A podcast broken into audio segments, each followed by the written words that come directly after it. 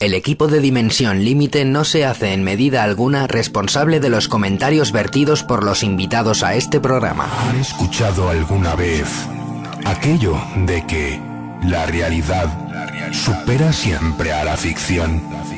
¿Acaso no lo creen? Pues pasen, pasen y oigan. Prepárense para iniciar un profundo viaje a los dudosos confines de lo insólito. Trazaremos ahora y por siempre las etéreas bases del eterno umbral de lo imposible.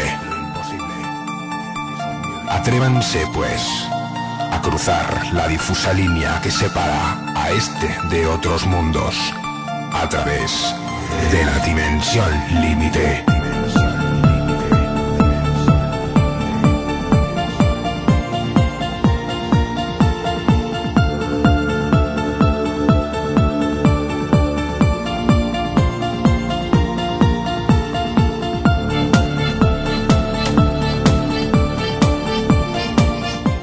Hola, ¿qué tal? Bienvenidos, bienvenidas a esta última edición de la temporada y quién sabe si más allá de Expediente DL. Pues aquí estamos, aquí nos encontramos, fieles a la cita, lo hemos conseguido, ¡yuhu! hemos estado eh, durante toda la temporada eh, con una periodicidad mensual ininterrumpida, prácticamente desde el pasado verano. Ya estamos inmersos en pleno mes de julio y eh, queríamos cerrar temporada con un contenido que mereciera la pena, que estuviera a la altura, que fuera la perfecta guinda del pastel. Y humildemente tengo que deciros que creo haberlo conseguido.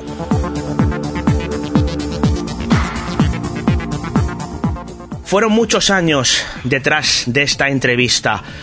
Si os digo que desde la época en la que hacía un humilde programa llamado La sombra del espejo ya lo intenté, estamos hablando de hace aproximadamente 15 años. En el último año largo, eh, durante varios meses, de forma insistente, en varios viajes a Barcelona, eh, después de conseguir su contacto, eh, de hablar con él, de conseguir una comunicación más o menos fluida, intenté por todos los medios que me recibiera en persona para poder entrevistarle. Me ha costado mucho, finalmente conseguí el pasado 4 de julio del presente 2022, el Día de la Independencia Americana. Pude estar en su casa, pude visitar su archivo absolutamente plagado de tesoros y hacerle una entrevista de casi dos horas. Los más jóvenes seguramente no sepáis quién es. Quizá algunos de los más veteranos tampoco. Se trata de Joan Plana Cribillén, uno de los ufólogos clásicos, míticos, lleva mucho tiempo fuera del tema ufológico, pero eh, hemos conseguido que hable y que lo haga a rienda suelta. Se trata de un experto en lo que respecta a la ufología aeronáutica, todo lo que tiene que ver con los cuerpos y fuerzas de seguridad del Estado y su relación con los asuntos ovni, también de las Fuerzas Armadas, también a nivel gubernamental, etcétera, etcétera. Pero lo interesante, lo que le trae a este programa, lo que dota de valiosísimo valor esta entrevista, es que fue uno de los principales responsables, junto a Vicente Juan Ballester Olmos, del polémico proceso de desclasificación ovni español realizado en los años 90 por el Ejército del Aire.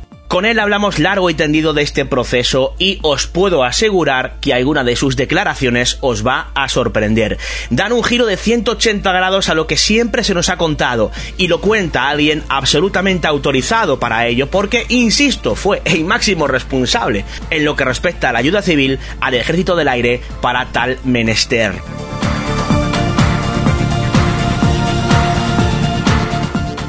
A continuación, eh, para que podáis entender todo este mare magnum eh, que tiene que ver con aquel arduo, complejísimo e, insisto, polémico proceso de desclasificación ovni español, os ofrecemos dos extras. Escucharemos una entrevista a Juan José Benítez en la que hablaba largo y tendido sobre eh, todo lo que tiene que ver con una increíble exclusiva que lanzó en su página web en el año 2008 relacionada con un conjunto de civiles que colaboró con el ejército del aire. Y seguido rescatamos también una entrevista del año 2009 que realizaba eh, junto a otros compañeros como Manuel Carballal o Miguel Pedrero, a Vicente Juan Ballester Olmos. Creo que de esa manera, después de la entrevista a Joan Plana, después de las informaciones que se vierten, la cual, por cierto, irá precedida de una intro explicativa para que no se nos pierda nadie, podréis entender con esas tres entrevistas y la intro al menos eh, unas nociones básicas y algo más de lo que se coció en aquel convulso proceso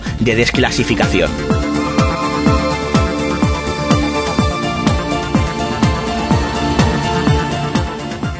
Dicho lo cual, eh, quiero comentar un par de cosas más. Vais a permitirme que me alargue un poco en esta última intro eh, de Expediente DL, al menos durante esta temporada, y ya veremos si más allá. Eh, lo que quiero decir con esto es que no sé si va a continuar Expediente DL.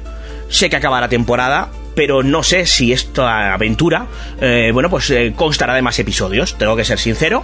Lo desconozco, no lo sé. Eh, así que, pues así os lo, os lo cuento, ¿no? Em, en alguna ocasión me he detenido a hablar eh, de los comentarios negativos que ha tenido este programa, ¿no? Algunos de los cuales, pues, eh, consideraba que estaban un poco fuera de lugar debido a la franqueza del formato con todo lo que conlleva, ¿no? Pero quiero dedicar esta última intro a todos aquellos que han hecho lo contrario. A todos aquellos que mm, me han apoyado, han puesto comentarios positivos y se han alegrado de que cada mes, durante toda esta temporada, haya habido un nuevo expediente DL. De verdad que os lo agradezco muchísimo. Es cierto que en ocasiones y en tono de media culpa hay que ser autocríticos. Nos centramos más en las críticas negativas, que todo hay que decirlo, son minoría, que en las positivas, que a mí también he de reconocer que me avergüenzan un poco.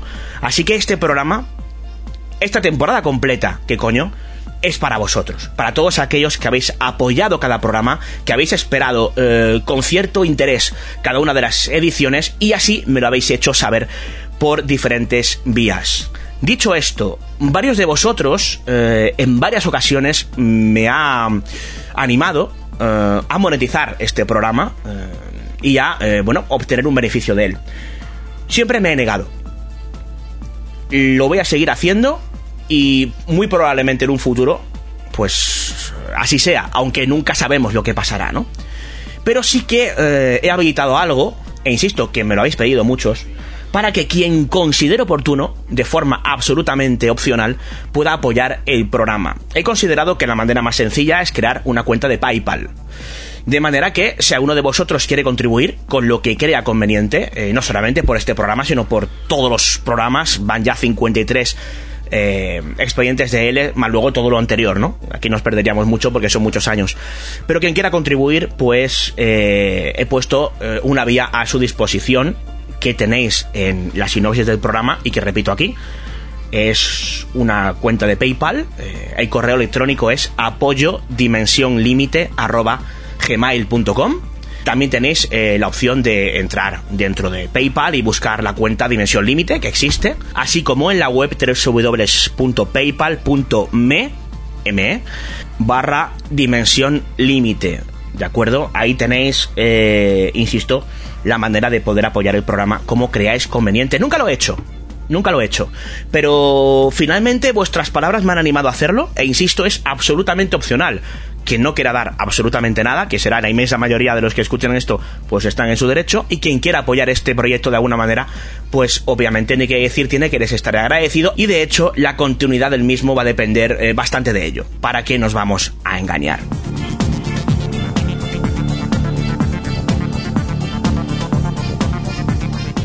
Sin más, hasta aquí esta intro, eh, larga como debe ser, para finalizar a priori temporada. Espero que disfrutéis muchísimo del contenido. Realmente creo que merece la pena que los eh, más veteranos del lugar, los que estéis un poquito puestos en aquel eh, famoso proceso de desclasificación, vais a disfrutar porque hay informaciones eh, nuevas y otras poco conocidas que surgen, e insisto, de uno de los implicados directos.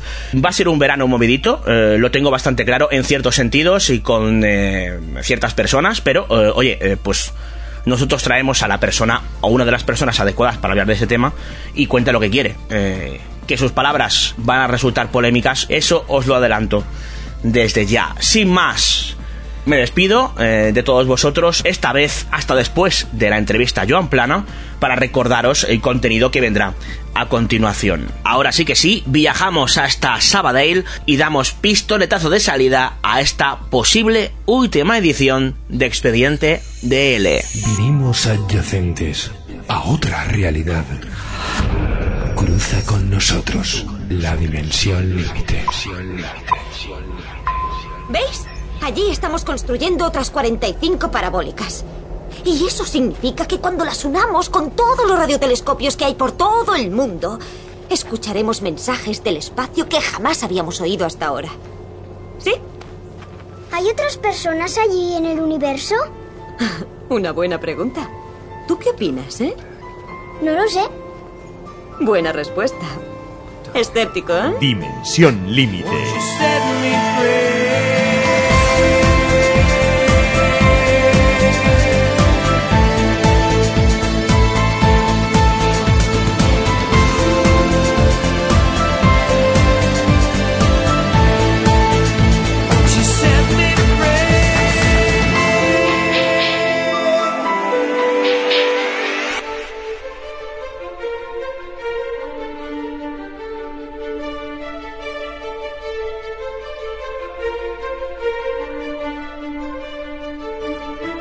El 14 de abril de 1992, la española Junta de Jefes del Estado Mayor tomó una decisión. Meses después, y más concretamente en agosto, se rompió el silencio. El encargado, el teniente coronel Ángel Bastida, el cual participó en los ya famosos cursos de verano de la Universidad Complutense en el Escorial, Madrid, para explicar cómo iba a llevarse a cabo el primer proceso de la desclasificación ovni en España.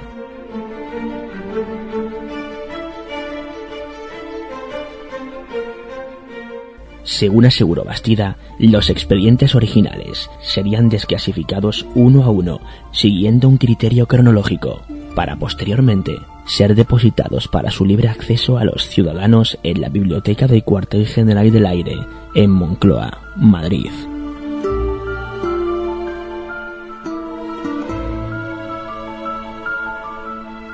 Entre 1992 y 1998, fueron desclasificados 83 expedientes OVNI, con más de 1.800 folios.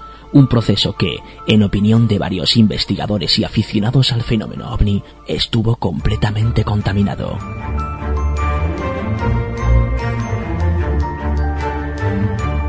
Así pues, JJ Benítez demostró así en su página web que un grupo de siete civiles, seis españoles y un estadounidense colaboraron con el Servicio de Inteligencia Militar del Ejército del Aire en la desclasificación de los expedientes, con el objetivo de refutar, entre comillas, los citados avistamientos.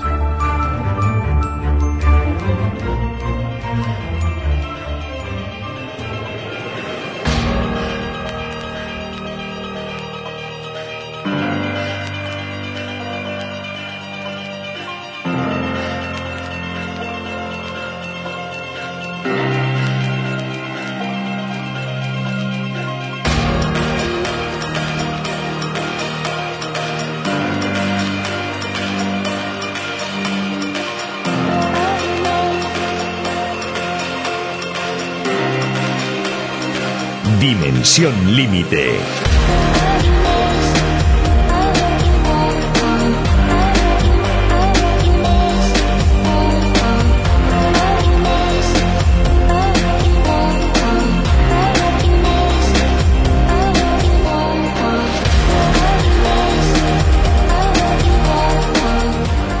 Bueno, pues ya lo decíamos, ya lo comentábamos. eh, me ha costado mucho trabajo.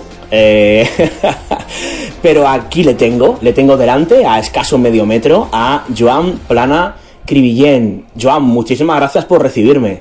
Eh, de nada, a tu disposición.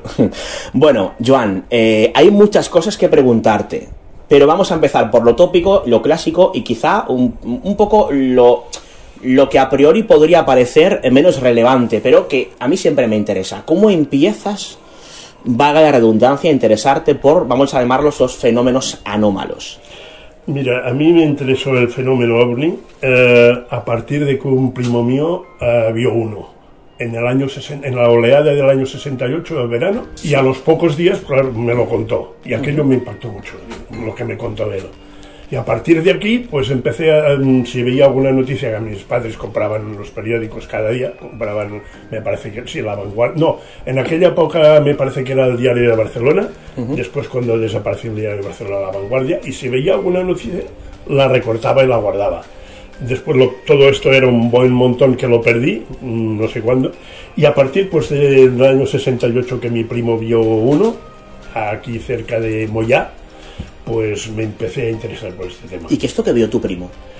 Pues un objeto en un bosque, era un sábado por la noche que fueron todos los amigos, mm, chicos y chicas, eh, ya tenían coche porque es mayor que yo, y tenían coche y subieron a una masía a, a cenar carne a la brasa y todo eso, y era arriba una montañita, todo era bosque al- al- alrededor, y estaban allí unos cuantos dentro y otros fuera haciendo la carne y todo eso, y vieron una luz que se descolgó del cielo, se paró bastante grande, en forma como de lenteja, encima de una montaña que estaba, ahora no te sabría decir, él me escudó, pero hace muchos años, a cierta distancia de donde estaban ellos, encima de una montañita, encendió un foco, encendió un foco y veían los pinos, completamente los pinos de, la montañita donde estaba, y, me, acuerdo de que me comentó, si lleva, llegamos a tener los prismáticos, vemos si ve corre un conejo entre los árboles, de la luz que había.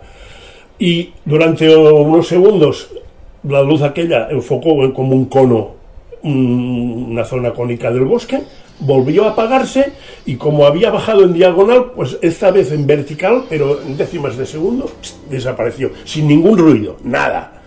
Y ellos, ya digo, estaban en una montañeta en la masía que tampoco había mucho ruido porque todo eran bosques alrededor, y subió en vertical y desapareció. ¿Y lo investigaste? Mm, bueno, lo que él explicó, porque claro, él me lo contó entonces, pero yo no, hasta 10, 12, 15 años después no empecé a dedicarme en serio al tema.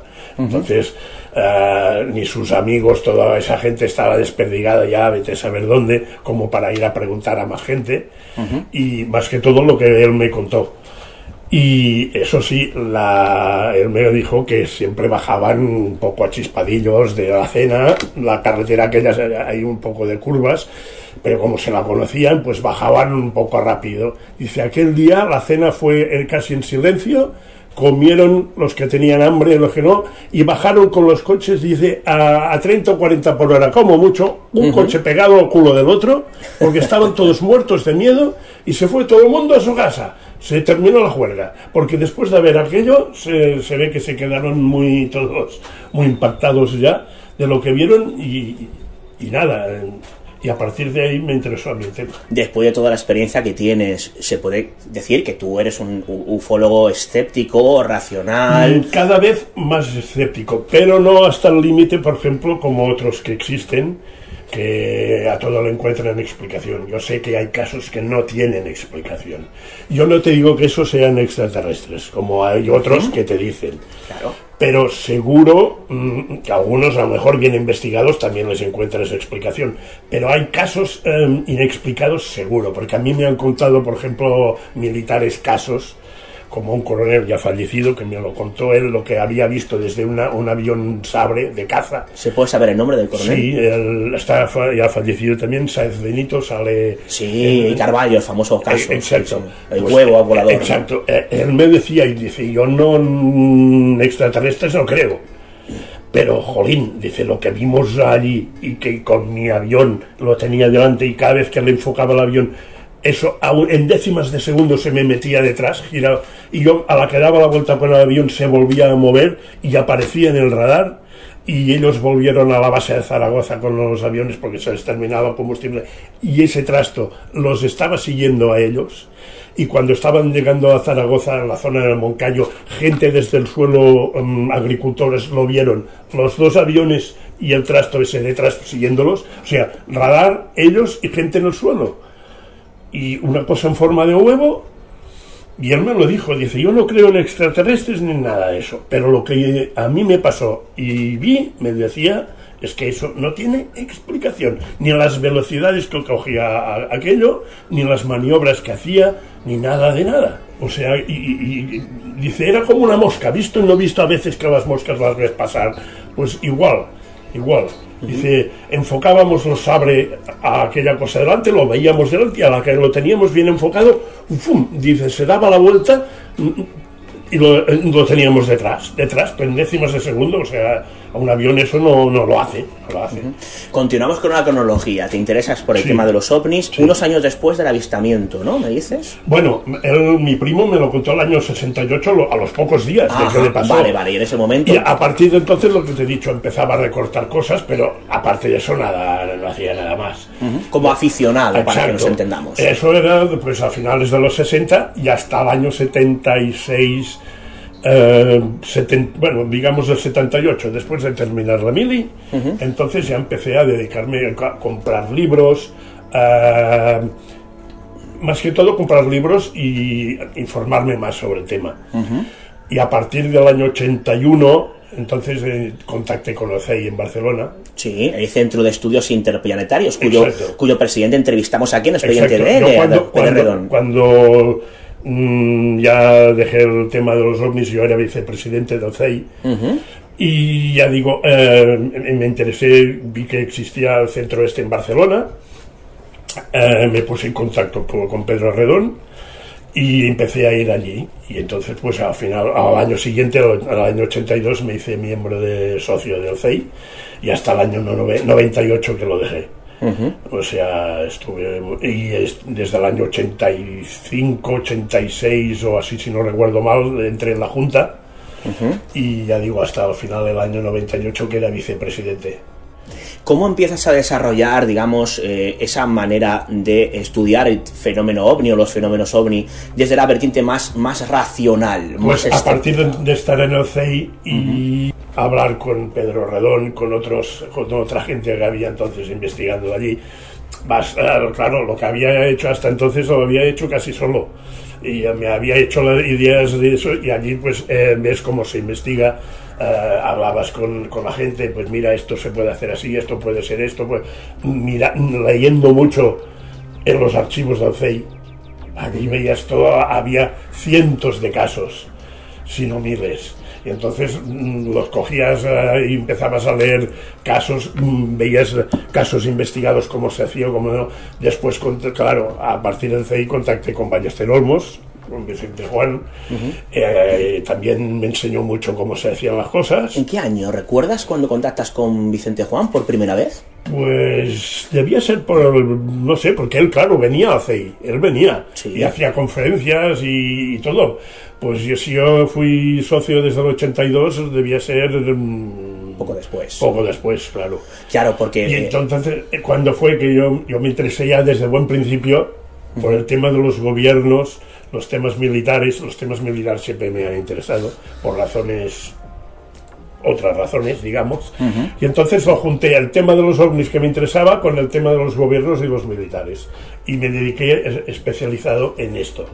O sea, y claro, entonces Ballester había terminado ciertos trabajos, no sé si el, el fenómeno de aterrizaje que es lo que él hacía entonces.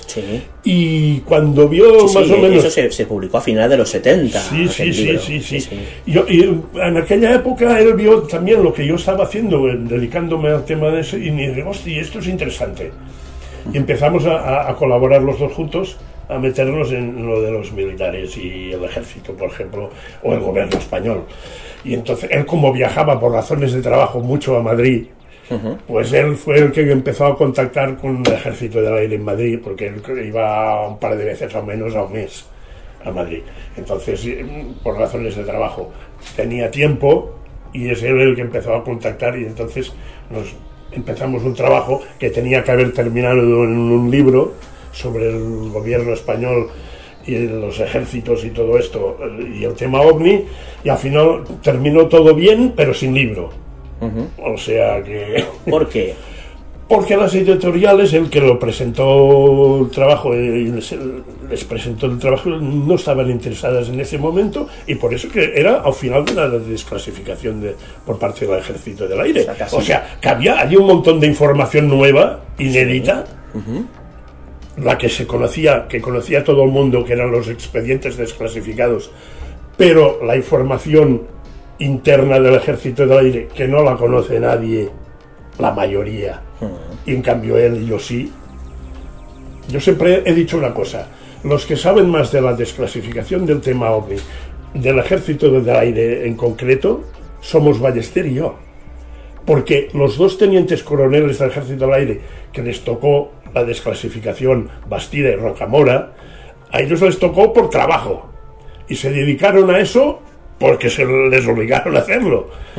Nosotros lo hacíamos por afición, conocíamos todo el tema civil del, del fenómeno OVNI y conocimos todo el tema militar al, hacer, al hacernos amigos, digamos, de ellos. y, co y, colaboraron, porque se colaboró con el Ejército del Aire, porque aparte de que nosotros nos ofrecimos y ellos aceptaron la colaboración, ¿por qué la aceptaron? Porque ellos no tenían ni idea y había cosas que no sabían cómo hacerlas. Y nosotros les, hacerlas, por ejemplo, a ver, mmm, y por eso que Bastida, que fue el primero, el teniente coronel Ángel, Ángel Bastida, Bastida. Uh -huh. ese tenía bastante buena idea, porque se crió todos los documentos principales al principio de la desclasificación, desde la IG Instrucción General, 40 barra 5. Exacto.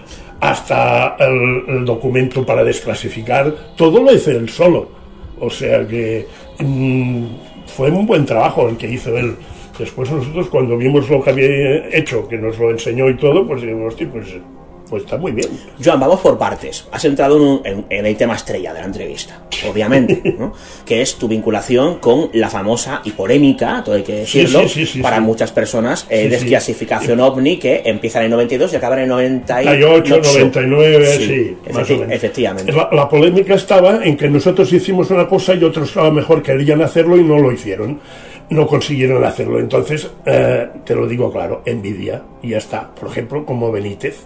Benítez tenía una cosa, Benítez. El año 76 le dieron en octubre del 76 varios expedientes OVNI, el general Galarza, que era el jefe del Estado Mayor. Entonces, a partir de aquí, eh, Benítez se creyó que era la el especialista en el tema de gobiernos, ejército del aire y ovnis. Cuando nosotros nos metimos en eso, él lo consideró una intrusión. Y nosotros conseguimos cosas que él no consiguió. Entonces empezó a, a descalificarnos por todas partes. Por todas partes. O sea, y ahí estaba la cosa.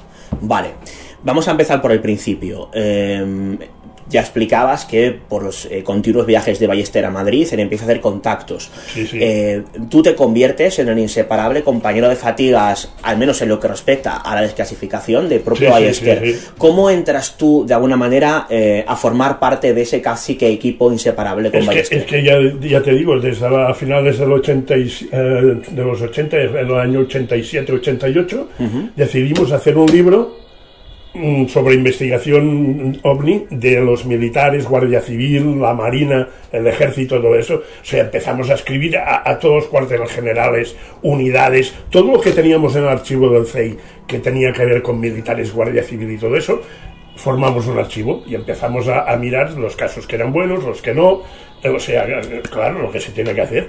Y entonces a, pedir información, porque en muchos casos no se había pedido, infor- algunos se habían investigado bien, pero otros no, a pedir información, solicitar a ver si había un archivo en el Ejército del Aire, en el Ejército de Tierra, en la Marina, en la Guardia Civil, que la Guardia Civil, por ejemplo, Faber Kaiser consiguió que el general, espera que no me acuerdo, ah, bueno, le diera copia de los expedientes, mm, resumen, resumen de los expedientes que tenían.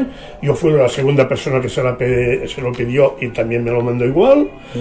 Y después nosotros ya nos interesamos más en la Guardia Civil y al general Quintiliano Pérez Monedero, a Ballester, eh, le dijo, pues a partir de ahora, si hay algún caso, yo doy la orden de que nos lo manden aquí a Madrid al Estado Mayor y yo le mando copia a usted de todo lo que... Y, así fue durante un tiempo. Después es eso, lo de siempre, lo mismo que había pasado en, en el Ejército del Aire, que hubo interés en el año 68 durante la oleada famosa y se hizo una instrucción para que todo el mundo en el ejército del aire si veían algo lo notificaran a Madrid, al Estado Mayor, pero con el tiempo eh, se pierde la, la- bueno se pierde, ya no se acuerdan de que existe eso, existen casos, ya no se mandan a Madrid, se quedan en un archivo si es que se, se hace algún informe, pues la Guardia Civil pasó lo mismo, o sea, no- nos mandaron algunos casos, yo aquí tengo por ejemplo una foto que nos mandó, nos dieron la Guardia Civil a nosotros. Esto, esto, no es que se vea muy bien,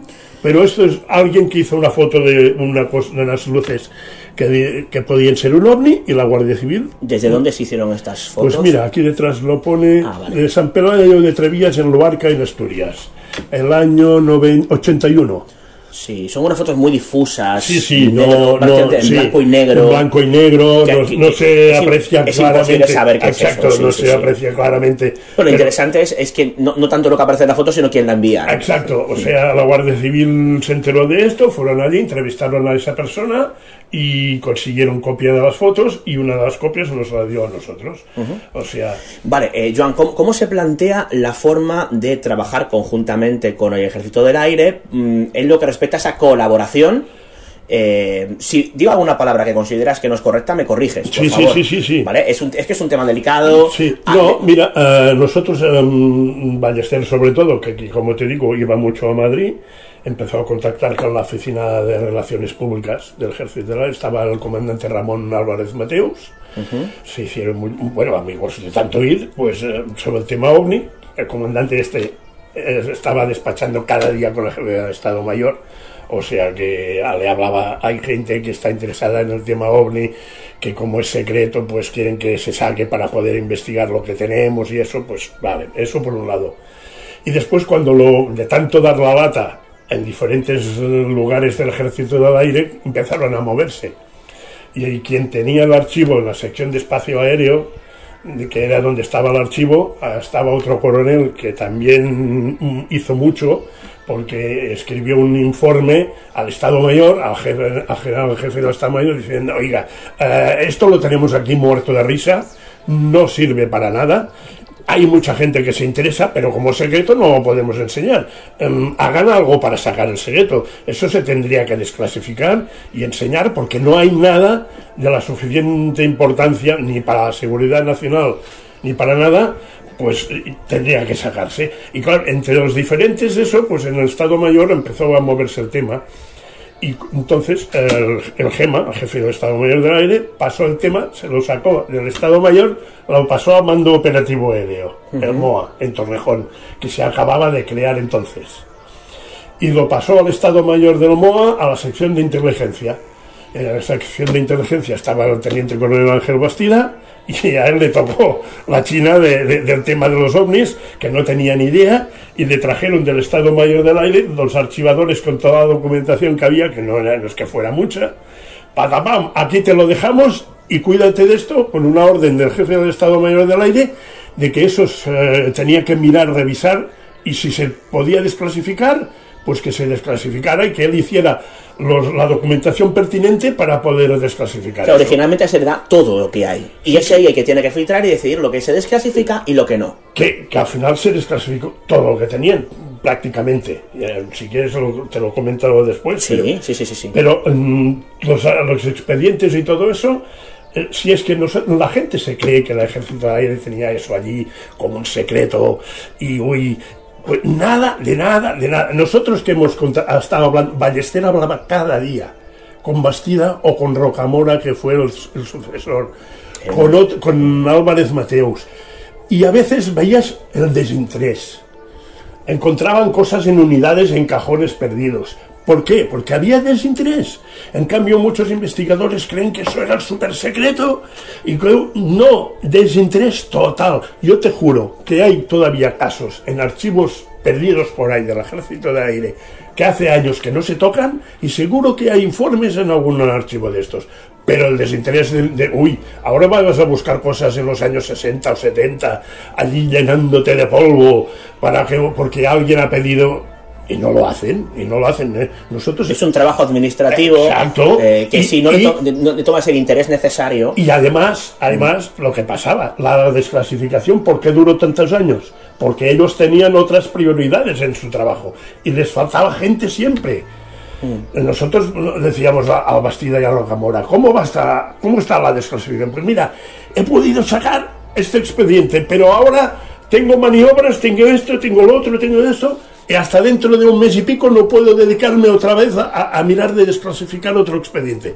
Por eso, porque tenían otras prioridades, si hubieran puesto una persona exclusivamente por el tema y a sacarlo, pues ya estaba. Pero no, tenía todo su trabajo normal y además los ovnis.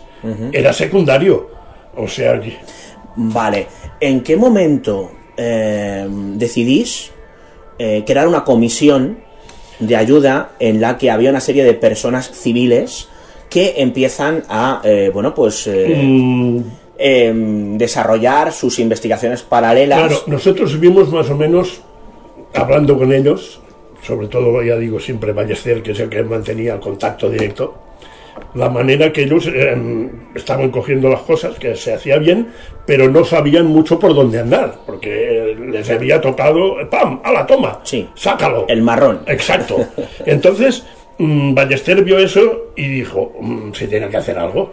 Y escribió una carta al general Chamorro, que era comandante jefe del MOA, Sí. y le dijo, oiga, mira, y nosotros somos de una organización fundada al año 57, o sea, llevamos muchos años en plan serio en el tema OVNI. En este caso utilizó al CEI. Sí, Vale. sí, sí. Eh, Que luego hablaremos de eso. Sí, éramos del CEI, tanto él como yo éramos del CEI, el magisterio, o sea que... Y entonces, entonces les dijo, pues ya que nosotros tenemos mucha más experiencia que ustedes, mm, si ustedes lo creen oportuno, Sí. nosotros les podemos asesorar en el tema. Sí. Es en una carta, eso se lo dijo Ballester al general Chamorro en una carta. Y no es en esa misma carta donde Ballester propone un precontrato. No, no, no, no, no, no. Eso del precontrato es que Vale. Ballester dijo eso, que si querían que nosotros les eh, colaborar, asesorar, que ellos no Y Bastida, cuando, cuando vio la carta, le dijo a Ballester, uy, no conoces a Chamorro, va a decir que no, va a decir que no, porque era una persona muy estricta, pero mucho, lo sé por detalles que en esos años nosotros vimos. Ballester quería hablar directamente con Chamorro y él nunca, nunca le dejó No hasta que se jubiló. Entonces sí, se encontraron, comieron, hablaron. ¿Por qué? Porque quería ser neutral en estos temas.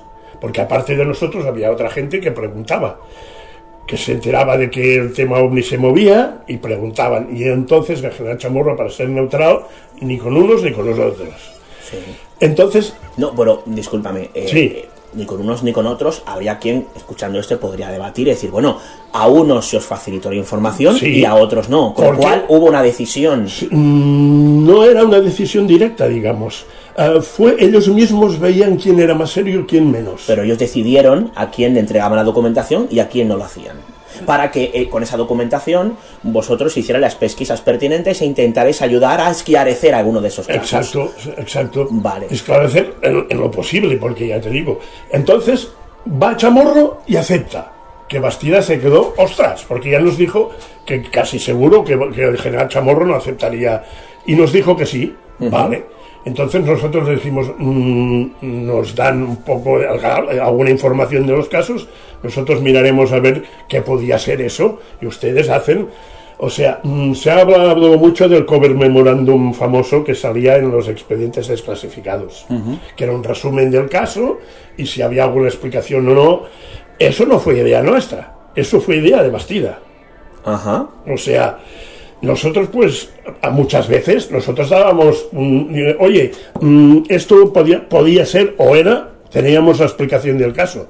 Pero ellos, para no mojarse, a lo mejor en, en el resumen aquel donde ponían algo, no ponían lo que nosotros decíamos.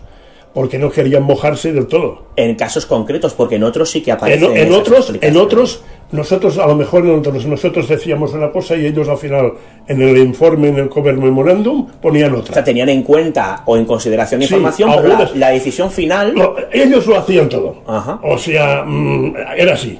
O Vale. sea que A nosotros no se puede culpar de nada. Vamos a analizar cosas. El tema del precontrato, que hemos andado por encima. Después pasó eso. Eh, eh, claro, la colaboración en- dentro, claro, esto para colaborar, Chamorro pidió permiso al jefe del Estado Mayor.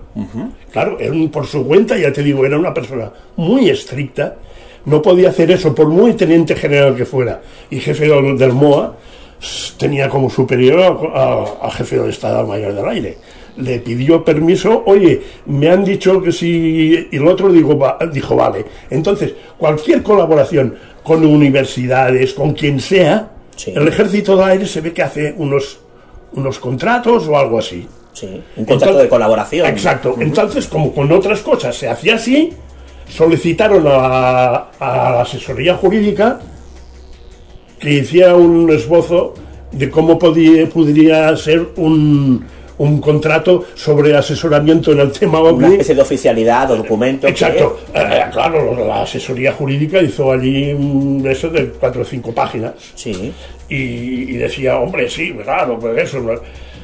Eh, Chamorro, eh, Sequeiros, que era el gema, vieron eso y dijeron, esto, es demasiado serio, demasiado, demasiada pompa para una cosa que, y, y al final, nosotros ya se lo dijimos, hombre, ¿dónde vais con, con- ahí con contratos y firmas y puñetas? No, o sea, no fue una propuesta vuestra No, no, o de no, Ballester no, no, de no, hacer un no. precontrato que No, incluso no, se no, insinuó no. que podía ser laboral con el Que- ejército del que aire. Además laboral. Y yo, eh, eso cuando No lo- se insinuó, ¿eh? eso- Sí, sí, sí. Cuando yo leí esto, ¿el contrato laboral de qué? No, aparece en un, en un Si famoso... nosotros, si no- mira, a mí el tema OVNI no me ha dado un duro mi vida. Si acaso al revés. Y mi mujer y mi familia te lo pueden decir. que me he gastado el dinero para ir a sitios, a hacer cosas, fotocopias, todo lo que tú quieras. ¿eh? Y me he gastado el dinero, no he ganado ni un duro. Al final, si, nada. Pues ahí todo eso lo hizo el ejército del aire. Claro, ellos como con otras cosas, otras colaboraciones, hacían un contrato, pues hablaron de eso, pero después vieron que era una cosa, y nosotros además se lo dijimos, oye, mm, demasiado serio, una cosa demasiado protocolaria, y ellos al final lo vieron y ellos mismos nos dijeron, pues mira, será una colaboración así entre Vale. amigos y ya está. O sea que la idea partió de ellos. Sí, ¿no? Es que- sí, es sí, sí, no, sí. pero Joan, este, es, es importante esto Sí, porque claro, hay una claro. serie de Sí, informaciones. sí, sí, sí, hay un sí. famoso debate Sí, eh, sí. televisivo entre JJ Sí, Benítez y sí, Ballester sí, Olmos, sí, en, la- sí. en el que Benítez saca esa famosa carta de esa- Chamorro a Sequeiros. Sí, ¿no? sí, sí. Y esa carta no existe. Esa carta, la que enseñó Benítez, era un borrador. La auténtica que se mandó y que se hizo, que yo la tengo, era diferente. Era diferente. Lo que él tenía Benítez, y suponemos quién se la dio, era un borrador, un borrador previo que ponía alguna cosa rara. Y después, cuando vimos la definitiva, dijimos, hostia, ¿qué ha pasado aquí? Lo que decía Benítez de lo que pone aquí. O sea que... O sea que Benítez consiguió la carta por otro lado Sí, y ya mostró sí, sí. eh, por sorpresa. No- nosotros suponemos que fue el segundo gema. Va- vamos a escuchar ese momento. No conozco el contenido de los archivos. No conoces todo. Pero hombre, por favor, ¿cómo puede usted decir que no conoce el contenido de los archivos cuando yo tengo aquí una carta del 2 de noviembre del 92, firmada por el general Chamorro, comandante en jefe del mando operativo aéreo de Torrejón, al general Sequeiros, de la Junta de Jefes de Estado Mayor, en la que le dice que no es bueno que el señor Ballester Olmos y Plana del CEI hagan un contrato o convenio con el Ejército del Aire para poder trabajar en la desclasificación. Que mm, realmente, dice el general Chamorro, pues eh, llevaría a una mala imagen del Ejército del Aire. A cambio, se le facilitarán las copias de los or- informes una vez desclasificados porque, dice, ustedes les han ayudado con Una vez información. Les han ayudado con información. Es importante que se ustedes diga han esto. pretendido, ustedes han Es- pretendido hacer un contrato laboral con el Ejército es- del Aire. No, en absoluto. Por favor, Es- esta es- carta es del general No, no, Chamorro. no, no, eso es una tergiversación. Ofrecí Esto- en agosto del, del ¿Esto es una 92, tergiversación? ofrecí en agosto del 92 una colaboración con el Ejército del Aire y de hecho el Ejército del Aire le aplicó un eh, procedimiento muy formal e incluso llegó a redactarse lo que podía ser un precontrato. Naturalmente, ni el CEI y sus colaboradores, ni el MOA pensaban en eso en absoluto. Se, se trataba simplemente de la posibilidad de poder facilitar información y se quedó en esto. El precontrato, Vamos- vamos naturalmente, quedó en agua de borrajas. Bien, vamos a, a resumir. eh, tu postura, ¿cómo ves la situación en este momento? La situación es Muy brevemente, que por favor. los investigadores estamos teniendo acceso a una información que hemos estado buscando durante años y que- en donde podemos encontrar algo de valor y el eh, proceso del Ejército del Aire es absolutamente impecable. Juanjo, ¿qué opinas tú de la situación? Pues que nos están tomando el pelo de forma miserable. Bien, bueno, ya, ya ha quedado claro el tema del precontrato. Vamos a otro tema que ha sido muy polémico y es ese, ese grupo de colaboradores. eh, entre los que había varias personas de ideología, digamos, eh, pseudoestética Sí, o sí, negacionista, sí, como Javier Armentia eh, y otros tantos, Sí, ¿no? sí, sí, yo no estaba muy, yo no, te lo digo claro, mm, muy conforme tampoco no estaba con quienes. Por, por favor, cuéntanoslo. No, yo te digo, mm, Ballester fue el quien montó el grupo, dijo, bueno, necesitamos para estudiar casos, no vamos a estudiar nosotros dos solos, Mm, necesitamos a alguien más. Ah, Borraz, yo colaboraba mucho con Borraz, que es del Hospitalet, y, y un tío perfecto. Vale, perfecto, Borraz. Y después salió Armentia, al final salió Willie Smith de Estados Unidos, fue el último. Que fue el que filtró toda la información de, esa, de esos Se, acuerdos. se mosqueó mucho con Ballester y al final me parece que le dio todo lo que tenía a Benítez, me parece, ¿no? Sí, y Benítez lo sacó en 2000. Lo sacó, sí, sí, sí. 9, si Sí, no sí, sí, recuerdo. lo tengo yo. Y a mí, con Willie Smith, yo me escribía con él y me lo decía. Y decía, oye, Ballester, aprieta a Ballester, porque sí, señor. Dice, está mm, en una. Digo, vale, yo siempre he estado en un intermedio. Y es eso, que en algunas cosas he claudicado y en otras no. Ah, te voy a contar ahora cosas que a Ballester se las he dicho, un poco así, pero se las he dicho. Bueno, sois personas independientes, él puede tener su visión y tú la tuya. Y yo estoy hablando Ah, contigo ahora mismo. A, a mí hay gente, gente que me ha dado informes e informaciones a mí, porque han dicho no, y no se las des al señor Ballester, que personaliza mucho su figura.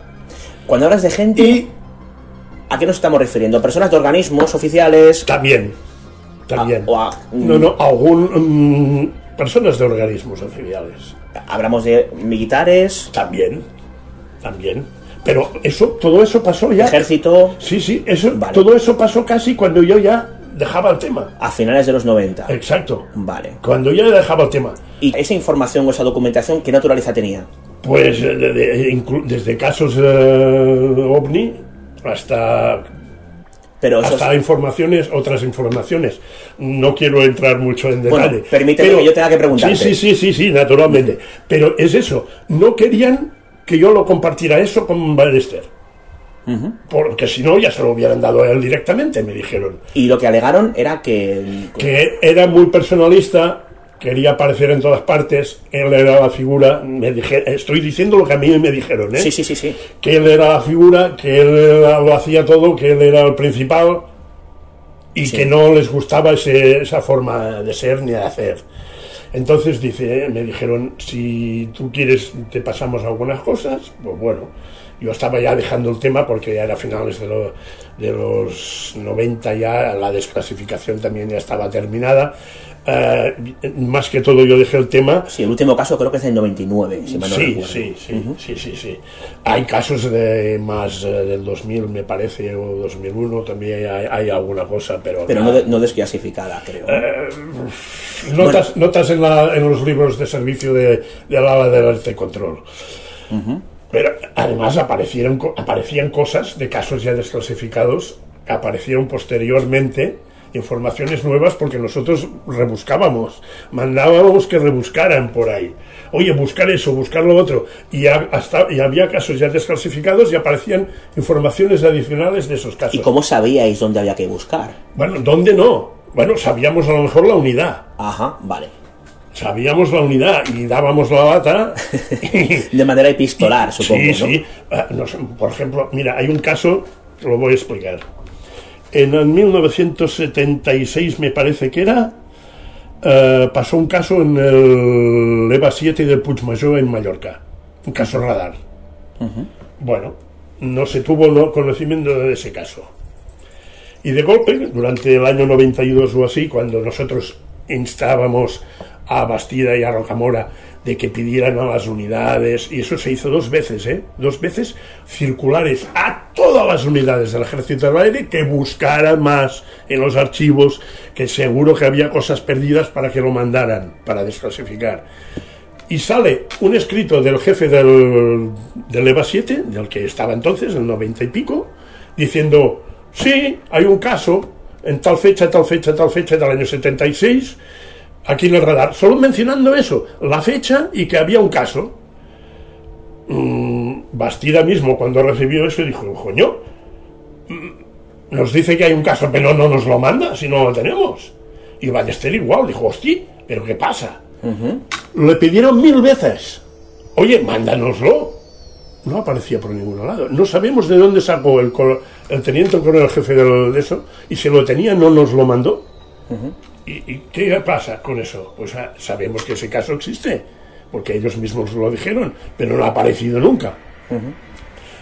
Caso de la base de Talavera la Real, el famoso también del año 76. Yo he entrevistado al testigo principal, a José Manuel Trejo, y el documento, por cierto, el documento desclasificado es, es una birria. ¿eh? Una birria, no hay. Solamente hay recortes de prensa, no hay Exacto, ni- ningún tipo no de hay, información. no hay información.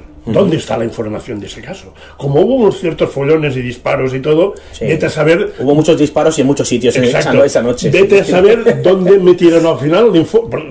Que supongo que hicieron un informe de eso. Pues, ¿dónde lo metieron al final el informe? No se sabe. No se sabe. No se sabe. Y y nosotros ahí insistiendo. ah, nosotros sabemos por gente que estaba allí que cuando empezaron a disparar salieron, era por la noche, estaban durmiendo, salieron los otros con la pistola en la mano a ver qué pasaba. Sí, sí, sí, sí. O sea, gente que nos lo dijo a nosotros mismos. Sala- Un teniente coronel, que entonces era teniente, y estaba allí, y nos dijo, yo salí con la pistola a ver qué pasaba. En Talavera Real. Sí, y, y- y es eso. eh, Año 76, si mal no el año recuerdo, ¿no? 76, en noviembre, me parece que era noviembre del 76. El informe este tampoco ha aparecido nunca. Eh, hay casos, así, hay casos, hay casos. Que se supone que están perdidos por ahí, vete a saber dónde. Vale, eh, continuando con la desclasificación, porque se nos abren muchas posibles preguntas, ¿vale? Pero eh, Ujú. eh, hay un momento en el que en ese debate que, que antes citábamos de Ballester con Benítez, eh, Ballester decía que vosotros no conocíais el contenido del archivo, cosa que posteriormente se ha demostrado no ser cierta cuando ese contenido del archivo que, os, que se, os facilitaba, vosotros lo facilitabais según el caso. Ahora me está señalando una serie de carpetas. Está todo ahí. Eh, ¿por, qué, por qué se dijo que no se conocía algo que sí se conocía y además Claro. con mucho detalle? Nosotros conocíamos parcialmente la información, parcialmente, no, no nos la daban completa. O sea, parcialmente sí que conocíamos. Porque claro, para analizar un poco el caso teníamos que conocer algo, pero no lo conocíamos totalmente. O sea, una vez desclasificado, nos, daban igualmente toda la información.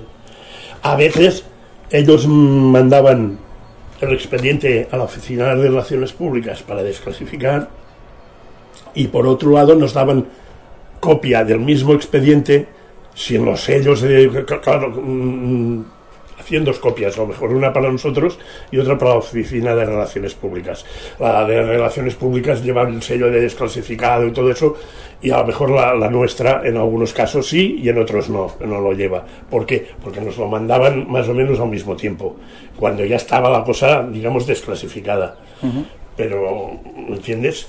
¿Hay algunas otras cosas que tenemos que no se desclasificaron o, no, o nadie conoce? Pues yo te, te confirmo que sí, que eso existe. ¿Y claro. por qué? ¿Y por- No, y no son casos, ¿eh? No son casos. Información interna del Ejército del Aire. Alto.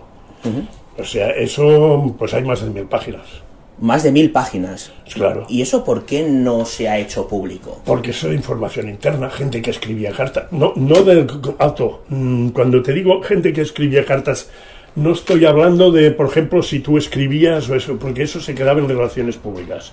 Sino anteriormente, en los años 60, a principios de los 70, sí que iba todo al Estado Mayor. Y hay cartas de esa época que sí, que están en la información interna. Después, a partir de los 80, ya se quedaba en relaciones públicas, o sea que eso ya no, no, no.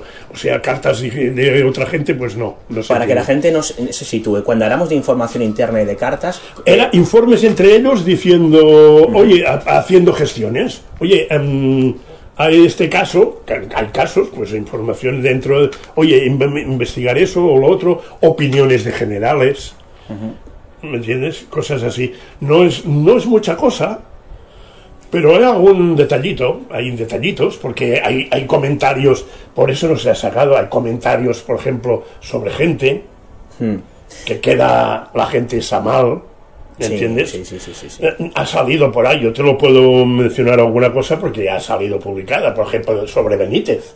Hay, por ejemplo, un, un informe, una nota, más que informe, es una nota diciendo, mirad lo que hace Benítez, el tío, qué cara tiene el tío.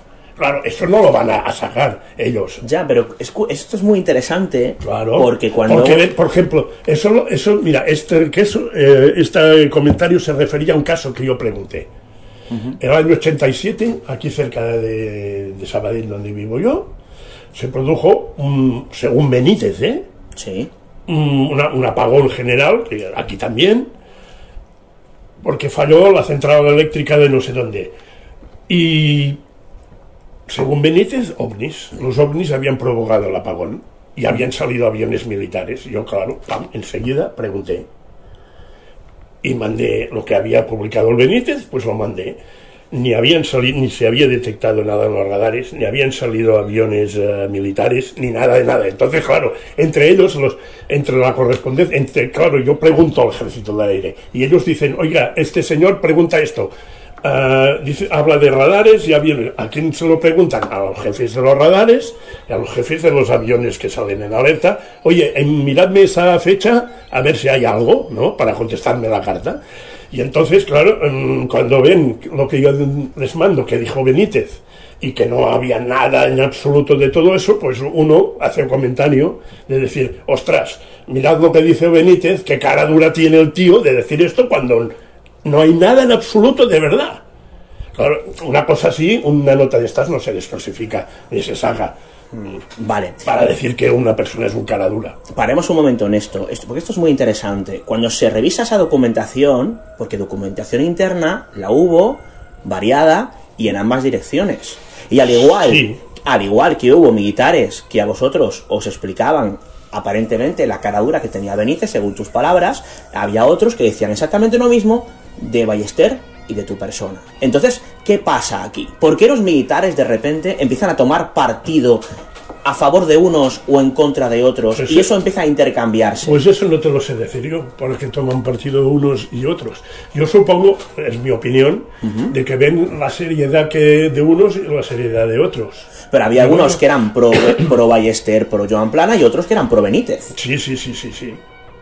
Pero claro, los pro Benítez, mm, mm, la mayoría de preguntas y casos, como uno famoso, que se mandó una carta diciendo que en Bilbao, la zona de Bilbao, habían salido los F-18, si no recuerdo mal, a perseguir un ovni y no sé qué. Y claro, ellos comprueban eso de personas cercanas a Benítez que preguntan eso y se buscan los radares, se buscan todos los informes y no hay nada. porque no, porque no pasó? Y claro, los tíos cuando van viendo en el ejército del aire que hay muchas cosas de que cierta gente siempre les pregunta lo mismo y no existe eso que no ha sucedido, pues dicen, bueno, es- e- esos no, no, no, no, no, ¿eh? no, no tienen ninguna seriedad. Han pasado 23 años desde que se acabó aquella desclasificación. Muchos, muchos. Eh, debido a lo que estamos comentando, ¿no es posible quizá que hubiera una suerte de divide y vencerás? Es decir, eh, quizá- es una, una Mira. teoría que tienen algunos compañeros como Manuel Carballal y, y consiste en que el ejército de alguna manera pudo utilizaros a unos y a otros en su beneficio. ¿Qué opinas de esto? Mm, yo no creo. No lo creo. Ya te, mira, yo te voy a decir, por ejemplo, el teniente coronel Rocamora ya hace años que se retiró como coronel. Enrique Rocamora está Sí. localizado, ¿eh? Sí, sí, en Murcia, ¿no? Sí. En la zona de Murcia. No quería dar yo muchos datos porque esto está grabando, Sí, pero sí, bueno. sí, en la zona de Murcia. Es muy amplio. ya- ya- sí, ya no te digo exactamente dónde. No sé, yo sé dónde, pero bueno. yo también. Eh, Bastida ha fallecido. Sí. Bastida y Ballester llegó a un punto que eran íntimos amigos. Aparte del tema ovni, pues hablaban, te lo voy a comentar aquí, mm, de las familias, del trabajo, esto, de lo otro, de Sí, todo. de cosas cotidianas. Exacto, o- absolutamente todo, como cualquier amigo con otro amigo. Sí. O sea, aparte del tema de los ovnis. Y cenaban o comían en casa de un Ballester muchas veces, cenó en casa de Bastida. o de Rocamora, o iban a comer a un restaurante. O sea, íntimos amigos, amigos. Alguna vez se encontraron en casa del tema ovni y se hablaba, te- hablaban de otras cosas. O sea, como cualquier amigo.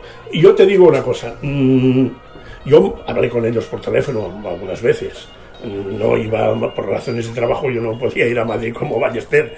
Eh, era, eran, mm, claro, yo te puedo decir, Ballester, por ejemplo, todas las reuniones, todas las llamadas telefónicas, todo eso lo, por escrito, todo. O sea, existen lo que podemos decir unos diarios que, con fecha y todo. mm, He llamado a tal. eh, sobre esto, esto, esto, esto, me ha dicho esto, esto, y mañana mm, lo vuelvo a llamar. Por... Todo esto está por escrito. ¿Quién pudiera conseguir esos diarios? Ah, eso existe. Y con eso, hablando con ellos y, y todo eso, ves la forma de, ¿me entiendes? Personal. Y entonces ves eh, la cosa. Y ya te digo, eso de que si um, preferían unos o preferían a otros, si, ellos nos comentaban... mm, He recibido una carta de Manuel Carballal, por ejemplo, o de Benítez, sobre este tema. No sé cómo contestarles, porque los voy a mandar a tomar aire, nos decían. Así mismo. Pero, Y no creo que, no creo que exactamente eso. pues, y cosas peores. Y cosas peores. Por eso lo Y te lo digo yo, y cosas peores. Pero claro, ¿quién tenía que firmar la carta al final? El general. Ya. Y el general, esas cosas así directas de mandar a alguien a paseo, no las. No, era un tío estricto. Después del chamorro fue el tojeiro, tampoco. Y al final el Domínguez Palacín, que ese, ese tiene recochineo la cosa. Mm, Eran gente seria y no querían firmar cartas que dijeran iros a paseo Sí. con la pregunta que nos habéis hecho. Entonces se hacía un poco más diplomáticamente. Porque dices que había un poco de recochineo. Bueno, Porque Domínguez Palacín, cuando era capitán, en el año 68, en Valencia, eh, el CEONI, que era de Ballester Olmos en, en aquella época, Este, el grupo de investigación. Exacto, el. CEONI era un grupo de investigación de Valencia del tema OVNI, hicieron unas conferencias, una mesa redonda, y fueron invitados, y fue a Domínguez Palacín, que era capitán, fue invitado y explicó un caso OVNI que le había pasado él en la zona de Mallorca, cuando iba en avión. Caso que tampoco tenemos. Y el señor Domínguez Palacín llegó a teniente general, jefe del mando aéreo del combate, que lo del MOA pasó al MACOM, al mando del combate, responsable del tema OVNI. Le pedimos, como es natural, cuando. Oiga, usted el año 68 vio algo y su informe no está en ningún sitio.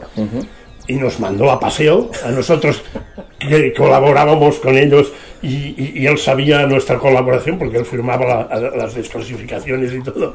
Y nos dijo que no nos iba a contar nada, que no quería saber nada del tema ese. O sea, es, recochineo. Una persona que en el año 68 vio un ovni, salió más o menos a comentarlo entonces, era capitán, porque le pegaron la bronca. Cuando salió, eso salió en la prensa. Ah.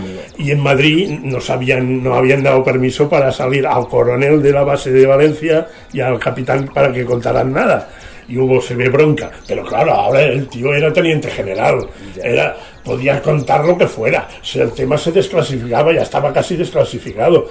Eh, pues ni así nos contó nada. ¿Te consta si ha habido casos similares de personas que han contado algo, o, o bien a nivel público, o bien quizá algún periodista y que luego han recibido Yo. una reprimenda? Yo, nadie más, que sepa yo, nadie más. Yo como civil el año 81 escribí una carta al ejército de aire pidiendo datos de lo que tenían guardado. Mm, ya reconozco que escribí un poco así como era al principio de mi carrera ufológica, digamos. Un poco inconveniente diciendo, oiga, a ver, contesten las cosas un poco... ¿Qué ocultan ustedes? ¿Qué esconden? Un poco algo así. Y me mandaron a Guardia Civil. O sea, tuve que ir a la comandancia de la Guardia Civil más cercana a declarar sobre mis antecedentes penales y si. y ¡Ostras! sí, sí, sí. Y yo que sepa, fui el único. Hasta Benítez se interesó entonces cuando lo supo. Para ver qué me había pasado, se interesó. Tengo una carta guardada de Benítez pidiéndome información sobre esto, de esa época. Joan, sé que no eres muy de entrevistas. ¿Qué tal? ¿Estás cómodo? Sí. Bien, voy a aprovechar que estás cómodo para preguntarte Aprovecha. cosas. Vamos a volver a uno de los temas, digamos, más controvertidos. Desclasificación OVNI, grupo de colaboradores. Vale. ¿Cuál es tu opinión más que autorizada sobre ese grupo de colaboradores eh, cuyas pesquisas fueron, en algunos casos, nunca mejor dicho, eh, bastante mm, importante en lo que respecta a eh, la explicación que, que daba negro sobre blanco a la hora de explicar Mira, yo ciertos avistamientos. yo no estaba muy conforme con algunos de los miembros de- del grupo, digamos. Como por ejemplo. No sé, eh, yo lo encuentro, por ejemplo, Armentia está bien, más o menos bien, pero había algún otro como, es que ahora no recuerdo quién estaba más, imagínate, aparte de Borraz, Willie Smith, pero había algún otro que no estaba yo muy conforme con... Ahora no, no sabría decirlo, podría mirar, pero vete a saber dónde lo tengo. Y, y tampoco es aquello que muy conforme con... Estaba, para mí estaba un poco sesgado el grupo, hacia la zona de, de encontrar explicación a todo. de los negacionistas. Digamos así. Y cuando- y cuando- Escépticos negacionistas. Y cuando le haces saber esto a Ballester, Bueno, mm, mm, hacérselo saber directamente tampoco, pero mm, decir, ellos decir, mm, este caso puede tener esta explicación, es decir, pues a mí me parece que no. Por ejemplo, a mí el caso del bar de las Reales nunca he estado de acuerdo con las explicaciones que ha dado Ballester, que han dado dos de diferentes. Ujú. Sea la última y todo, la última, la última era que era un, un tractor, me parece, que estaba por un camino cercano. Mm, yo te digo que no, que no era un tractor. ¿con qué más explicaciones no estás de acuerdo? De las que se vertieron en los informes. El- uno de los casos que yo he estado, te lo voy a decir, investigando a pesar de haber dejado el tema, es el caso del 11 de noviembre del año 79, el caso Manises. Encontré una cosa que se lo pasé a Ballester y lo publicamos, porque o sea, se sabe que había una, una baliza que daba una sirena Ujú. y no sabíamos de dónde. Sí, el propio Ballester me escribió para preguntarme si podía... Eh, yo encontré una información francesa que salía una baliza con una sirena al final el mismo día, pero resultó que no tenía nada que ver. Era una casualidad en el sur de Francia, en el Mediterráneo también, de un accidente de, de un velero. Y pusieron la baliza. Claro, yo como al principio mm, me salió la información que era una baliza en el Mediterráneo, el mismo día dices, hostia, pero después que la investigando encontré que no era, no era lo mismo. Vale. Seguí investigando. Yo no estoy muy conforme con lo de la explicación. La explicación, pero más que de- desclasificados, que hay mucha confusión con esto, con la explicación de Fernández Peris, ¿no? Que se publicó en su libro sí, de Manises, sí, eh, eh, que se habla de las famosas chimeneas de escombrera y otra serie de cuestiones que... Ah, las chimeneas de escombreras, te digo yo, las conocen todos los pilotos civiles y militares. Todos. Todos. incluyendo tanto Lerdo como Zuazu. Todos. Las conocen todos. Porque se han encontrado más de una vez, las han visto mm, más de una vez.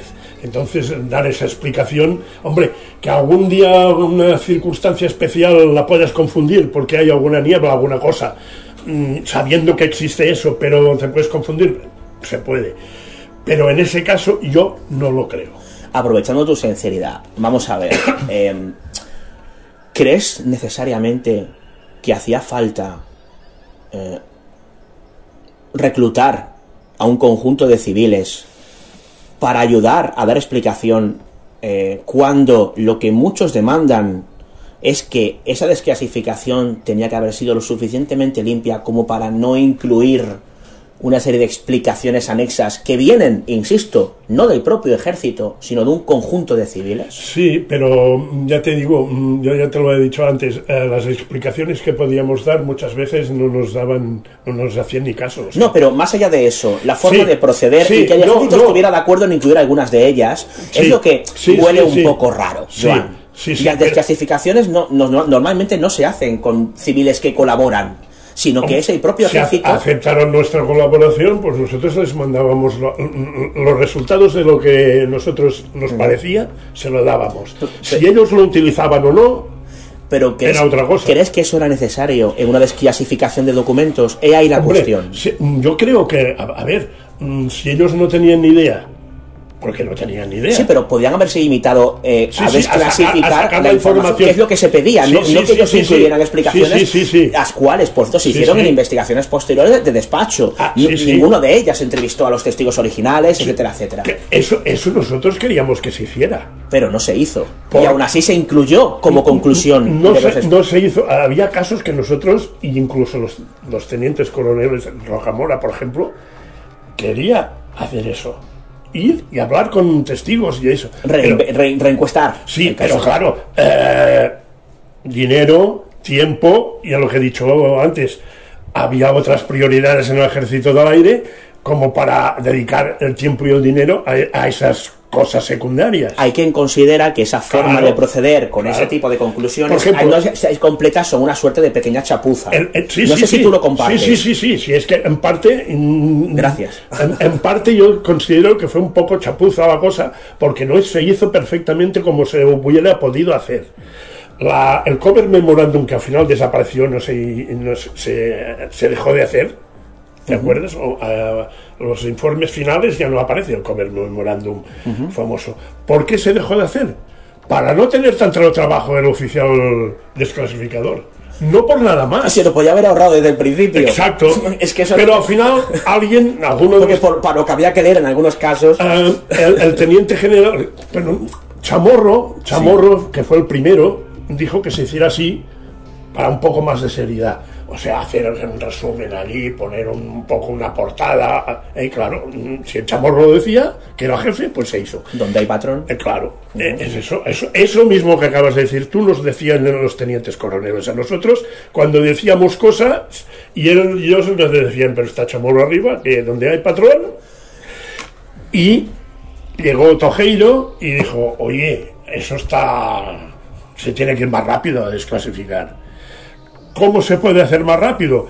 Pues en vez de perder el tiempo para hacer eh, dos o tres páginas de resúmenes y todo, venga, eso fuera.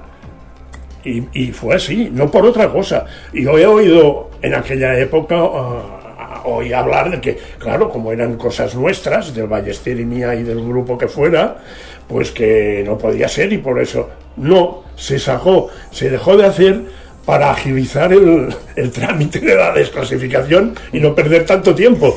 Eh, eh, esa es la, la razón. Vale, vamos a mirar eh, esto desde un prisma diferente. Y es el prisma de los testigos que vivieron los, digamos, esas experiencias, esos, esos avistamientos que aparecen reflejados en los informes desclasificados.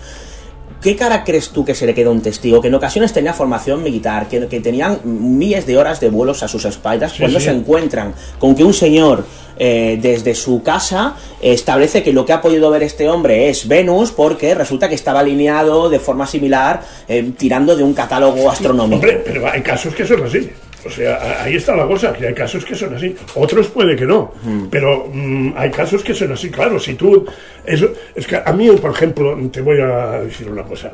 A mí lo que me interesan son los casos más concretos, más consistentes. A mí una luz lejana por la noche puede ser cualquier cosa. En cambio, si me, me das una luz que además de verse se ha detectado por el radar, la han visto de una- desde un avión que ha pasado cerca, o así, entonces ya te digo, vale, de acuerdo, Mira me el caso, interesa. el me caso de. Lorenzo Torres, por ejemplo. me interesa, quiero recordar sí. que no aparece en los desclasificados. No, no, no, no, exacto. ¿Por qué? Mm, Yo no sé si nosotros sabemos que en Iberia tienen un archivo. Lo solicitamos no sé cuántas veces Mm. Y nos dijeron que no. Es que hay muchas personas que escuchan esto que, Ah, que pensarán, pensarán. sí.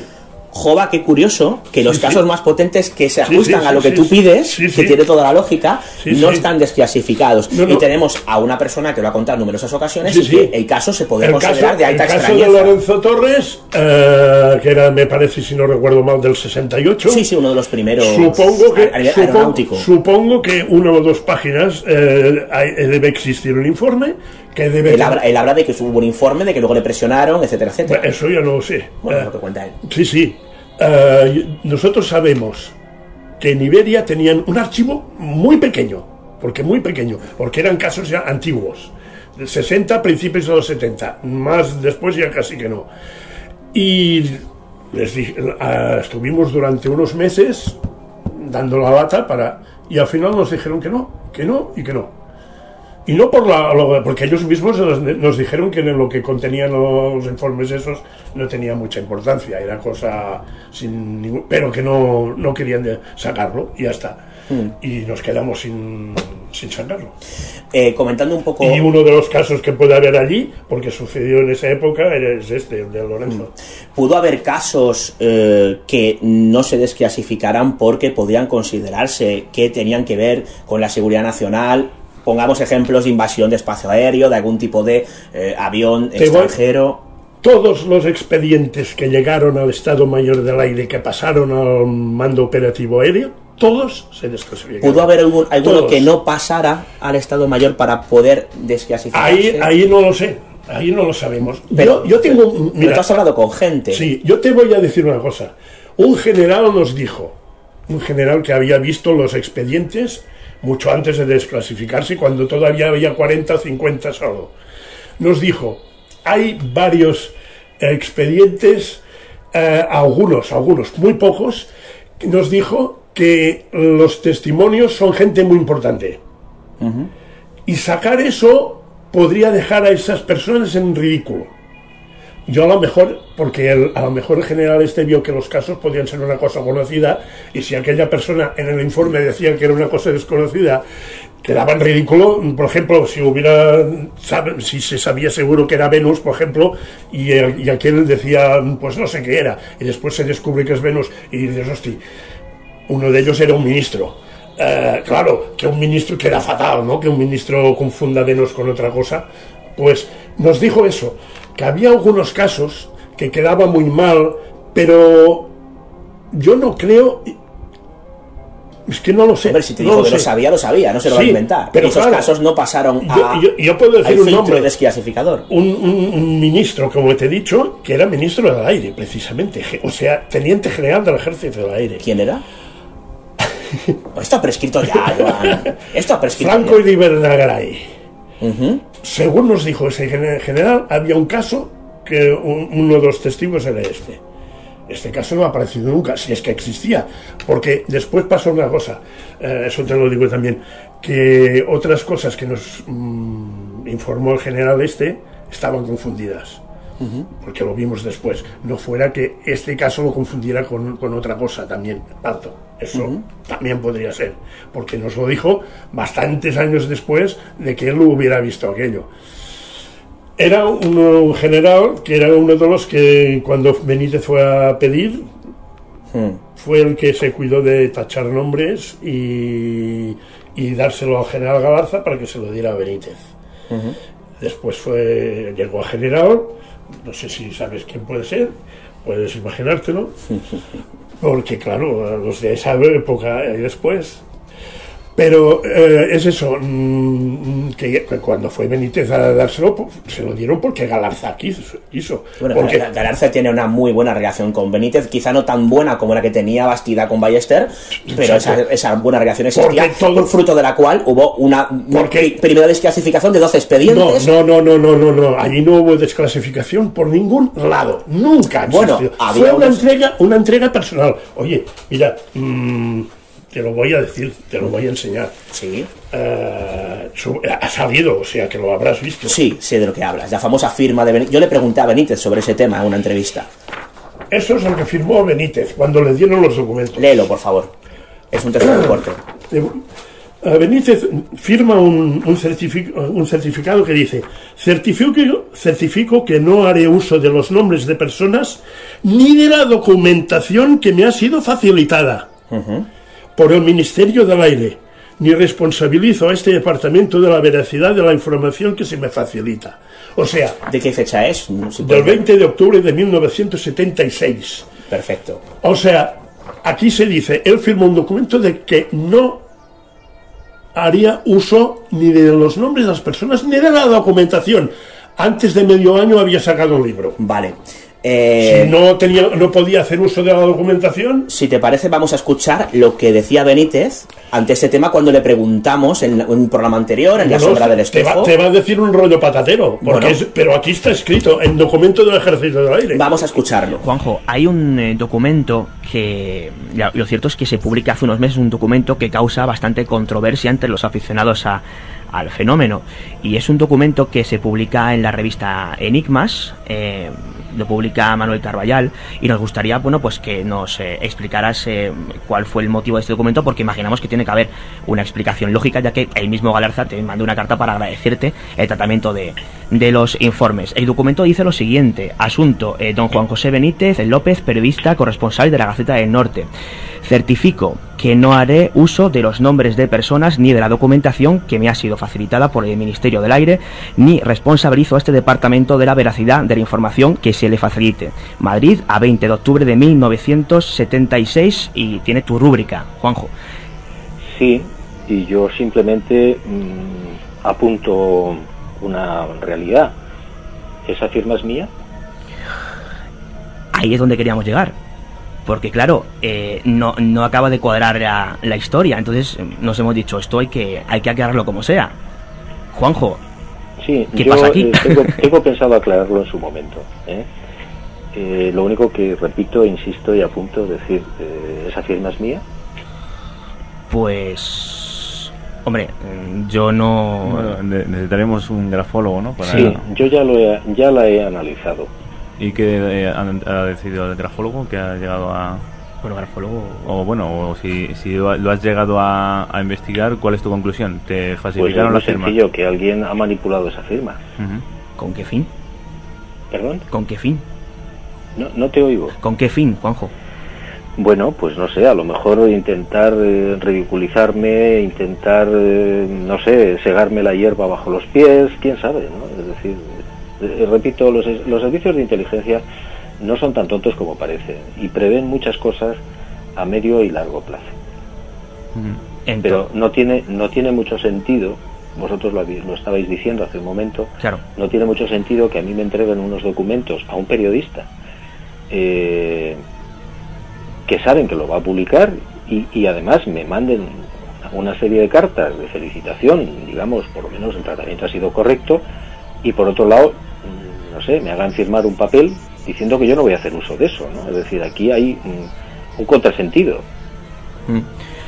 Bueno, eh, hay que... Estaba bien aclararlo porque, como tú bien dices, Juanjo, no, no nos cuadraba eh, que hubiera salido publicado este documento. Entonces, bueno, mm, queda claro por tu parte, o sea, niegas que esta firma sea tuya y que el documento, lógicamente, sea auténtico. No, yo no digo que el documento sea falso, yo digo que mi firma no corresponde a mi firma.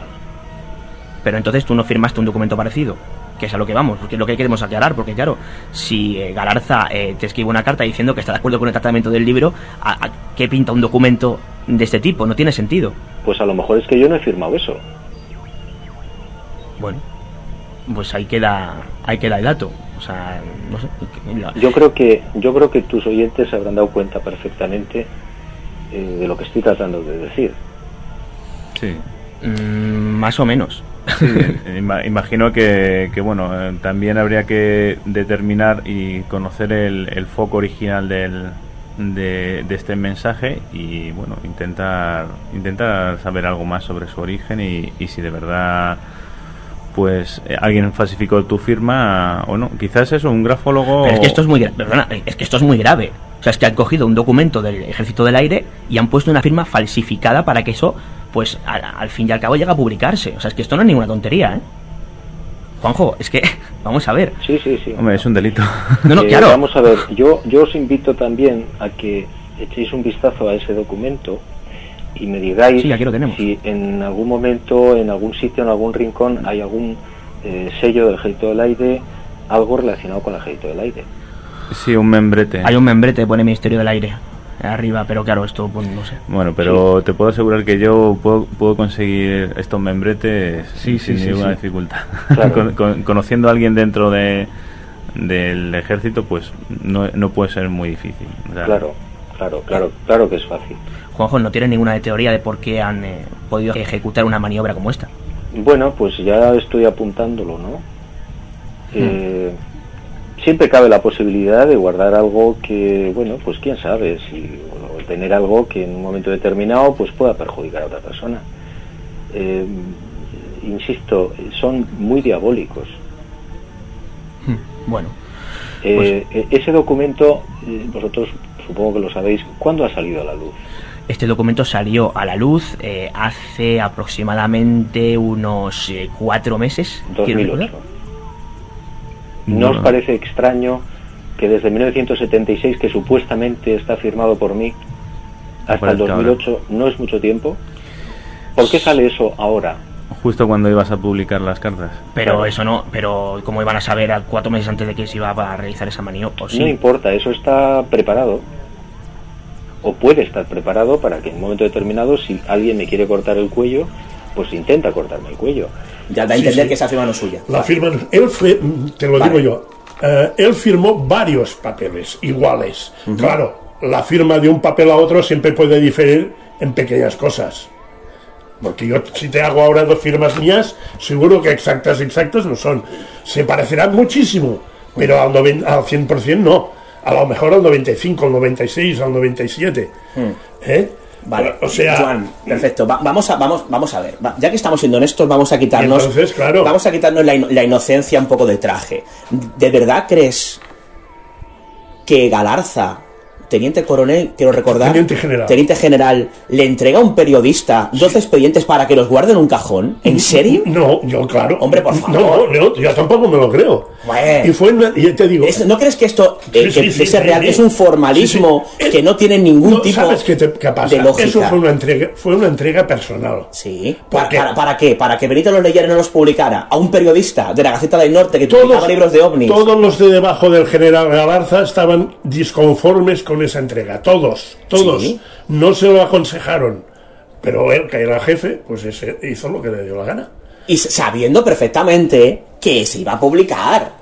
No, hombre, a ver, Joan, seamos Sí, sí, sí, honestos. sí. Entonces, no nos, no nos rasguemos las vestiduras. A ver, el Y más- existe. Y más, y más cayendo en manos de Benítez. Si te piensas que- que, no lo va a publicar, no. Hombre, claro, que ya tenía una una eh, un- una, Sí, sí. una trayectoria publicando información claro, claro, relacionada claro. con ovnis, con lo cual vamos a sacudirnos quizá un poco la inocencia, porque un, pero- un teniente y- general no entrega a un periodista 12 expedientes para que lo guarde en un cajón. Y va después el general y le dice que está disconforme con lo que ha hecho. Porque hubo mucho follón dentro del ejército Pero del de- aire. después, Porque, claro, pero después. En, en esa época estaba el general Galarza, era el, el general jefe del Estado Mayor del Aire, pero estaba el ministro del Aire todavía. Que era Franco Irigaray, precisamente. Y le dijo al general Galarza, oye, ¿qué has hecho? Y le pidió explicaciones. Y el otro tuvo que mandarle un informe explicando qué había pasado. ¿Por qué? Porque era una cosa que no. Y entonces le echó en cara el general Galarza, a Benítez, a Benítez le dijo que también, eh, aunque en otros sitios parece que le dice que sí, en otros le dice que no. Y Benítez, por ejemplo, hay una carta. Hombre, si hay un momento el Hay que una le carta dice que, le dice que si es usted, si es su deseo llevarme al juzgado de guardia, por todo esto estoy dispuesto. Le dijo Benítez al general Galarza cuando le echó en cara haber, haber escrito el libro. Bueno, a ver, haber escrito ese libro después de haber publicado alguno de esos expedientes En la prensa, en la Gaceta en la del Norte. en la prensa, Vale, exacto. Perfecto. Eh, desclasificación. ¿Hubo gente? No, eh, Entonces, eso fue una entrega personal. De desclasificación, no. Vale. No, no, bueno, pero es una forma de definir. ¿No están Sí, de acuerdo? sí. Perfecto. No, no, es que, es que desclasificación solo existe una de la del año 92 en abril. Sí, pero de la Junta el de caso es de que un general le dio 12 Exacto. expedientes a un periodista sabiendo que los iba a Y publicar. más adelante el otro general le dio dos más. La, la- que- claro, la- pregunta del millón es si se hizo mejor una desclasificación pura en la que un periodista se limita a publicar lo que le mandan o, eh, hubo, o la otra en la que hubo una serie de mm, interpretaciones Galarza, Galarza subjetivas. Galarza le iba a dar los informes a Sin tachar ni un nombre. Y es lo que he dicho, los disconformes que estaban abajo, antes de dárselo, cogieron el rotulador y, lo, y lo tacharon todo, la- las identidades. Bueno, pero eso es lógico, no vas a publicar Eso claro, está claro, ni- claro. ni Benítez lo hubiera hecho No, público. Eso ¿eh? también nos lo hicieron a nosotros. Hoy con protección de datos sería inviable. Nosotros, nosotros, por ejemplo, con la desclasificación, nosotros los nombres de los testigos así, algunos los sabíamos, Mm. pero otros no. Y, y no lo sabemos. eh, Algunos, o sea, algunos no- a lo mejor lo solicitamos y nos lo dijeron. No para ir, porque no hemos ido a investigar, pero lo sabemos, pero la mayoría no lo sabemos. Yo, por ejemplo, te puedo decir otra cosa, de otro caso, de otro caso desclasificado, en Valencia, el año 73, si no recuerdo mal. Ese caso de un Mirage, que según parece, parece fue Venus. Ese caso de un Mirage que... Vaya por Dios. Sí, ese caso de un Mirage que vieron eso, eh, yo lo tenía antes, este caso. ¿Por qué lo tenía antes? Porque un primo lejano mío estaba haciendo la mili en Valencia, en la base aérea de Manises, y fue el que tecleó a máquina el informe. Ah, amigo. Ah, amigo. Y él, claro, le llamó mucho la atención eso, y en vez de hacer un, un original y una copia como le pidieron, pues hizo un original, una copia y otra copia. Y se guardó la copia esa. Mm. Se la llevó a casa una vez licenciado. Cuando se enteró de que yo me dedicaba a eso de los ovnis, me llamó por teléfono, oye, tengo esto. Claro, allí salía el nombre de los dos capitanes pilotos de los Mirage.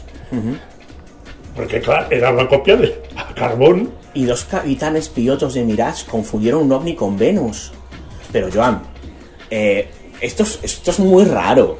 Pero es posible. Porque son dos, ¿no? Pero, bueno, sí, que sea sí, uno, pero, bueno. pero es posible, es posible. Bueno, iban, y- en el, iban en el mismo avión, ¿eh? No, no en diferente avión. No, pero, pero, pero son dos, Sí, sí, son, sí, son sí, dos, sí. dos- cuatro Sí, ojos, sí, dos, sí, sí, sí, uno es sí. diferente a otros. Pues ese caso yo lo tengo de principios de los 80 y, y se desclasificó en 90 y pico.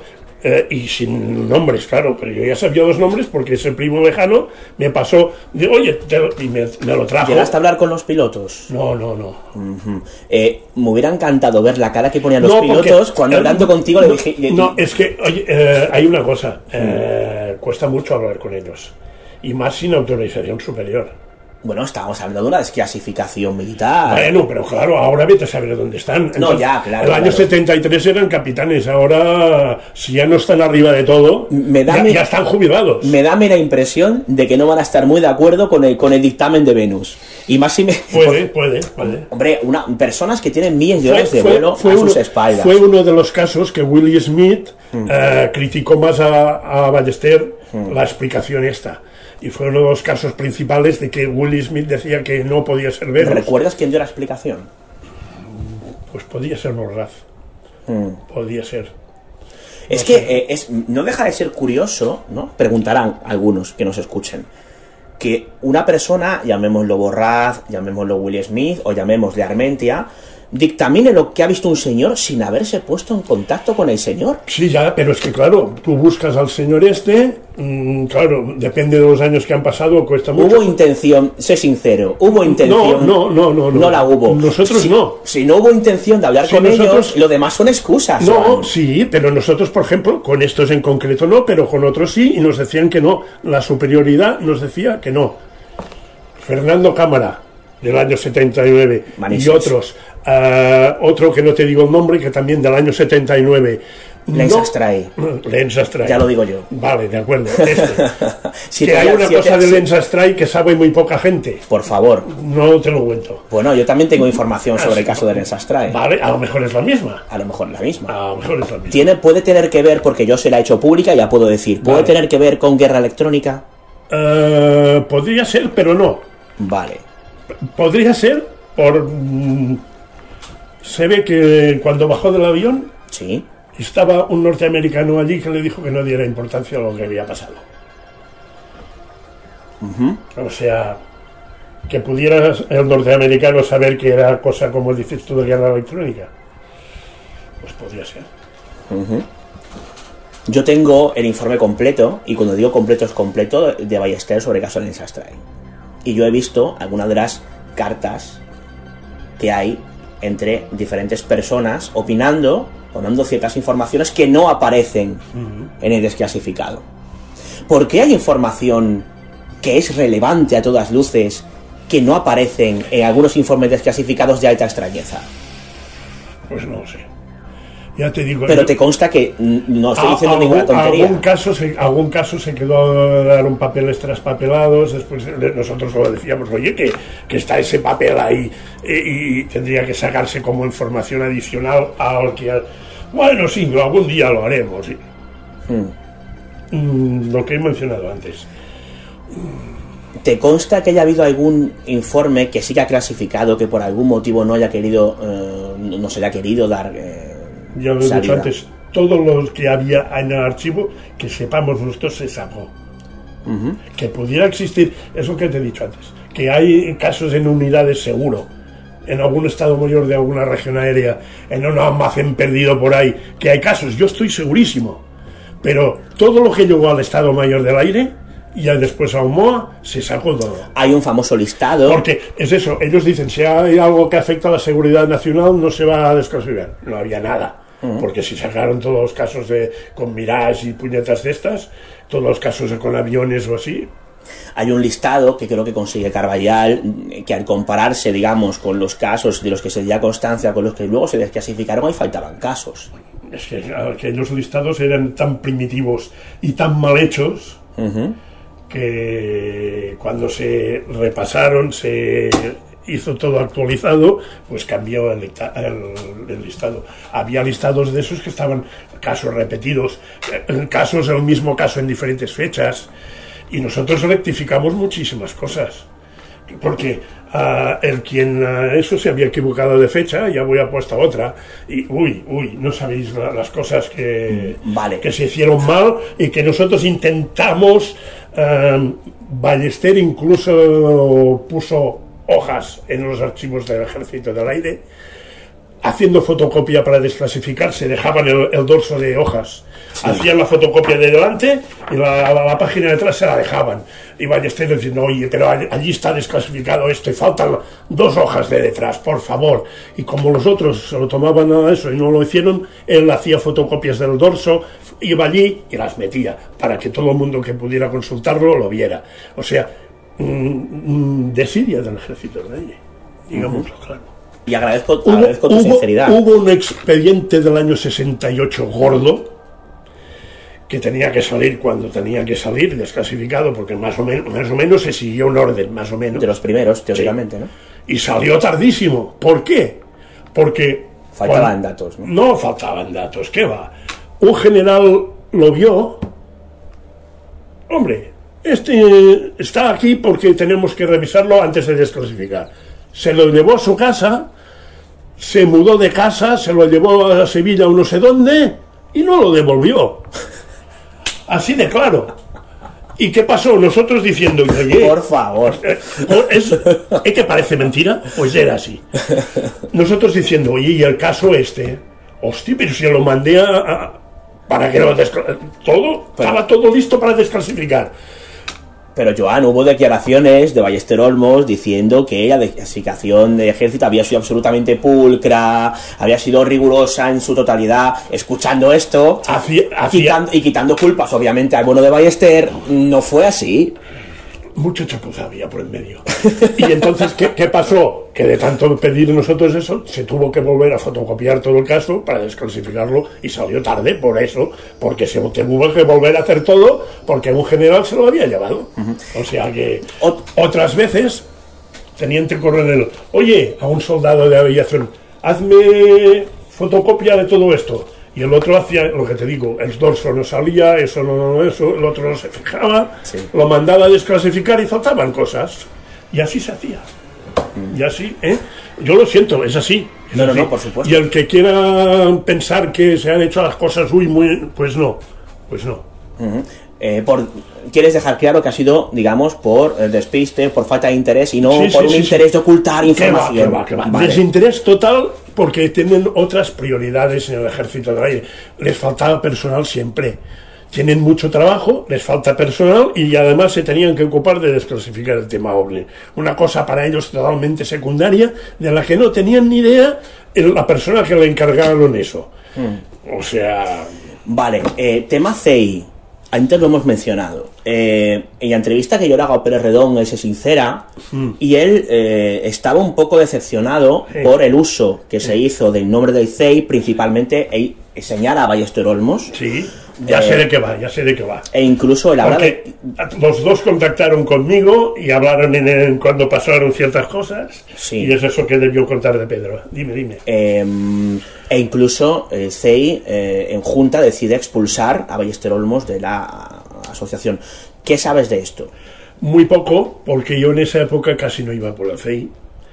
Pero sé, mm, lo que ocurrió es que, por ejemplo, cuando se hablaba del contrato del famoso precontrato del con famoso ejército. contrato del ejército al aire que existe documentación que después eh, no se utilizó.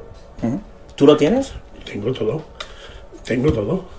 Tengo el de eso con anotaciones mm, del mismo de los mismos del ejército del aire anotaciones al margen a bolígrafo diciendo esto se tendría que cambiar y poner eso Eh, y, de- y después otro definitivo y que al final es eso no se utilizó no se ¿Me, me lo, utilizó. me lo vas a enseñar?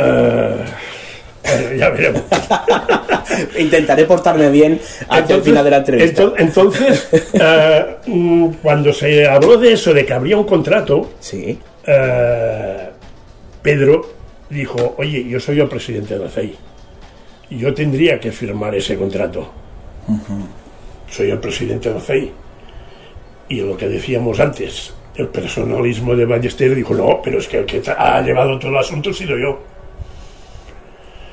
Y yo soy el director de investigaciones de CEI, yo he llevado todo el tema y, y ahí hubo, los dos hablaron conmigo y había un roce importante.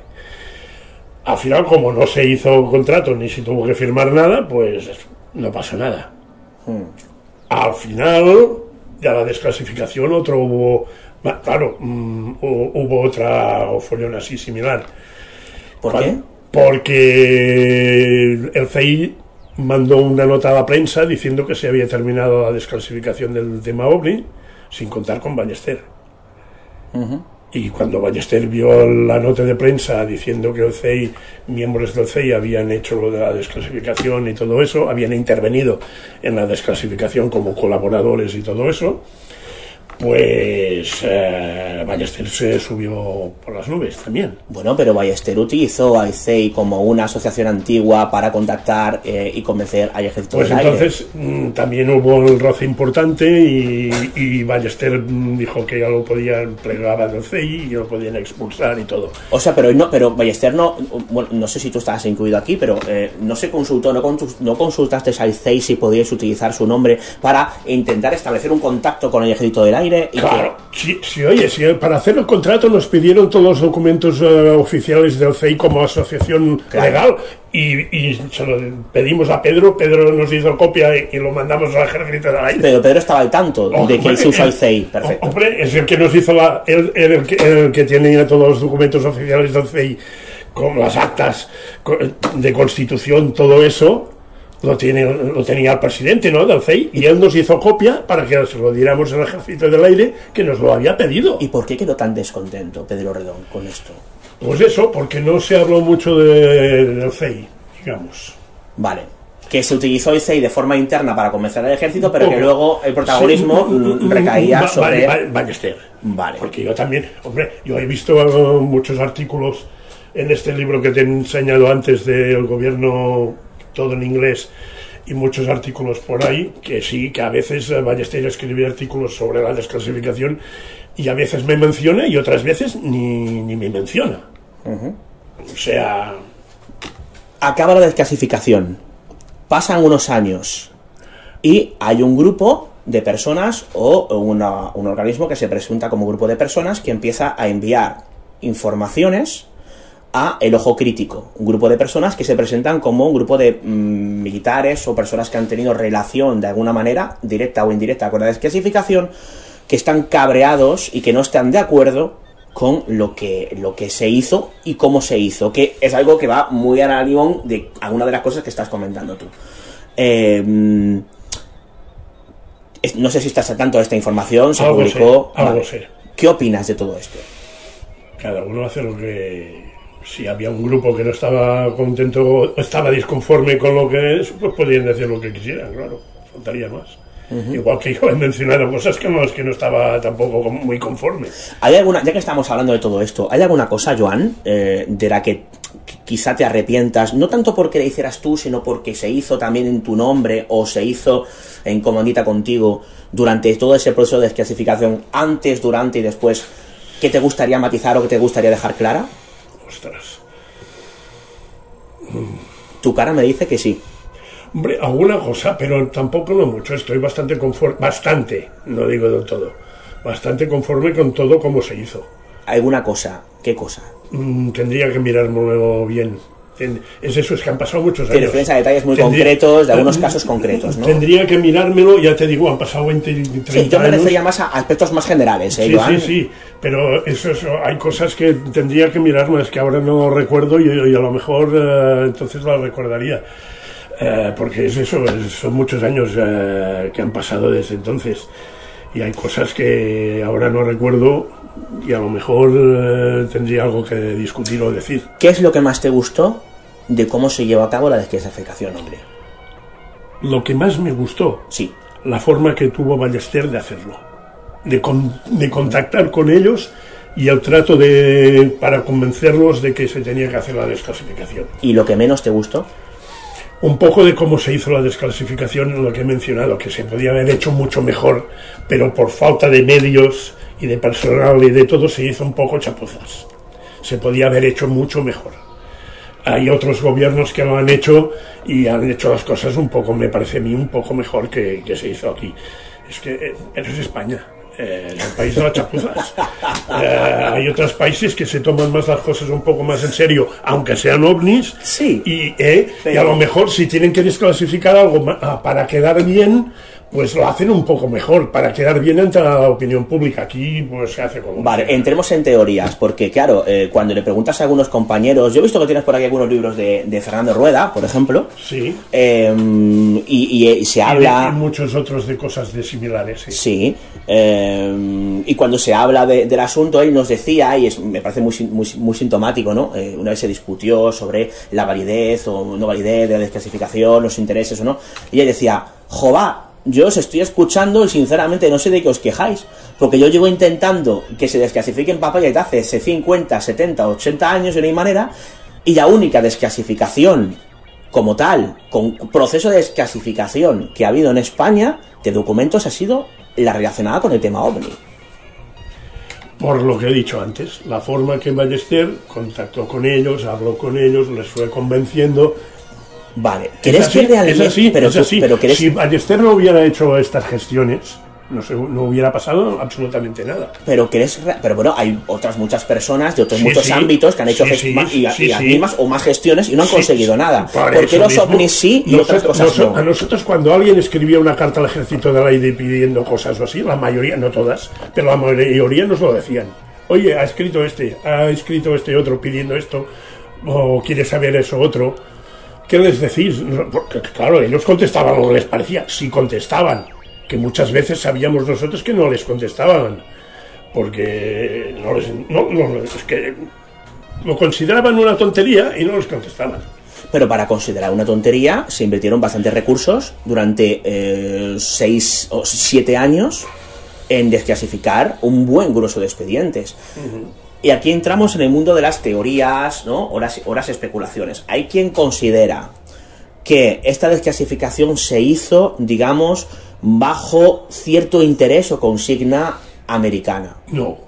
A ver, Lo que sepa, los americanos no intervinieron absolutamente para Yo, nada. yo le pregunto a, a- a la persona, uno de los responsables de la desclasificación. Absolutamente para nada. Ya te digo, empezó la cosa que nosotros que queríamos escribir un libro sobre el gobierno y los y las fuerzas armadas, Guardia Civil sobre el tema ovni, claro, para saber más, sabíamos que tenían unos archivos, pues a contactar con ellos para a- y a partir de ahí, pues contactar, sobre todo Ballester, que es el que contactaba directamente, a convencerlos, a hablarles, oye, esto o lo otro. Y así fue, o sea, ni americanos ni, ni nada de nada. Vale. Eh, otro de los, otra de las patas de la mesa de la que se ha hablado es del interés de la eh, previa, el durante o el posteriormente, mm, en lo que respecta a la desclasificación. Luego te preguntaré por el tema en general de los servicios secretos. La única vez que nosotros consultamos al CSIT y nos dijeron que ellos no tenían ni idea del tema. Bueno, nos dijeron que no tenían ni idea del tema, no tenían nada, nos dijeron y ya está. Que a lo mejor en el futuro les podía interesar, pero nada más.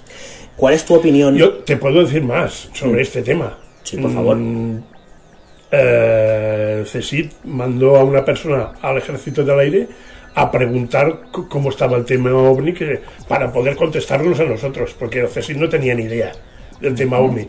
Mandaron a una persona del CSIC a contactar con el MOA para que el MOA les explicara cómo estaba el tema del OVNI o así, para poder contestar a nuestra carta. ¿De qué hablamos? ¿De qué año hablamos? Esto más o menos. O El sea, no- pe- 93. o sea, ya en pleno proceso de desclasificación. Sí. Algo al comienzo, Sí.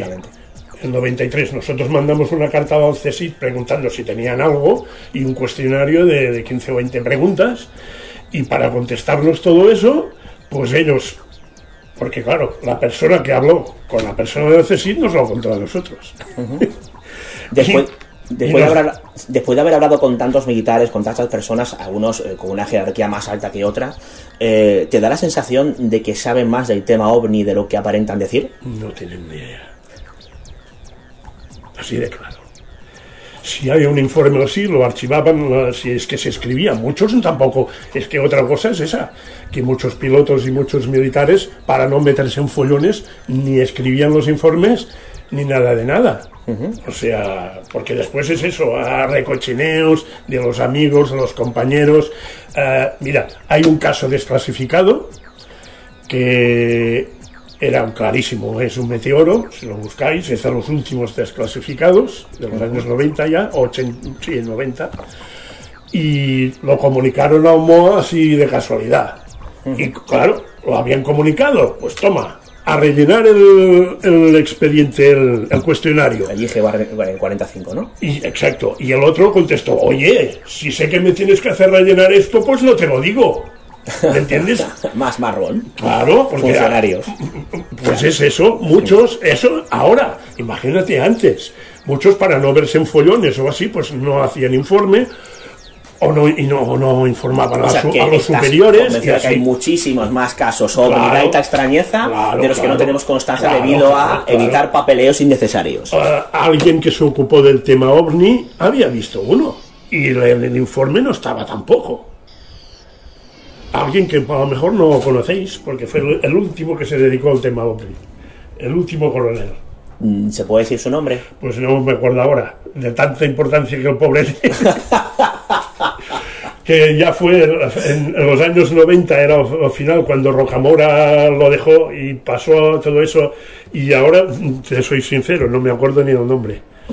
Y él nos, nos lo contó a nosotros, que en la zona de Jerez, cuando él era teniente, en los años 70 me parece que también era, pues vieron ovni que se vio desde tierra, salía en el radar, mm, lo vieron desde el avión, hicieron informe, y tampoco le aparecía el informe por ninguna parte, o sea que perdido debe estar en la región aérea sur, o sea que... Joan, en una entrevista que tiene más de 15 años, que concedes a, a Manuel Carvallal para el Ojo Crítico, la cerrabas eh, de una manera que a mí me ha impactado muchísimo. No sé si lo recuerdas. A ver. En la que tú cuentas eh, lo que tienes de aquello que se ha desclasificado y lo que tienes de aquello que no se conoce. Nosotros tenemos todo, toda la información. Se puede decir que, mm, hombre, a lo mejor ellos tienen algo que nosotros no, pero yo diría que tenemos el 90 y pico por ciento de lo que el ejército del aire tiene. Aquello que no ha salido, que no se ha publicado, eh, La- puede- La información interna del ejército del aire. ¿podría ver la luz de alguna manera? Lo tendrían que desclasificar ellos. Claro. Nosotros nos arriesgamos si sacamos eso, no sé, si han, pa- han pasado años, ¿no? Y muchos de estos documentos son, son viejos. Pero te arriesgas a lo mejor, que, os digo yo, ¿eh? No sé, no sé lo que tendría que consultar un abogado a lo mejor. O sea que...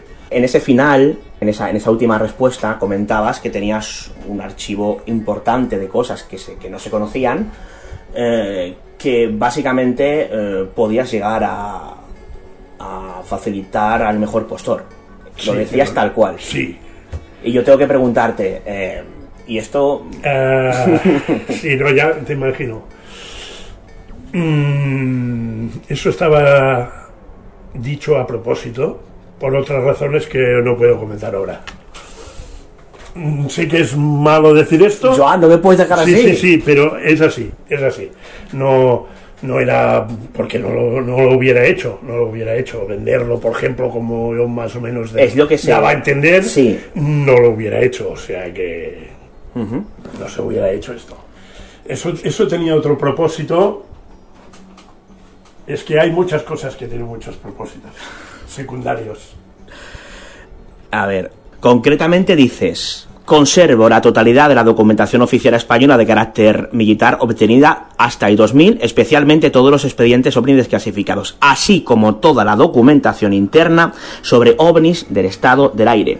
Un millar de páginas absolutamente inéditas y desconocidas eh, al no estar desclasificadas. Y la documentación personal interna, que consta de cientos de páginas inéditas referentes a cómo se gestionó eh, día a día todo el proceso de desclasificación, etcétera. Se trata de información de un enorme valor histórico. Claro. Lo que te decía, la información interna del Ejército del Aire, la información interna del Ejército del Aire y lo que yo te comentaba antes de como la especie de diarios nuestros de todas las gestiones. ¿Me entiendes? Una cosa es nuestra y la otra es del Ejército del Aire, pero todo junto es una información, vaya, ves el día a día de cómo funciona la cosa, ves esos detallitos de, de cómo, se hacen, cómo se hacían las cosas, del desinterés, del nuestro interés. Y oye, insistiendo en una cosa y volviendo a insistir para que le dicen, sí, sí, ya, ya lo haré, ya lo haré. ¿Me entiendes? Claro, de cara a la galería queda de una forma, pero ahí se ve todo el entramado interno de toda la cosa. Todo, todo. Pero claro, sacar eso de momento eh, ocuparía mucho, ¿eh? Ocuparía mucho. No, a ver, mm, un millar de páginas no son tantas páginas, ¿eh? Un millar de páginas. eh, Hay, hay, hay, hay hay expedientes que tienen eh, casi que una quinta parte de esa información. Sí, sí, vaya. Y a lo mejor no todo, porque tampoco todo será de un gran interés, pero hombre. Sí, sí, que- sí, sí. La, la información interna del ejército y del aire, aquello de interés, de interés, eh, es poca, hay poca. Porque la mayoría, pues no. Ahora, lo- los, los diarios de la gestión de todo el proceso, eso es. Vale, te pregunto directamente, ¿no te has planteado el hacer algún tipo de libro que creo que sería, claro, sería el continente adecuado para explicar, eh, mm, digamos, cómo fue ese proceso? Porque tú nunca has, bueno, has, has publicado cosas en cuadernos de ufología y en alguna publicación. Ah, cuadernos de ufología presenté un trabajo bastante largo, muy resumido. Te voy pero, a- pero, pero, pero también eh, muy, desfa- desfasado, han pasado muchos muy, años. Muy, muy resumido y censurado. ¿Cómo que censurado? Yo lo había hecho más largo. Hay cosas que... ¿Y quién decidió hacerlas más cortas? Eso no lo voy a decir, pero se puede imaginar. Eh, Hombre, ah, Joan, porque- esto, esto lo puedes contar. Pues, Estamos pues, hablando pues, de investigadores pues la, gente, tema. la gente de, de la Fundación Anomalía, los que dirigían la fundación, que leyeron el trabajo y había algunos párrafos, muy pocos. Principalmente José Ruesga y Julio Arca, si no Eh, recuerdo. sí, José Ruesga, entrevistado sí. en este programa precisamente hace un par de meses, salió Vale, la entrevista vale. publicada. Sí, que no es que nos llevemos muy bien desde hace años, ya no, no desde hace, sí, hace años que no, por una razón fuera de ufológica. Personal. Sí, sí, después te lo cuento. Vale, vale, vale. Y ellos, claro, leyeron el trabajo entero. Y había varios párrafos que me dijeron, esto lo- no nos interesa que salga. ¿Cómo que Y- no? No, un momento, para, para. Así de, así de claro. Y ¿Cómo yo que les no dije. nos interesa que y, yo, salga? y yo les dije, Ballesteros lo ha dicho, claro. Y ellos dijeron, sí, de acuerdo. Porque, claro, ¿quién sabía todo eso? Ballester, ellos no. Ellos no conocían todo el entramado. Por ejemplo, una, una de las cosas que se censura, eso que he comentado antes, de que eh, el CI hizo una nota de prensa al terminar el- la desclasificación y Ballester se, se Desvinculándose más bien. más y el ejército del aire, el teniente coronel Rocamora también salió diciendo de que nosotros no habíamos colaborado con ellos. Eso lo dijo. Está escrito. Conociendo a Ballester, tuvo que sentar un poco mal. Exacto, exacto. Nosotros ya se lo dijimos, no queremos que nos den una medalla, pero al menos reconocer nuestra participación. Y, y va el, el Rocamora y dijo que con el ejército del aire no había colaborado nadie. Eh, a mí, y eso lo puse yo allí, claro, eso a Ballester no le interesó y lo quitaron. Y alguna otra cosilla, alguna otra cosilla, así, pues la- lo quitaron. Mm, Así de claro, lo digo yo, porque yo, ¿Qué- claro, ¿Qué más cosas censuraron? Pues Ah. es el momento de contarlo. Ah, no me acuerdo. ¿Qué pequeño- pequeños detallitos, pequeños detallitos. Ese era uno de los principales. Ya te digo, eran solo unos pequeños párrafos y uno era este. Eh, yo te digo una cosa, desde hace cierto tiempo, eh, como lo de que publiqué en Cuadernos de Ufología, lo tengo en un pendrive. ¿De qué año fue la publicación? El 2000. 2000. Bueno, Lo, va. lo tengo en un pendrive. Ha llovido, ¿eh? y era muy resumido. Te puedo decir que desde hace, de vez en cuando, voy, lo tengo en un pendrive, he cogido una copia y la estoy aumentando, ampliando la información. Eh, en- sabes que tienen las páginas del ojo crítico abiertas y ahí O no va a haber sea, censura alguna. Bueno, ya, pero eso no. Si el. No sé, docenas de páginas. No, Eh, no, claro. no pasa nada. Eh, ¿te, Hombre. compro- ¿Te comprometes a publicar en el ojo crítico si te dejamos la extensión que tú consideres? Si se puede, sí. Vale, No sé, dicho. no ¿eh? sé si te. No dando la mano ahora mismo. no sé si lo terminaré o no. Ya te digo, lo estoy haciendo de vez en cuando. Bueno, pero más, O más- sea, más que terminar, en lo que haces es base- ampliar un en base, en base al trabajo que entonces hice, que claro, tenía que tener una extensión, era largo, Sí. pero claro, no podía llenarlo todo, y era bastante resumido, eh, sin muchos nombres ni cosas, ni según qué detalles. Y ahora, pues, digamos que lo estoy ampliando, añadiendo más información, lo censurado, por ejemplo, también aparece, y otras cosas, claro. Em, solo entre el año, digamos, la historia del ejército del aire desde hasta el 2000, 2001, digamos, pues todo eso, la- todo el periodo ese, todo con toda la información que yo tengo, mm, pues más o menos lo estoy haciendo, ya digo, a ratos, a Sí. ratos, lo estoy haciendo. Bueno, pues ahí queda. Ahí queda dicho. Me está enseñando el pendrive. Déjame que te- yo te lo guardo. No te No, no, no, no. Además es- está incompleto, está incompleto. Está Bueno, incompleto. originalmente completo lo que hiciste en su día. Luego si quieres, quieres no, no, ampliarlo. es que aquí hay alguna cosa ya ampliada. Alguna. Ah, vale, vale. Pero, por ejemplo, ¿ves? Estas hojas que hay aquí, sí, todas estas hojas son que he ido mirando cosas, tomando notas para sí, sí, sí. incorporarlo aquí. Ah, vale. Pues oye, que- queda dicho. te has comprometido a publicar Vale, el ojo vale. crítico cuando la ¿Tenéis la acabe. misma dirección que siempre? Sí. ¿En La Coruña? Eso no cambia. sí. Vale, Bueno, ta- no sé. también hay un correo electrónico, ¿eh? Vale, yo, yo- yo digo porque lo que, has, desconectado lo que me has enseñado es un pendrive, ¿eh? No, no un dossier. No, no, en papel. estoy desconectado y no sé exactamente ya dónde está. Bueno, lo, hablamos, lo hablas conmigo, no te sea, preocupes. Vale, pues. Hacemos un precontrato Pues- que no llegará a nada, como, como, como vaya a Pues ser. hay cosas, por ejemplo, es eso. Rocamora dijo que, nosotros no habíamos colaborado. ¿Cómo te sentó eso, Joan? Fatal, fatal, pero además es que es tonto decir eso cuando tenemos cartas firmadas por el propio, pro- propio teniente general Chamorro diciendo que el señor Que era Valle- su superior. que- exacto, que agradecía la colaboración del señor Ballester y el señor Plana. Y a mí dirás tú, ¿cómo puedes decir eso? Que no hemos colaborado cuando existen cartas escritas, que yo las tengo, diciendo del general Chamorro, diciéndonos eso, que agradece nuestra colaboración, por favor. Intentaré preguntarle a, a Rocamora. Sí, sí, ya, tú ríete.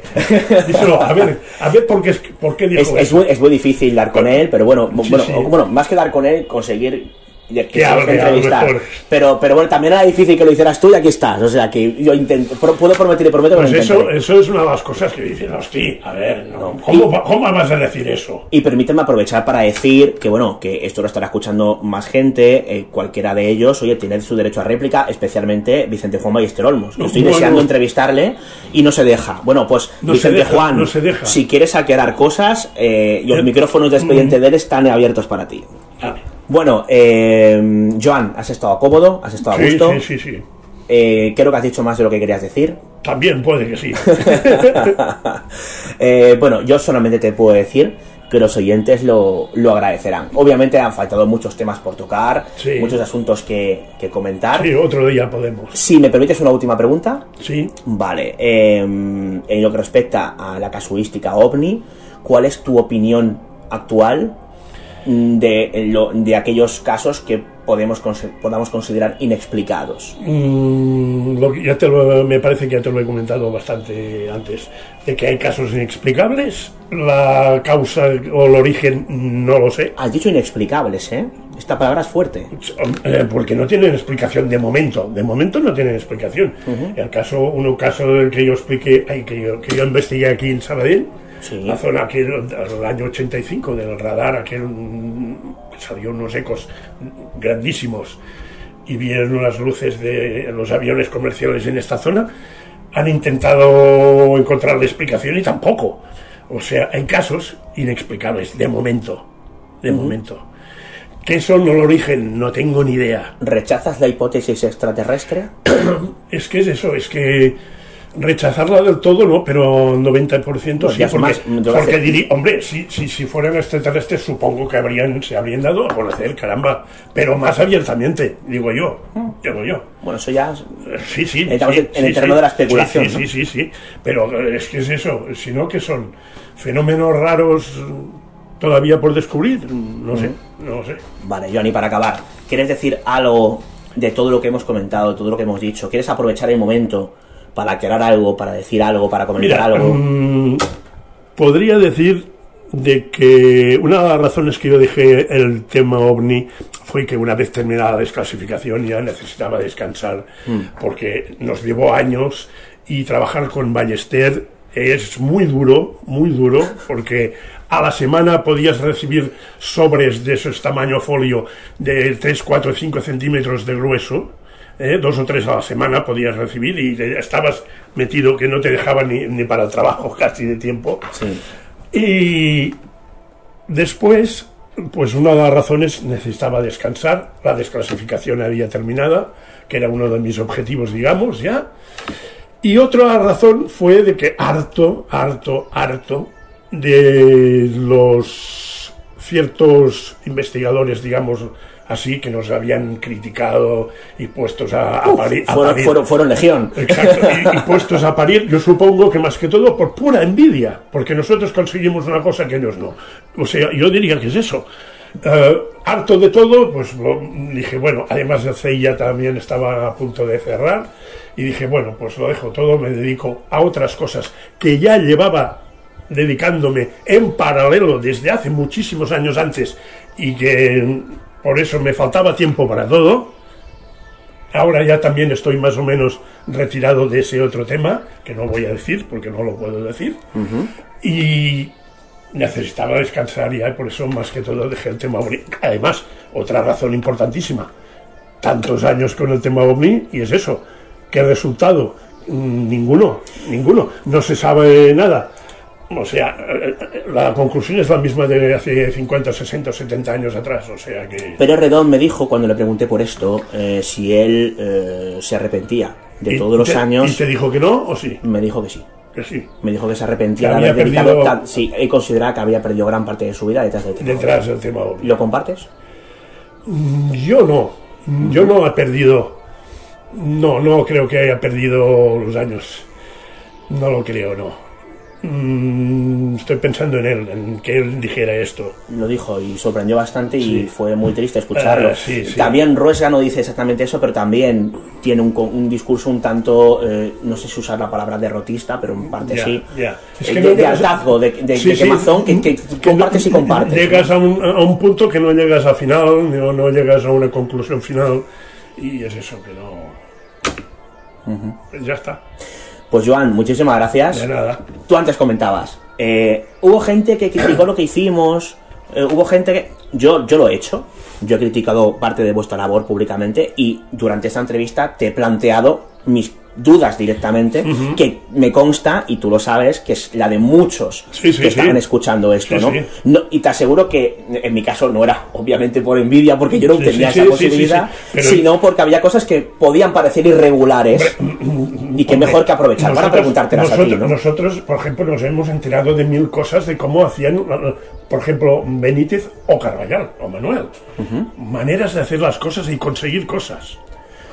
Oye, Bueno, hay quien, hay quien- hay quien- totalmente. hay quien considera que el fin justifica los medios. Hombre, así pues, no sé, vas en el ejército del aire, entras con la metralleta, los pelas a todos y te llevas la documentación. Claro, el fin justifica los medios, pues porque eh, Hombre, ahí estamos hablando, estamos hablando de vidas humanas. nos- ¿eh? Nos nosotros nos hemos enterado de cosas que la verdad. No, no, si son públicas. La mayoría son públicas y notorias. En este programa una entrevista a Carballar hablando de sus métodos y él contó varias, varias anécdotas de cómo se disfrazaba en momentos puntuales para conseguir información. Esto es público, ¿eh? No es... Intimando a gente y haciendo las mil y una. Nosotros lo, sé- lo sabemos. Nosotros lo sabemos porque nos lo ha contado la gente que, ¿me entiendes? O sea que... Y dije, Bueno, es la ufología radical, que diría alguno, ¿no?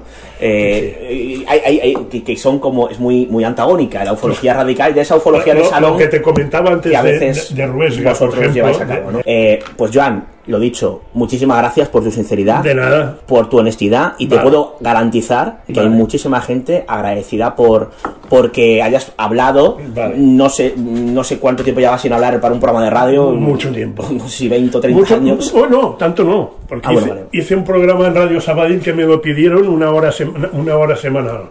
¿Ah, sí? Hace unos años, hace unos años. Ah, qué bueno. Hace ya... mm, Pero hablando de estos temas. Sí, sí, hablando de temas ovni. Ah, qué bueno, qué bueno, qué bueno. Hace, no sé, ya siete u ocho años puede. Pero me lo pidieron, me insistieron. Y una vez a la semana, pues durante una hora iba allí y explicaba casos y cosas. Pero eso está público en internet, que lo puedo consultar. No, no creo, no sé, no, Claro, es que- no sé, no tengo ni idea. Pues para los oyentes de Sabadell sí, muy bien, sí, sí. pero para el resto Exacto, del mundo, no- no tengo ni idea. que esto lo escuchan en todos lados, no se sabe. ¿no?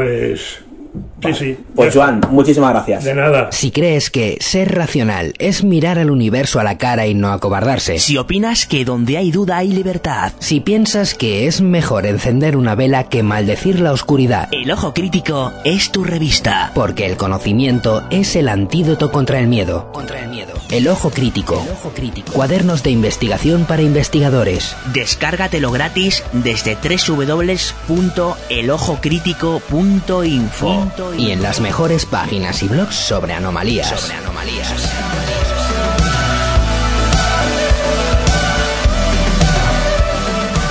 Hay otros mundos, pero están en este.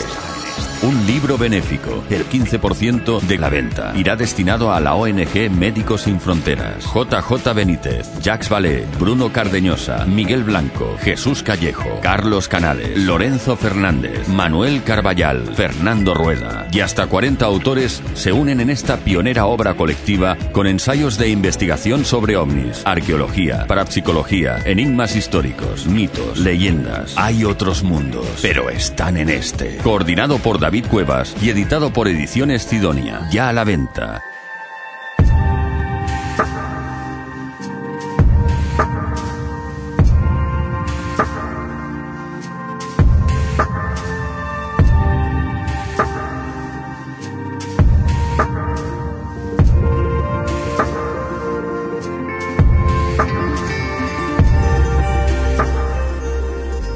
Pues eh, hasta aquí la entrevista con Joan Plana Cribillén.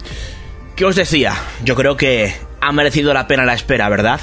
Clasificar la desclasificación, valga la redundancia, como en parte una chapuza, eh, ya es eh, bastante escandaloso. Eh, insisto, viniendo de parte de la persona que ayudó a desclasificar esos expedientes al propio ejército del aire, así como otras afirmaciones bastante tremendas que hace durante toda la entrevista.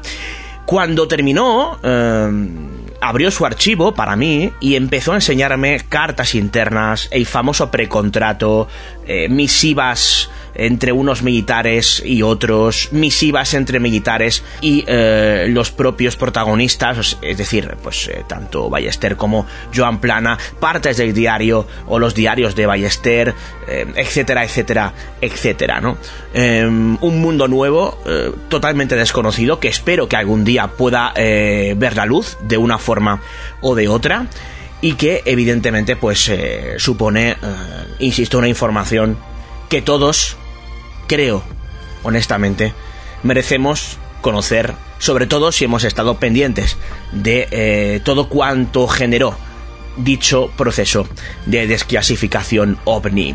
Sin más, A continuación escucharéis una entrevista realizada a JJ Benítez en 2008 en La Sombra del Espejo, justo después de hacer públicas aquellas cartas eh, facilitadas por Willie Smith que desvelaban toda esa suerte de colaboración entre el propio Ballester Olmos eh, y su eh, séquito de colaboradores, entre los que estaban pues el, Manuel Borraz, ya citado, el propio Willie Smith, como no, el polémico Javier Armentia, Juan Antonio Fernández Peris, y otros tantos que eh, evidentemente bueno pues eh, dictaminaban lo que podía ser o no cada uno de los casos sin hemos escuchado las palabras del propio Joan Plana, la eh, consabida investigación completa más allá de las pesquisas que podía hacerse desde el cómodo salón de sus casas. Escucharemos a Juanjo Benítez en una entrevista que creo no tiene desperdicio y a continuación escucharemos otra entrevista casi que debate, bastante polémica, con eh, alguien que se ha citado bastante en estas últimas eh, dos horas, Vicente Juan Ballester Olmos. ¿Qué opina él? ¿Cuál es su visión de todo esto? Obviamente no tenemos su opinión actual, pero eh, a falta de pan, buenas son tortas, aunque lleven 13 años publicadas. Por eso, pongo a disposición de aquellos que no lo hayan escuchado esta eh, entrevista eh, debate con eh, Vicente Juan Ballester Olmos para que tengáis ahora sí un concepto más global de los principales activos civiles de esta mm, desclasificación. Por un lado, Joan Plana y Vicente Juan Ballester Olmos y por otro, JJ Benítez. Ahora sí que sí, me despido de vosotros, no sé si hasta la próxima temporada o para siempre, en lo que respecta, obviamente, a este formato de dimensión límite de expediente DL, ya veremos qué pasa después del verano, eh, ya veremos si continuamos con la periodicidad habitual, si la bajamos, si desaparece. Insisto, es algo que eh, no se sabe y que va a depender de varios factores, entre otros, insisto, del apoyo que pueda o no recibir este programa, como explicaba en la introducción. No me enrollo más, vamos a dejar a los que realmente saben. JJ Benítez en primer lugar, Vicente Juan Ballester Olmos en segundo, ambos en sendas entrevistas de la sombra del espejo para que nos ilustren en lo que respecta a sus visiones completamente antagónicas, por otro lado, de cuánto aconteció en aquel histórico proceso de desclasificación. Hasta siempre.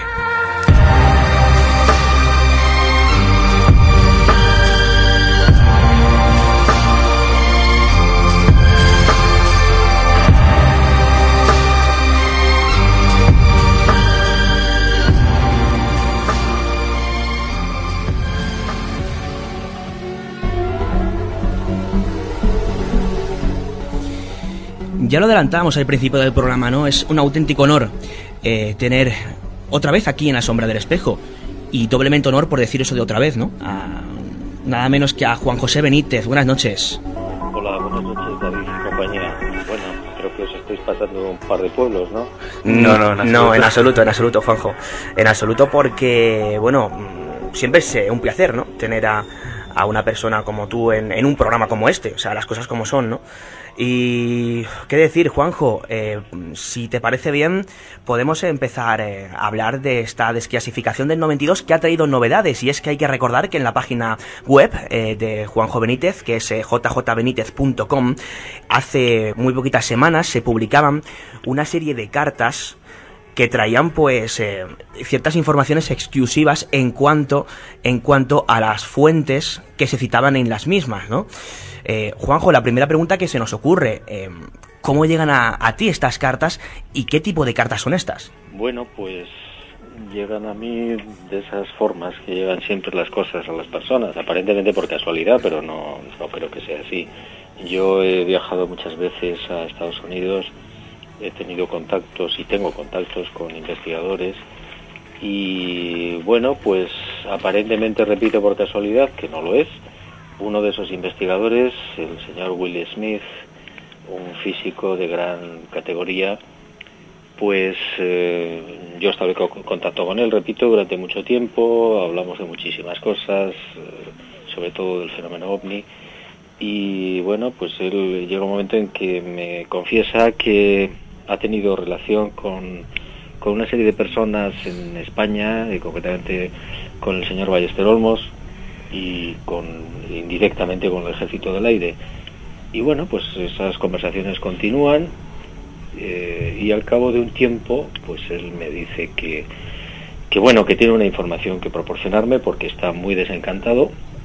Considera que la desclasificación del fenómeno OVNI en España eh, a partir del 92 fue un absoluto fraude y que las personas que le invitaron a participar en todo ese proceso pues lo engañaron y que bueno pues que sencillamente me entregaba esa información y sus documentos para que yo hiciera lo que considerara oportuno eh, con una condición y es que bueno pues que yo si hacía uso público de ella tenía que ser una vez que él hubiera fallecido y yo Mm. lo he respetado naturalmente Hay que recapitular y decir que la desclasificación del 92 eh, no os dejó muy contentos tanto a ti como a otra serie de investigaciones del fenómeno OVNI, ¿no?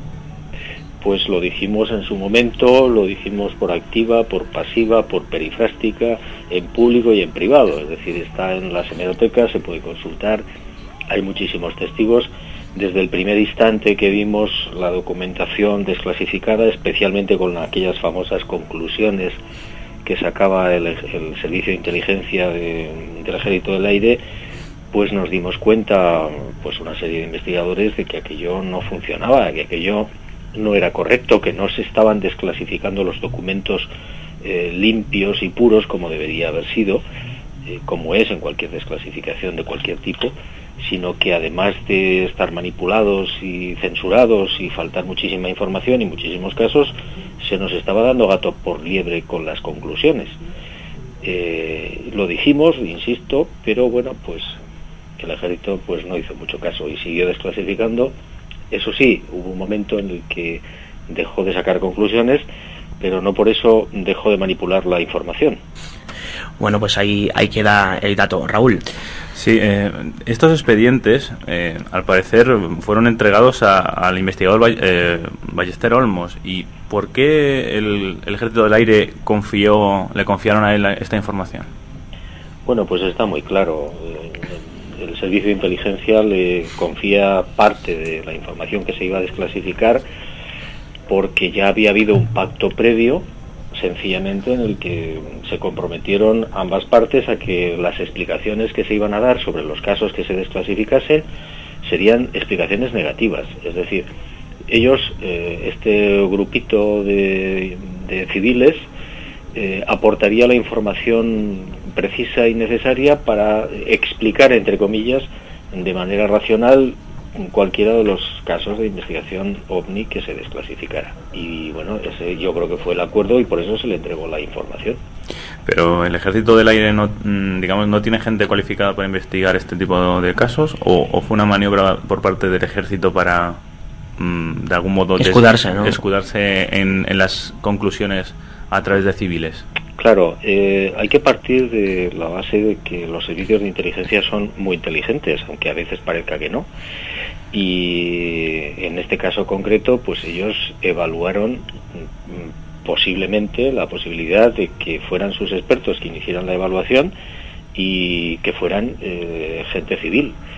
Si eran civiles, la responsabilidad siempre mm, caería sobre esa gente, ¿no? Y ellos de alguna manera quedarían limpios de cualquier tipo de culpabilidad, cosa que por supuesto no, ha sido así, porque el proceso estaba viciado y viciado por culpa justamente de los militares. Pero yo creo que esa probablemente fue la explicación o la, justificación más importante. En- tengo alguna sospecha de que pudo haber alguna otra razón, pero de momento creo que esta es la más interesante. Claro, porque yo te iba a preguntar, Juanjo, ¿cómo llegas a esta conclusión? Pues hombre, llego a esa conclusión porque, insisto, los militares no son tontos. Es decir, ellos tienen una documentación que es el archivo que se supone que van a desclasificar y lo van a sacar a la luz pública. Eh, si ellos quieren mm, explicar, entre comillas, que todo eso en realidad son globos y Venus, el planeta Venus, etcétera, pues qué mejor que lo digan otros ¿eh? y que además lo diga gente que supuestamente estaba cualificada para ello. Por ejemplo, Willie Smith lo estaba, ¿eh? porque era un físico muy renombrado.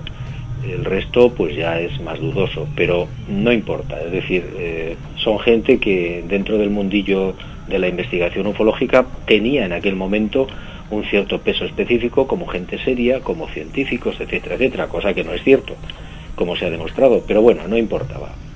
La cuestión es que alguien se responsabilizara de esas conclusiones, llegado el caso de que se descubriera, como así ha sido pues eh, repasemos los nombres de esas personas que participaron en este proceso, entre comillas, limpio, muy entre comillas, según decían ellos, de la desclasificación OVNI española de 92.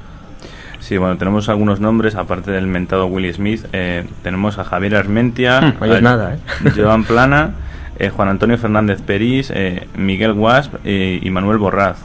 ¿Hay algún nombre adicional a esta lista o, o que tengas constancia? Bueno, pues en principio supongo que hubo algún colaborador más, pero digamos que los más importantes fueron estos, con el señor Ballester Olmos a la cabeza. Es decir, en total son siete los que él menciona de su puño y letra, es decir, no es que nos lo estemos inventando. Juanjo, eh, llegas a comentar eh, que quizá haya alguna otra razón eh, podríamos saber cuál, porque claro, estamos muy intrigados con todo esto, ¿no? Conocemos la versión de que efectivamente, bueno, pues esto pudo hacerse para desacreditar el fenómeno ovni por una, eh, digamos, artimaña eh, de inteligencia involucrando una serie de civiles que ya pues sabían que mm, de hecho antes de que empezaran a dar sus conclusiones ya tenían una teoría demasiado partidista hacia la no autenticidad de esos casos. Bueno, yo tengo una hipótesis, pero es solamente una hipótesis de trabajo que lógicamente pues es muy difícil de demostrar, al menos yo no he conseguido demostrarlo, pero bueno, por las fuentes que tengo y por las informaciones que he ido recibiendo, me inclino a pensar que eh, la desclasificación del año 92 pudo obedecer fundamentalmente a una consigna, mm, digamos, de los militares norteamericanos, en un país eh, que en esos momentos estaba pues en un proceso mm, digamos de desarrollo importante eh, y que podía tener una cierta repercusión. Eh, qué sucedería si en un país europeo importante o relativamente importante como España se produce un fenómeno de desclasificación del fenómeno ovni de los archivos militares y qué os sucedería mm, con la opinión pública esa es la teoría mm, repito que no puedo demostrar Fíjate que curioso, Juanjo, porque yo repasando antiguos cortes, eh, me doy cuenta que hay un programa, yo creo que ya mítico, en la televisión española, eh, que fue dirigido y presentado por Iñaki Gabiondo, llamado En Familia. En este caso, pues este programa se emitió el 21 de abril del año 1989, pues eh, prácticamente 19 años justos, en el cual eh, el teniente coronel del Estado Mayor del Aire, Juan Trinidad Espinosa, decía algo que quizá podría asemejarse bastante a lo que tú estás exponiendo. Escuchamos. Objeto volante no identificado. Diez años de materia clasificada.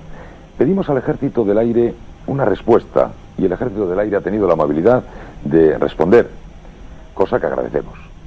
Teniente Coronel Trinidad, buenas noches. El Teniente Coronel Trinidad es del Estado Mayor del Cuartel General y me parece que es un hombre perfectamente cualificado para responder a estas preguntas.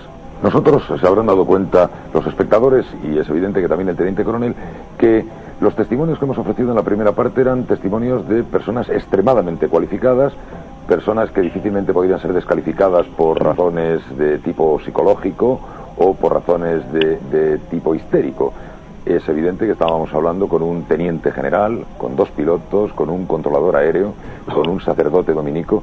Estos testimonios son testimonios a considerar, ¿no le parece? Sí, sí, sí. no cabe duda. Y así se respetan como tales.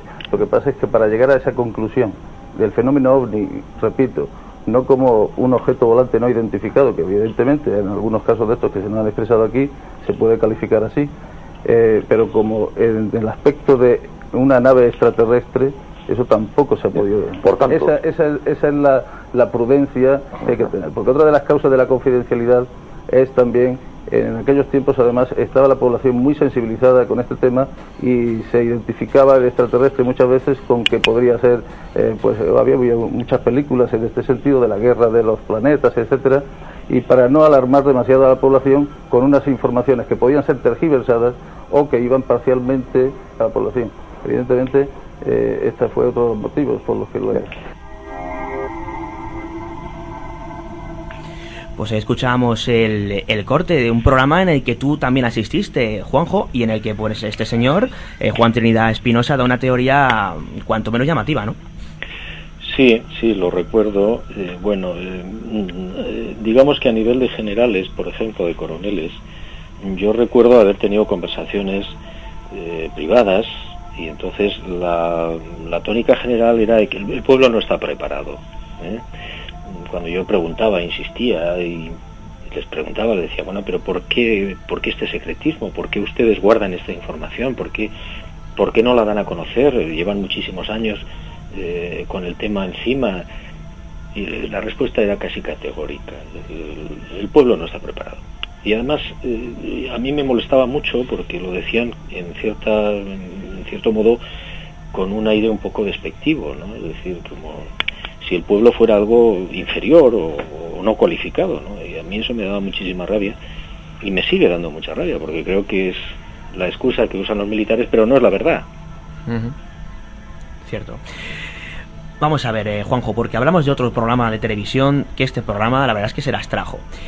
Eh, nos situamos en el año 1993 eh, y es que pues eh, se graba un programa en Telecinco llamado Otra Dimensión presentado por Félix Gracia. Es un debate que tú mantienes con Vicente Juan Ballester Olmos. ¿Qué pasó con este programa, Juanjo? Porque se habla de que hay una censura previa, llegamos incluso a, a ver cómo eh, Joan Plana publica en un escrito bastante amplio que fue publicado, de hecho, en, eh, en Cuadernos de Ufología, en un especial que hubo, un dossier sobre eh, pues la desclasificación eh, y él comentaba que Félix Gracia eh, quiso eh, no emitir ese programa porque había demasiado nerviosismo, demasiada tensión en el mismo. también se habla de otras teorías que dicen que bueno que hubo un malestar en lo que fue la cúpula de Telecinco por la decisión de Félix Gracia. ¿Qué pasó exactamente, Juanjo? Hasta donde tengas conocimiento con este programa, porque yo creo que es mm, cuanto menos interesante y que marca un antes y un después en lo que es el asunto de la desclasificación en cuanto a los medios de comunicación. Sí, sí, efectivamente. Yo recuerdo que ese programa se grabó en julio, si no recuerdo mal, del año 92, o perdón, 93, bueno, 92 o 93, y, se tardó en emitir bastante, bastante tiempo, ¿no?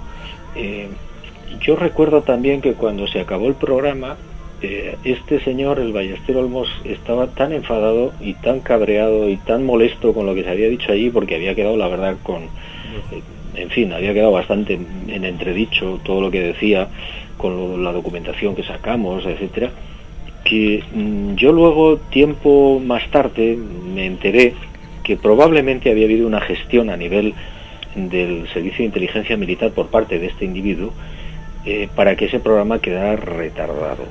Eh, por supuesto, no hay forma de confirmar que eso fue verdad, pero la verdad es que lo que ocurrió es que mm, es muy sospechoso. Es decir, eh, vamos a ver, un programa en el que eh, tanto este señor como el Ejército del Aire quedan en entredicho, resulta que mm, no se emite en, los plazos que se suponía que se iban a emitir y se emite muchísimo después, muchísimo tiempo después. Eh, a mí me cuadra, me cuadra perfectamente que pudiera haber una conexión entre el señor Ballester Olmos y quien sea del servicio de inteligencia, puesto que ya, lo, ya existía esa conexión ¿eh? No nos olvidemos que ya él estaba recibiendo la información y los papeles eh, que no habían sido todavía desclasificados para que ese programa no saliera a la luz. Por mm. tanto, es una hipótesis, digamos que bastante verosímil. ¿Y por qué crees, Juanjo, que Vicente Juan iba a hacer algo así? ¿Perdón? ¿Por qué crees que Vicente Juan iba a hacer algo así? ¿Crees que tenía algo que ocultar en ese programa? ¿Crees que él cree que no salió bien parado? Hombre, yo creo que tenía bastante que ocultar y en ese programa mintió verdaderamente como un bellaco, ¿no? Es decir, cuando nosotros le planteamos, yo le planteo, eh, si este señor eh, está recibiendo información de, por parte de los militares y tiene algún contrato o ha intentado firmar un contrato laboral con los militares y lo niega, y resulta que, que, que no se llegó a firmar ese contrato laboral, pero estuvo a punto. Es decir, hay una serie de cartas en las que en las que se anuncia que este señor va a firmar un contrato con los militares para la desclasificación y lo dice el propio Ballester Olmos en una carta que está publicada en, esas 58 cartas en la web, en una carta a un alto cargo de la Guardia Civil. Mm, es decir, eh, yo creo que este hombre salió tan mal parado de esa situación que por todos los medios, por supuesto, intentó que ese programa no saliera a la luz. Bueno, pues eh, vamos a escuchar un corte eh, que viene a decir viene a decir lo que tú estás comentando, Juanjo, y es que hubo un momento muy tenso en ese debate en el cual se habla de este precontrato. Vamos a escucharlo. No conozco el contenido de los archivos. No conoces todo. Pero hombre, por favor, ¿cómo puede usted decir que no conoce el contenido de los archivos cuando yo tengo aquí una carta del 2 de noviembre del 92 firmada por el general Chamorro, comandante en jefe del mando operativo aéreo de Torrejón, al general Sequeiros de la Junta de Jefes de Estado Mayor, en la que le dice que no es bueno que el señor Ballester Olmos y Plana del FEI hagan un contrato o convenio con el Ejército del Aire para poder trabajar en la desclasificación, que mm, realmente, dice el general Chamorro, pues eh, llevaría a una mala imagen del Ejército del Aire. A cambio, se le facilitarán las copias de los informes una vez desclasificados porque, dice, ustedes les han ayudado con Una vez desclasificados. información. Les han ayudado con información. Es importante que se ustedes diga han esto. pretendido, ustedes han pretendido hacer un contrato laboral con el Ejército es- del Aire. No, en absoluto. Por favor, Es- esta es- carta es del general No, Chamorro. No, no, eso es una tergiversación. Ofrecí Esto- en agosto del, del ¿Esto es una 92, tergiversación? ofrecí en agosto del 92 una colaboración con el Ejército del Aire y de hecho el Ejército del Aire le aplicó un eh, procedimiento muy formal e incluso llegó a redactarse lo que podía ser un precontrato. Naturalmente, ni el FEI y sus colaboradores ni el MOA pensaban en eso en absoluto. Se, se trataba simplemente de la posibilidad de poder facilitar información y se quedó en esto. El precontrato vamos naturalmente quedó en agua de borrajas. Bien, vamos a, a resumir. Eh, tu postura, ¿cómo ves la situación en este momento? La situación es Muy brevemente, que por favor. los investigadores estamos teniendo acceso a una información que hemos estado buscando durante años y que- en donde podemos encontrar algo de valor y el eh, proceso del Ejército del Aire es absolutamente impecable. Juanjo, ¿qué opinas tú de la situación? Pues que nos están tomando el pelo de forma miserable. Madre mía, Juanjo, un momento tenso, ¿eh? Sí, porque, hombre, a mí lo que me asombraba y me sigue asombrando es la capacidad que tiene este señor para mentir. Es decir, y yo tengo una carta, un documento delante, eh, estoy explicando algo que es cierto, la carta de un general a otro general diciendo que no conviene hacer ese contrato, pues porque lastimaría la imagen del ejército del aire, y este hombre eh, seguía empeñado en decir que eso no era así, que era un precontrato, pero sí, pero no. Oiga, mm, vamos a ver, yo creo que hay, ser, hay que ser serios. Y luego, con el paso del tiempo, se ha demostrado con estas 58 cartas de Willie Smith eh, a, este, este sujeto, pues que era verdad. Es decir, que, que todo lo que sospechábamos era cierto, pero multiplicado por dos. Pues eh, es curioso porque eh, hay un momento en el que reconoce realmente que se llegó a redactar ese precontrato por su parte, pero luego dice que ni por parte de ICEI ni por parte de... O sea, ahí mismo mm, lo dice y luego se contradice, no queda muy claro. Lo cierto, lo cierto es que pues, aquí en la sombra del espejo tenemos la suerte de mm, tener cierta información, además que te va a gustar, Juanjo. Y es que ese precontrato ese precontrato que bueno siempre se supuso que lo habían firmado luego se dijo que no se había firmado finalmente se sabe que no se llegó a firmar pero sí que se llegó a redactar ese ese precontrato se va a publicar en unos días Ah, pues muy bien. ese precontrato se va a publicar en unos días, o al menos eh, así se va a intentar, porque el investigador Manuel Carballal se ha hecho con él. Y en el ojo crítico que podéis eh, descargar ese boletín que está disponible pues en www.lasombra.com el número 57 más concretamente se va a dar pues eh, si no la totalidad un fragmento de lo que fue ese precontrato. Es decir mm, ese precontrato no solamente se cree que existe sino que se va a publicar al menos en parte ¿eh? este asunto cuanto menos yo creo que es importante no creo que es importante. Juanjo el tema del asesoramiento de, de Ballester. Él eh, dice abiertamente que ofreció asesoramiento al ejército del aire. Vamos a escucharlo. El Ejército del Aire, eh, afortunadamente, con una actitud abierta y, de, y de digna de encomio, acepta para iluminar su trabajo investigación, trabajo, análisis de cualquier persona. Este señor ha enviado sus, propios, sus propias conclusiones, sus propios escritos, otras personas han sometido información al Ejército del Aire, naturalmente yo he enviado todos aquellos análisis que yo creo que pueden servir al Ejército del Aire para ayudar en su labor. Eso es absolutamente natural. Si lo hago con un colega ufólogo, no voy a hacerlo con el Ejército del Aire. Bueno, ahí estaba lo que decía Ballester en este mentado debate. Eh, el caso es que, como bien eh, decíamos, hubo bastante tensión, hubo mucho nerviosismo y, bueno, pues eh, tú llegas a formular la hipótesis de que Vicente Juan Ballester Olmos no le interesaba que aquel debate se emitiera y que incluso pudo llegar a ponerse en contacto con alguien de inteligencia para que así fuere. El caso es que finalmente ese programa se, emite y, y, bueno, pues la gente tiene acceso a ese programa. A lo que no tiene acceso todo el mundo es a no la grabación emitida, sino la grabación en bruto de ese programa. Es decir, explicamos lo que es una grabación en bruto. Cuando se graba un programa de televisión, se graba lo que es el programa completo y luego ese programa se monta. Es decir, hay partes que se cortan, eh, se meten músicas, eh, se hace lo que es una postproducción. Bueno, pues La Sombra del Espejo ha tenido acceso al bruto original de ese programa y vamos a poner un corte que me parece bastante simpático y es un corte en el que Ballester intentando pues dar una, una explicación sobre un asunto antes de entrar en debate, eso sí, él eh, pues se pone nervioso, se pone nervioso, eh, pierde el hilo de lo que estaba diciendo y tiene que volver a repetirse. Yo creo que es una buena muestra del nerviosismo que había patente en aquel plato, sobre todo por parte de Vicente Juan Ballester Olmos. Eh, Juanjo, ¿te parece bien que lo recordemos? Muy bien. Vicente, ¿tú crees que esto, lo que sea, puede venir del futuro?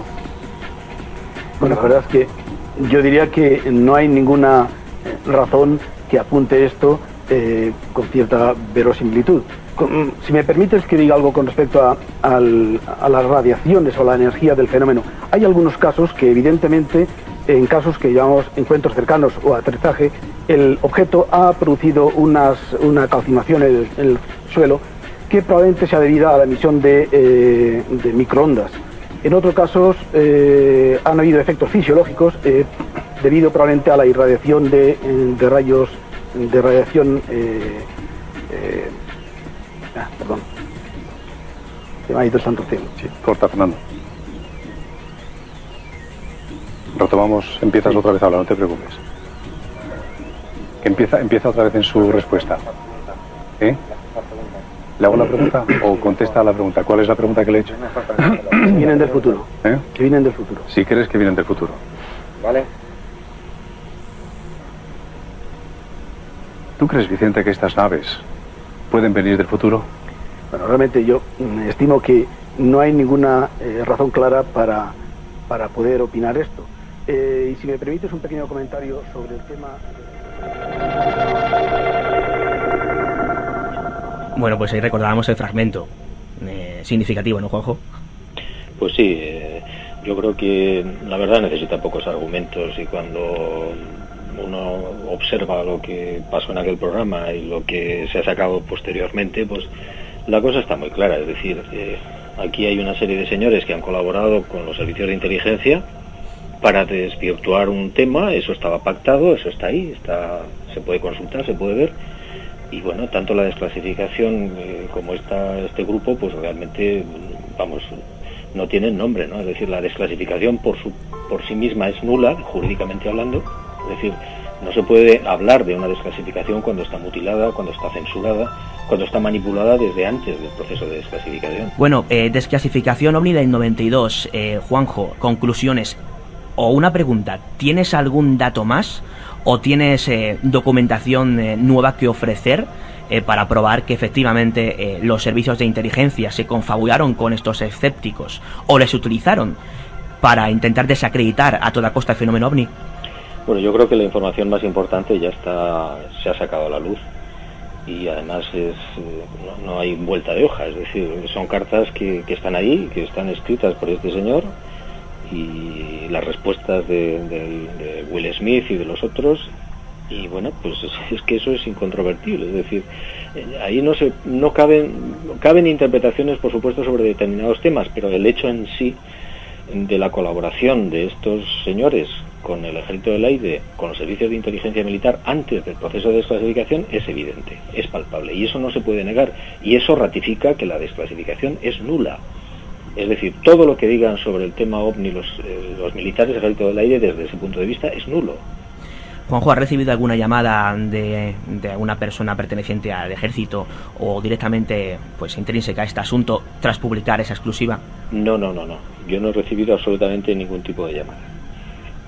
Bueno, pues eh, eh, es curioso, ¿no? Es curioso Bueno, porque... Dicen que quien calla otorga. Es significativo, es significativo porque hombre, la exclusiva es- está bastante bien, salen una serie de cartas inéditas hasta entonces que vienen a demostrar lo que bueno ya se sabía no Eh, de antemano y es que pues eh, Vicente Juan Ballester Olmos sí que participó en el asesoramiento eh, con el Ejército del Aire. De hecho, quiero recordar que hace más de 10 años eh, Manuel Carballal consiguió una carta en la cual bueno pues eh, Ballester le hacía saber Al general jefe de la Jefatura de Investigación e Información de la Guardia Civil, don Quintiliano Pérez Monedero, que en breve iba a firmar una- un acuerdo o un contrato con el Ejército del Aire. Hay que especificar que ese acuerdo no fue en modo alguno monetario que nosotros sepamos.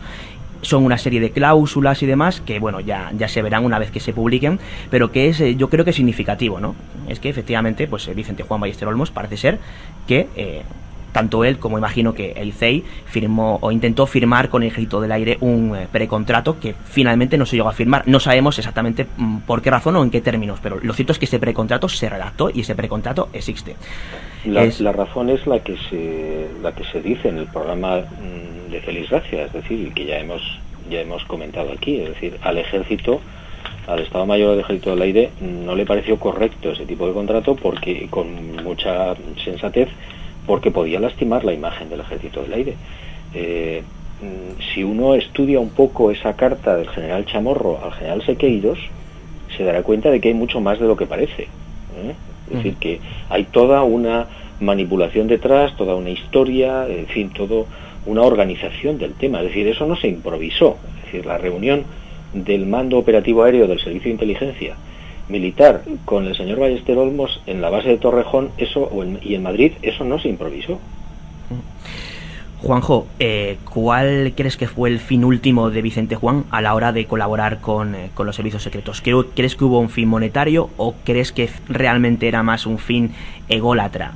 eh, Yo me inclino más por lo segundo, es decir, no creo que le interesase a este señor el tema económico, sino más bien el tema de figurar, el tema de yo he sido, yo he estado, yo he participado y yo he tenido. A raíz de lo cual yo doy una serie de conferencias y vendo una serie de libros. Sí, y eh, lo que pasa es que le salió el tiro por la culata. Mm, Bueno, ahí vemos patente el hecho. Eh, también hemos de comentar un dato. Este programa se puso en contacto con Vicente Juan Ballester Olmos hace pues aproximadamente un par de meses para eh, pues que nos hiciera el, el favor, tanto a nosotros como imagino que a los oyentes, de dar un- alguna explicación como respuesta a lo que tú publicaste. Y bueno, pues él eh, primero puso una serie de excusas y luego pues eh, se desentendió completamente de- del asunto. Eh, hay que matizar que aquí nos hemos puesto en contacto con las dos partes de la, de la historia. Una parte, eh, Juan José Benítez está aquí con nosotros, lo cual agradecemos. Eh, de una manera mm, yo creo que inimaginable pero eh, bueno pues la otra parte de la película no ha querido comparecer. Eh, solamente lo ha hecho ante Luis Afonso Gámez en un programa de, de radio. Eso hay que hay que matizarlo y cada cual que saque sus propias conclusiones no los datos están ahí. Eh, Raúl. Eh, eh, bueno, pero mm, según tenemos entendido, Juanjo, antes que, que confiar, de que el Ejército del Aire confiara en Ballester Olmos para desclasificar cierta información, eh, es cierto que en 1976 el- los militares también te ofrecieron cierta información eh, omniclasificada por ellos. Sí, sí, sí, y está, está publicada íntegra. Es decir, en el año 76, en octubre del 76, después de no pocas gestiones por mi parte, el general eh, jefe de Estado Mayor, Felipe Galarza, eh, me entrega un total de, no recuerdo, casi aproximadamente 80 folios, eh, correspondientes a una serie de, casos de, ovnis en España. Eh, entonces, a mí me pide personalmente que eh, espere un tiempo a publicarlo con fuentes, con las fuentes, pero que puedo hacer uso de él mm, en, en el periódico en el que yo trabajaba en ese momento y como yo considere oportuno, sin revelar las fuentes. Cuando yo recibo la orden del propio general de que ya puedo eh, citar las fuentes es cuando sale publicado el libro mío en el año 77 sobre esos documentos oficiales.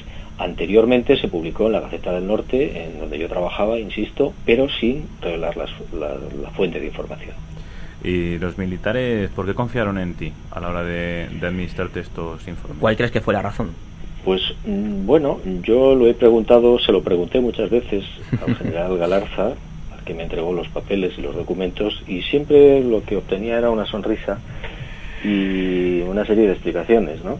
En principio ellos sabían y conocían mm, que yo era periodista y que el tratamiento que yo daba al tema era siempre un tratamiento serio y de hecho hay cartas del propio general Galarza posteriormente a esta entrega de documentos y a la publicación en la Gaceta del Norte de Bilbao donde reconoce que el tratamiento ha sido correcto y adecuado.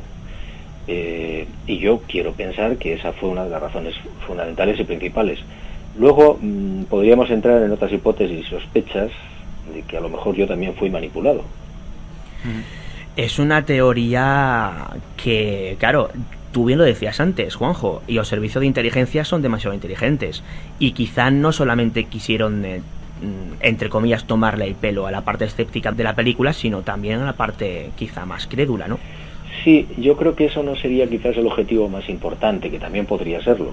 Es una Sino teoría. El objetivo más importante podría ser ver cómo reacciona la población, una población de un país, eh, digamos, medianamente desarrollado en el 76, saliendo, recién saliendo de una dictadura, cómo reaccionaría ante la realidad de unos documentos oficiales o del gobierno, de, de- vamos, de la Fuerza Aérea, sobre un fenómeno del que se hablaba muchísimo en aquel, en aquel momento, que como es el fenómeno OVNI. Es decir, qué tipo de repercusiones podía tener en la sociedad. Y de esos expedientes que te cedieron, eh, ¿habían sido previamente analizados por miembros del Ejército del Aire de manera eficaz o estaban, digamos, sin investigar? No, no, a mí lo que se me entrega es los documentos, no todos, por supuesto, pero desnudos. Es decir, no hubo ningún tipo de conclusión, que es lo que realmente hay que hacer. Es decir, cuando se produce la desclasificación de cualquier tipo de documentación sobre el tema que sea, de carácter histórico, de carácter político, social, económico, de salud o de lo que sea, lo que hay que hacer es de- desclasificar la información sin ningún tipo de comentario mm, en el momento en que se desclasifica. ¿eh? Es decir, si alguien desclasifica eh, la invasión de, España por parte de Napoleón, no tiene ahora, en el 2008, no tendría por qué decir que Napoleón era un verdugo. No, usted lo que tiene que hacer es limitarse a desclasificar los documentos desnudos. Y eso es lo que se hace en el año 76. Es decir, el Ejército del Aire eh, mutiló, por supuesto, los expedientes, los que están mutilados, pero lo que me entregó, lo entregó tal cual, que es lo que yo creo que hay que agradecer, ¿no? Bueno, vamos con una anécdota, Raúl. Sí, porque tenemos, bueno, mm, hemos leído por ahí algún comentario en el que tras, eh, bueno, tras la, la información de estos expedientes eh, que te cedieron eh, el Ejército del Aire, tú pretendiste que de algún modo llegaran también a, a las esferas de mm, Reales. reales, efectivamente, a sus majestades los reyes. ¿Es cierto? No, yo, yo creo que aquí hay una confusión. Vamos a ver, estamos hablando del proceso de desclasificación del 76 y eh, creo que a lo que os podéis estar refiriendo es a el año 92, cuando yo me entero de que se va a producir la desclasificación, antes de que se produzca, y yo trato, intento, a través de los militares, de que ese proceso de desclasificación se pueda llevar a un libro que salga en el futuro y cuyos beneficios vayan a una organización benéfica designada por la Casa Real, ¿eh? Que es muy distinto y muy diferente a lo que andan pregonando por ahí algunas personas con muy mala intención. Eh, Juanjo, hay un dato también que es bastante, bastante llamativo y es que bueno, eh, se te acusó desde varias esferas en que tú eh, cogiste estos documentos por tu fuerte riesgo, los publicaste para lucrarte, bla bla bla bla y que el ejército estaba muy enfadado contigo. Lo cierto es que recibes una carta eh, no precisamente en tono en tono pues eh, desagradable por parte de Galarza agradeciéndote no Eh, el trato que das a, a este libro en concreto a lo que llevamos a titularse ovnis documentos oficiales del gobierno español Claro, es que una cosa son las opiniones personales de algunas, de algunas personas, sean militares o civiles, que pudieran no estar de acuerdo con que a mí se me hubieran entregado esos documentos, y otra cuestión es la realidad. Es decir, a mí se me entregan unos documentos en el año 76 con la condición de que yo no revele las fuentes hasta que no se me autorice, y eso es lo que hago. Yo lo publico en la Gaceta del Norte y recibo no una, sino varias cartas del general Galarza diciéndome que el tratamiento ha sido el adecuado y correcto, ¿eh? como tal y como esperaban. Cuando a mí el general, meses más tarde, me autoriza a revelar las fuentes, es cuando yo menciono al Ejército del Aire en el libro que sale en el 77. Eh, bueno, todo lo demás es, son ganas de marear la perdiz. Juanjo, hay un eh, documento que, lo cierto es que se publica hace unos meses, un documento que causa bastante controversia entre los aficionados a- al fenómeno. Y es un documento que se publica en la revista Enigmas, eh, lo publica Manuel Carballal, y nos gustaría, bueno, pues que nos eh, explicaras eh, cuál fue el motivo de este documento, porque imaginamos que tiene que haber una explicación lógica, ya que el mismo Galarza te mandó una carta para agradecerte el tratamiento de, de los informes. El documento dice lo siguiente, asunto, eh, don Juan José Benítez López, periodista corresponsal de la Gaceta del Norte. Certifico que no haré uso de los nombres de personas ni de la documentación que me ha sido facilitada por el Ministerio del Aire, ni responsabilizo a este departamento de la veracidad de la información que se le facilite. Madrid, a 20 de octubre de 1976 y tiene tu rúbrica, Juanjo. Sí, y yo simplemente mm, apunto una realidad. ¿Esa firma es mía? Ahí es donde queríamos llegar. Porque claro, eh, no, no acaba de cuadrar la, la historia. Entonces nos hemos dicho, esto hay que, hay que aclararlo como sea. Juanjo, Sí, ¿Qué yo pasa aquí? eh, tengo, tengo pensado aclararlo en su momento. ¿eh? Eh, lo único que repito, insisto y apunto es decir, eh, ¿esa firma es mía? pues... Hombre, yo no... Bueno, necesitaremos un grafólogo, ¿no? Para- Sí, yo ya, lo he, ya la he analizado. ¿Y qué eh, ha, ha decidido el grafólogo que ha llegado a...? Bueno, grafólogo... O bueno, o si, si lo ha- lo has llegado a, a investigar, ¿cuál es tu conclusión? ¿Te Pues es falsificaron muy la firma? sencillo, que alguien ha manipulado esa firma. ¿Con qué fin? ¿Perdón? ¿Con qué fin? No, no te oigo. ¿Con qué fin, Juanjo? Bueno, pues no sé, a lo mejor intentar eh, ridiculizarme, intentar, eh, no sé, segarme la hierba bajo los pies, quién sabe, ¿no? Es decir, eh, repito, los, los servicios de inteligencia no son tan tontos como parecen y prevén muchas cosas a medio y largo plazo. Pero no tiene, no tiene mucho sentido, vosotros lo, habéis- lo estabais diciendo hace un momento, Claro. no tiene mucho sentido que a mí me entreguen unos documentos a un periodista eh, que saben que lo va a publicar y, y además me manden una serie de cartas de felicitación, digamos, por lo menos el tratamiento ha sido correcto, y por otro lado, mm, no sé, me hagan firmar un papel diciendo que yo no voy a hacer uso de eso, ¿no? Es decir, aquí hay un contrasentido. Mm. Bueno, eh, hay que estaba bien aclararlo porque, como tú bien dices, Juanjo, no, no nos cuadraba eh, que hubiera salido publicado este documento. Entonces, bueno, mm, queda claro por tu parte, o sea, niegas que esta firma sea tuya y que el documento, lógicamente, sea auténtico.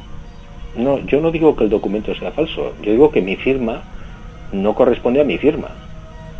Pero entonces tú no firmaste un documento parecido, que es a lo que vamos, porque es lo que queremos aclarar, porque claro, si eh, Galarza eh, te escribe una carta diciendo que está de acuerdo con el tratamiento del libro, ¿a, a qué pinta un documento de este tipo? No tiene sentido. Pues a lo mejor es que yo no he firmado eso. Bueno, pues ahí queda, ahí queda el dato. O sea, no sé. la- Yo creo que yo creo que tus oyentes se habrán dado cuenta perfectamente eh, de lo que estoy tratando de decir. Sí. Mm, más o menos. Sí, imagino que, que, bueno, eh, también habría que determinar y conocer el, el foco original del, de, de este mensaje y, bueno, intentar, intentar saber algo más sobre su origen y, y si de verdad pues eh, alguien falsificó tu firma o no. Quizás eso, un grafólogo... Pero es que esto es muy perdona, es que esto es muy grave. O sea, es que han cogido un documento del Ejército del Aire y han puesto una firma falsificada para que eso, pues, al, al fin y al cabo llegue a publicarse. O sea, es que esto no es ninguna tontería, ¿eh?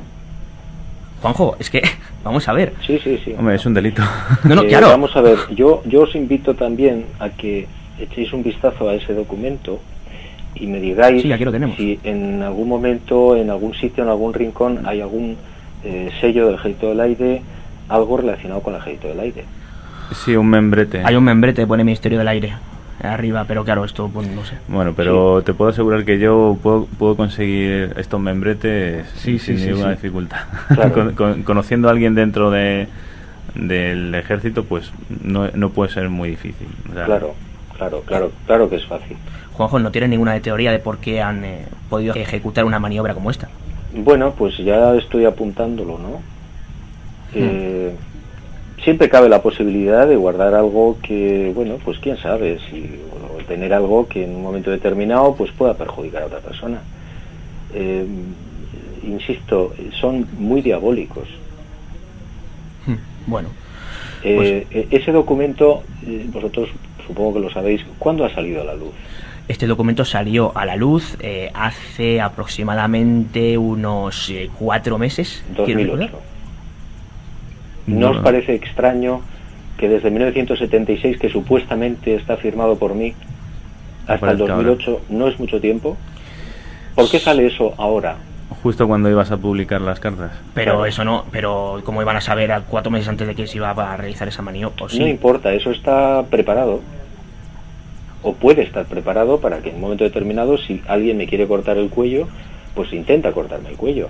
Lo que pasa es que las cartas, las 58 cartas, han sido tan abrumadoras, ha sido tal el, el- golpe que ha recibido esta gente que pues es muy difícil ir contra esas cartas.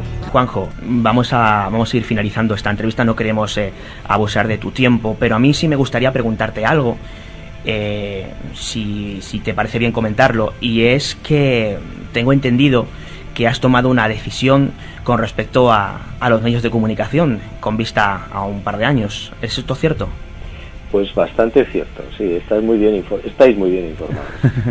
Eh, bueno, en principio la intención es que mm, a partir del 2010 yo voy a intentar eh, una retirada progresiva, e insisto en lo de progresiva. Eh, podemos saber las razones, Juanjo, porque claro, nosotros como, como admiradores eh, de tu trabajo y como en este caso, pues eh, en mi caso periodista, pues una decisión como esta, yo imagino que tendrás tus motivos personales, pero claro, no deja de, de llamarnos la atención, ¿no? Bueno, pues porque yo entiendo que son muchos años de trabajo y de investigación y ya es el momento de dejar paso a otras gentes y que quien sea tome el relevo y dedicarme pues un poco a pensar y a pensar en mí mismo y a pensar en cosas mías, ¿no? Es decir, yo creo que son, pues van a ser, ¿no? Eh, pues muchísimos años, ya no he perdido la cuenta, pero desde el año 72 hasta el 2010, pues pues pues son casi, no sé, 40 años, ¿no? Eh, más o menos. Bueno, pues eh, sección bibliográfica del programa, rápidamente. A ver, libros relacionados con todo esto tenemos varios. Por ejemplo, de Juanjo Benítez, eh, el citado OVNIS, eh, documentos oficiales del gobierno español. Eh, Raúl, tienes otro por ahí. Sí, por aquí está Materia Reservada y Omni Alto Secreto también de Juan José. Ujú, Bueno, OVNI Alto Secreto, que sería la reedición del que acabo Ah, bueno, de- de, comentar. Estos, eh, pues referentes a, la desclasificación eh, de materia reservada del 22 y, bueno, este de OVNIs, eh, documentos oficiales del gobierno español referentes a la primera desclasificación que hemos llegado a comentar. Y, bueno, para que la gente contraste, y los expedientes insólitos de Vicente Juan Ballester Que, que ahí está toda la información. Juanjo, eh, ¿te gustaría destacar algún libro referente a este asunto? Pues no, yo creo que los que habéis mencionado son quizás los más importantes respecto al tema de la desclasificación. Pues eh, Juan José Benítez, eh, qué decir, muchísimas gracias de verdad por haber estado con nosotros aquí en la sombra del espejo. Sabes que siempre es un placer eh, poder un hablar placer contigo. también para mí. Muchísimas gracias por todo. Gracias, A ti, Juanjo. Un abrazo, Juanjo. Hasta luego.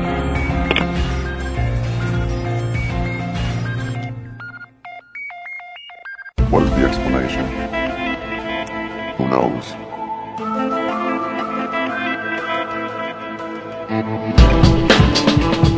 Hola, soy el agente Malter y tengo que deciros que escucho cada semana La Sombra del Espejo con David Cuevas y Víctor Ortega. La sombra del espejo.com. ¿Y ¿Están ustedes listos para verse reflejados en La Sombra del Espejo?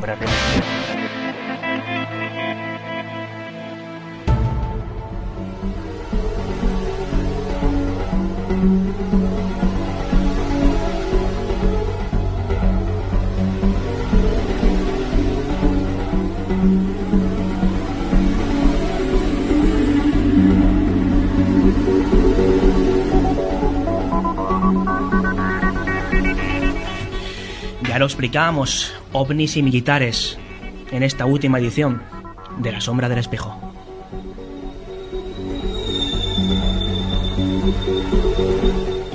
Y para hablar sobre este asunto es un auténtico lujo poder eh, presentaros a la persona de la ufología racional, al mayor baluarte en lo que a la opiniología científica respecta en este país.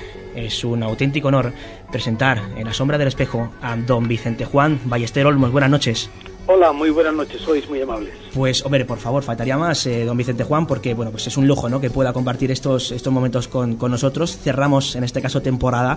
Hablábamos sobre el tema que ya, que ya citábamos antes, sobre ovnis y militares. Y quién mejor, ¿no?, para hablar sobre este asunto, eh, junto al compañero eh, Manuel Carballar, que en breve estará con, con nosotros, pues que usted, don Vicente Juan. Así que muchísimas gracias.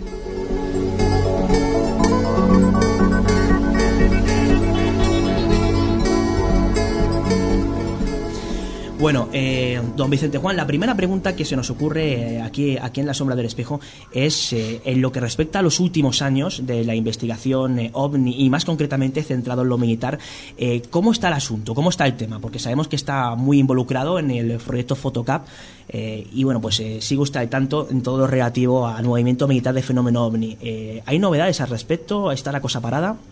Bueno, en, en efecto, como has dicho, en los últimos eh, prácticamente 10 años estoy dedicado a un proyecto de investigación eh, que es el- la creación de un catálogo, Fotocat, de un catálogo de avistamientos eh, mundiales, de casos fotográficos, eh, que ha generado una base de datos de 10.000 avistamientos, que es la mayor, el mayor catálogo, la mayor base de datos que existe en el mundo eh, sobre este tipo de casos. Eh, sin embargo, en los 10 años anteriores me ocupé eh, también de forma especializada en el tema de los avistamientos ovni por parte de personal militar. Eh, no solamente ejército del aire, sino armada, ejército de tierra, policías, guardia civil, aviación civil, etcétera. Y participé de una forma bastante preponderante o bastante bastante eh, importante en la ah, iniciación y gestión del proceso de desclasificación de los archivos OVNI del Ejército del Aire Español. En la actualidad, porque me preguntas a la actualidad, en la actualidad el proceso finalizó, eh, duró desde 1992 a 1999, se desclasificó toda la, eh, los informes de casuística que tenía el Ejército de- del Aire y eh, bueno, eso fue el final del proceso y en realidad no han habido más denuncias oficiales, no han habido más eh, casos eh, que desclasificar. La última, la última cosa al respecto tiene que ver con un informe muy extenso de varios cientos de páginas relativo a un incidente que no era ovni, era de una reentrada que ocurrió en 1965 y que he solicitado que se desclasifique y en breve pues va a ver la luz. Bueno, pues, eh, don Vicente Juan, una pregunta que nos hacemos, porque nombraba el asunto de la desclasificación eh, OVNI de, del 92, y ah, lo cierto es que fue muy polémica, ¿no? Todo lo que fue la participación eh, de usted junto a un grupo de personas en la misma, ¿no? ¿Cómo ha vivido eh, Vicente Juan Ballester Olmos toda esta polémica relativa pues, a la desclasificación, a toda su participación en la misma por parte de, bueno, pues bastantes ufólogos, Pues, ¿no? pues fíjate, para mí fue una, una experiencia. Eh, tú tú ima- imagínate, ponte un poquito en mi lugar. Tú imagínate que estás visitando el Ejército del Aire, la, eh, las eh, oficinas de, de la, del centro del cuartel general del Ejército del Aire en Madrid eh, para hacer tus gestiones informativas, etcétera, y de repente pues te llaman de, de la sección de inteligencia del mando operativo aéreo y piden eh, entrevistarse eh, contigo y, y- bueno básicamente pues te piden que, juegues un papel de un papel de, de- asesor en todo este proceso. Entonces todos aquellos años que, que tuve la, la- bueno pues la, la suerte de, de- realizar esta esta ayuda esta colaboración con el ejército del aire eh, fue una experiencia extraordinaria que me permitió rescatar mucha información perdida, eh, hacer que se buscara información que yo sabía que existía y que estaba eh, diseminada en diversos centros y que finalmente eh, capturamos y logramos desclasificar. Encontré diapositivas que se habían perdido, en fin, yo creo que hice un, un- servicio, una labor que al final de la cual se han beneficiado todos los, los investigadores. Críticas, hombre, sí, las, las hay. Mm, me han hecho mella en absoluto, en absoluto. Eh, he mal bien he pasado de, de ellas. Eh, ¿Por qué? Mm, Pues, eh, bueno, no quiero hablar de envidias, eh, la gente si en lugar de estar fuera hubieran estado dentro del proceso lo hubieran visto de otra forma. Eh, yo fundamentalmente creo que eh, para muchos la desclasificación ha supuesto el fin de- del mito de la ocultación de documentos ovni por parte del Ejército del Aire. Y eso, pues bueno, pues es una vaca menos que ordeñar para quien vive de esto y ha sabido mal a, a más de uno, claro. Eh, Vicente Juan, eh, ¿cómo empezó eh, este, este primer, esta primera desclasificación? Eh, ¿Se pusieron en contacto con usted o...? No, no, no, no. Como, como comenzó la desclasificación desde el año, eh, desde a finales de los años 80. Sí, pero digamos que nu- nunca se había entregado de algún modo a investigadores civiles este tipo de, de informaciones. Sí, sí, hay, hay un precedente. El año 76, eh, unos resúmenes de unos de una docena de casos se entregaron a un periodista eh, y los publicó en, en forma de libro. Luego, pues hubo ahí un bas- bastante bastante eh, follón interno porque este periodista había firmado un documento comprometiéndose a ciertas cosas que no cumplió. Pero en fin, bueno. Sí, bueno, nos referimos el, en este el- caso el a- prole- el a problema de esto es que, eh, eh, digamos, eso eh, echó a perder las relaciones entre la ufología y, y los militares durante muchos años. Y al final de los 80 y a principios de los 90 yo empecé a, a- a transmitir una serie de, de argumentos al Ejército del Aire, al Estado Mayor del Aire, por el cual la información se tenía que eh, desclasificar y dar al público. Y eso es finalmente lo que se hizo. Eh, bueno, pues eh, hay un asunto que querías preguntar, ¿no, Raúl? Sí, eh, en este caso, eh, quien mm, fue, eh, según tengo entendido, fue el general Bastida quien se puso en, contacto con usted, ¿no? Y le entregó una serie de, de dosieres eh, eh, de extraños fenómenos. Eh, haciendo un pequeño resumen, ¿qué, qué, qué venían, qué, qué habían esos eh, expedientes? Va- Vamos a ver, no, no es exactamente así. El, cuando el eh, Ministerio de Defensa eh, decidió desclasificar la información OVNI, todos los archivos que estaban en el eh, Estado Mayor del Aire, del Cuartel General del Aire de Madrid, fueron transferidos al mando operativo aéreo, a la sección de inteligencia del mando operativo aéreo de la base que estaba que está en la base aérea de Torrejón de Ardoz. Y el jefe de la sección de inteligencia era el teniente coronel Ángel Bastida al cual le cayó el, el marrón de, de estudiar los casos y de desclasificar. Y entonces él se puso en contacto conmigo y pues eso, pues básicamente para que le echara una mano. Entonces mm, íbamos a firmar un protocolo, un, pero, pero a unos y a, otro- a otros nos pareció demasiado formal y establecimos un, lo que el general eh, Chamorro, jefe del mando operativo aéreo, llamó un acuerdo entre caballeros, por el cual eh, yo iba a examinar las informaciones antes de desclasificarse eh, por si podía aportar algún algún input a esa a esa información ¿no? Eh, y finalmente toda la desclasificación to- toda la toda la información 84 expedientes que contienen 122 avistamientos o informes diferentes es lo que eh, ha salido desclasificado que es toda la información de casuística Bueno, eh, Miguel Pedrero también está aquí con nosotros y quería hacer una pregunta, Vicente Juan. Hola Miguel, ¿cómo estás? Hola, ¿qué tal, Vicente Juan? ¿Cómo estamos? Muy bien, hombre, encantado de irte. Oye, yo quería hacerte eh, dos preguntas. eh, una quizás más personal y, y- y otra referida al proceso de desclasificación. Eh, a veces da, da la impresión, cuando observas todos esos documentos, ¿no? y es simplemente una, una impresión que aquellos casos que carecen de menor importancia, en, mucho caso, en muchos casos, em, tienen, eh, son mu- más vo- voluminosos que otros más importantes y de los que hay muchísima menos información, ¿no? Lo cual a mí me llama muchísimo la atención. Por No, ejemplo, no. estoy recordando un caso de, del EVA 10, el avistamiento de, de un objeto luminoso, muy probablemente un, un- un- no, en este caso un- se, se trataría de un meteoro, o sea, algo mucho más, un caso muy simple, muy sencillo, carente de interés, ¿no? En principio. Y, y sobre el que hay pues, un, pues un- una serie de un, un volumen de, de folios desclasificados muy importante y hay otros ¿Qué, casos qué, qué caso es ese? ¿Qué fecha es? Eh, creo recordar que es noviembre del 93, si no me equivoco. Noviembre de 1993. Eh, incluso están adjuntados el, eh, el, el IG 40-5, cumplimentado por varios de los, de, los, de los testigos. ¿no? Por eso digo que es bastante voluminoso. Sin embargo, hay otros casos eh, aparentemente más importantes en los que quizás hay, hay menos información. ¿Esto por qué? ¿no? Esta sería mi primera pregunta. Eso, eso Miguel, depende de, de la investigación que se hizo en su, en su momento. Es decir, que eh, en este caso del 93, tú quieres decir que el caso de este del 23 de noviembre del 93 a las 8.18 de la mañana eh, desde la base del EVA 10 en Noya, Sí, en La sí. Coruña, eh, tú quieres decir que es poco relevante porque en efecto, como tú dices, se trató de un meteoro y sin embargo hay un informe muy extenso, ¿es así?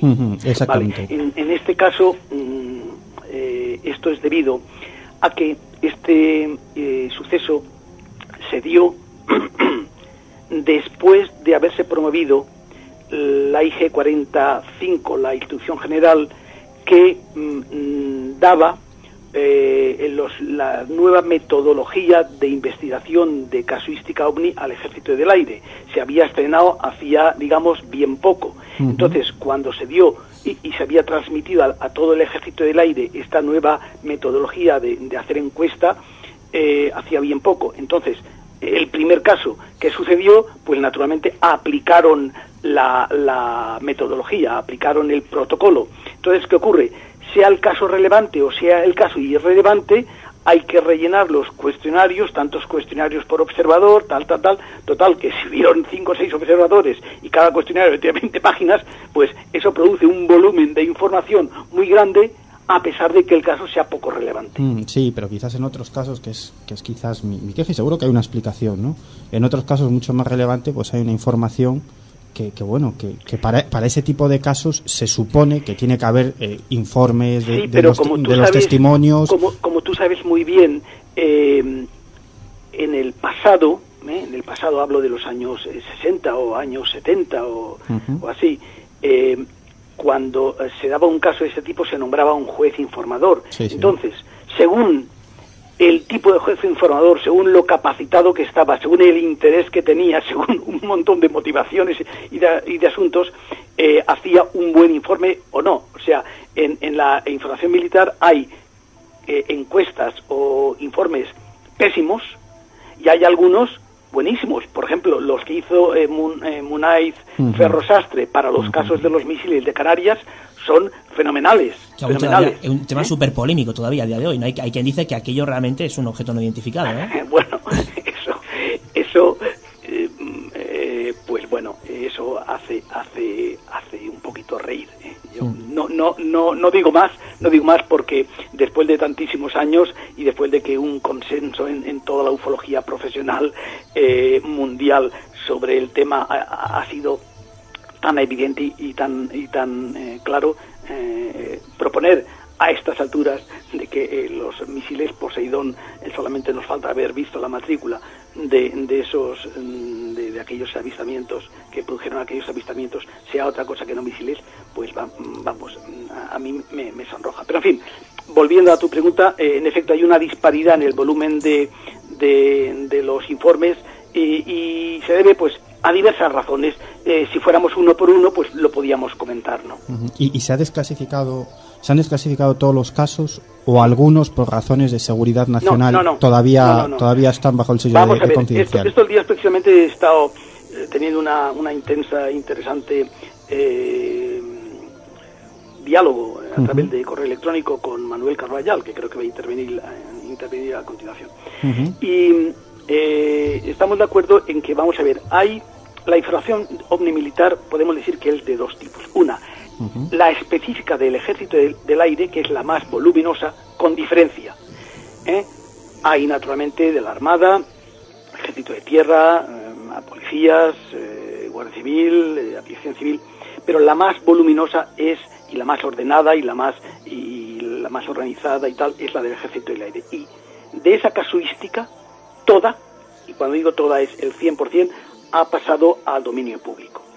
Eh, naturalmente hay otros organismos que tienen otros archivos o pequeñas eh, eh, o pequeñas o no pequeñas informaciones y tal, de las que conocemos en unos casos resúmenes, de otros, en otros casos informaciones completas, esas no es que estén secretas, es que nadie en ningún momento ha ido a ese organismo y ha dicho, por favor, desclasifíquese, o por lo menos nadie ha hecho lo que algo semejante a lo que yo hice con el Ejército del Aire, invertir meses y meses y meses en convencerles de que aquello se tenía que desclasificar, como se hizo.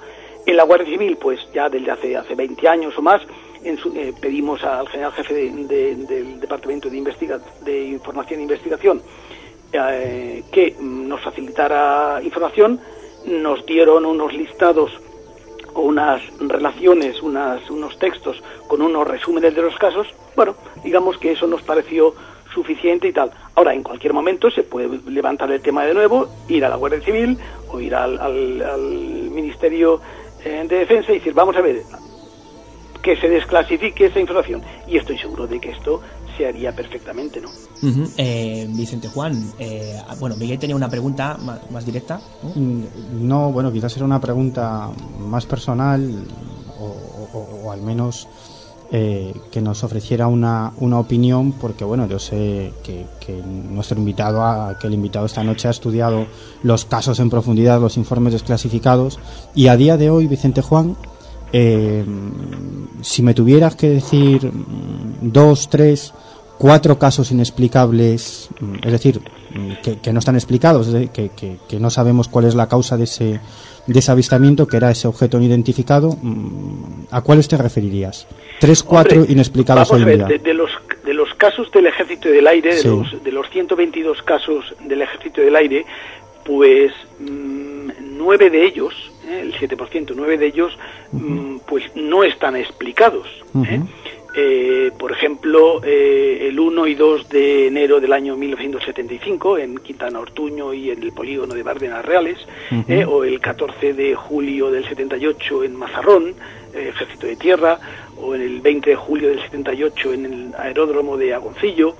En fin, mm, hay, hay algunos. Ya te digo, yo considero que hay nueve de ellos para los que es posible que tengan explicación, pero no tengo la evidencia, son casos antiguos.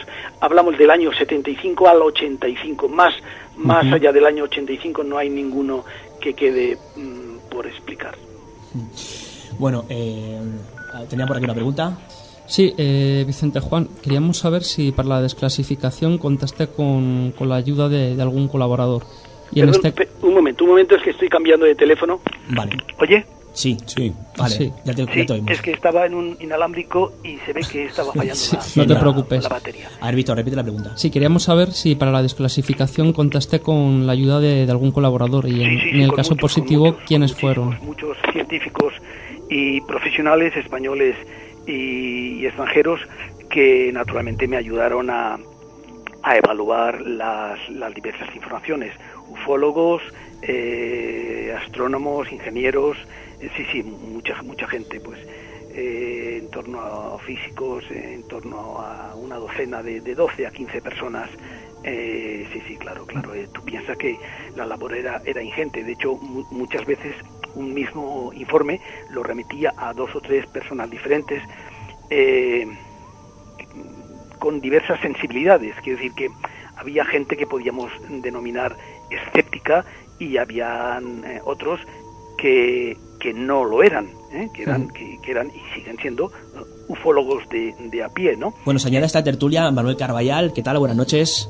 Hola, buenas noches, ¿qué tal? Bueno, eh, no podías faltar en este último programa de temporada, Manuel. Imagino que estás siguiendo atentamente lo, lo último que ha estado comentando Vicente Juan. Sí, ha habido un momento que se fue la cobertura y que perdí unos minutos, pero sí he estado escuchando con mucha atención, como siempre. Es como más se aprende. ¿Qué tal, Manuel? Buenas noches. Hola, buenas noches, Vicente, ¿qué tal? Bueno, eh, Vicente Juan, hay un asunto que, que- que nos llama mucho la atención, ¿no? Y además comentábamos esto, Víctor, muy bien introducido al tema con el asunto de los colaboradores. Imagino que estás al tanto que hace aproximadamente un año en, pues en la web, en jjbenitez.com, se publican una serie de cartas, eh, una serie de correspondencia privada que tú mantuviste hace, mu- hace muchos años eh, en torno a la fecha de la desclasificación con el norteamericano Willie Smith, ¿no? Entonces, bueno, pues eh, en estas cartas se, se, se dice a las claras que efectivamente eh, contasteis con, eh, con personas civiles que os ayudaron en la desclasificación Sí, y demás, claro, ¿no? claro, Entonces, bueno, mm, a tesor de, de todo el asunto, que toda la polémica que, que ha habido a, a raíz de la publicación eh, de esas cartas, ¿cuál es eh, tu opinión, no sé, tu versión de los hechos? O, o sea, ¿ratificas lo que ahí aparece o tienes alguna queja de lo que se Bueno, publicó? es que cuando dices lo que ahí aparece, es que yo, no sé lo que ahí aparece, ¿no?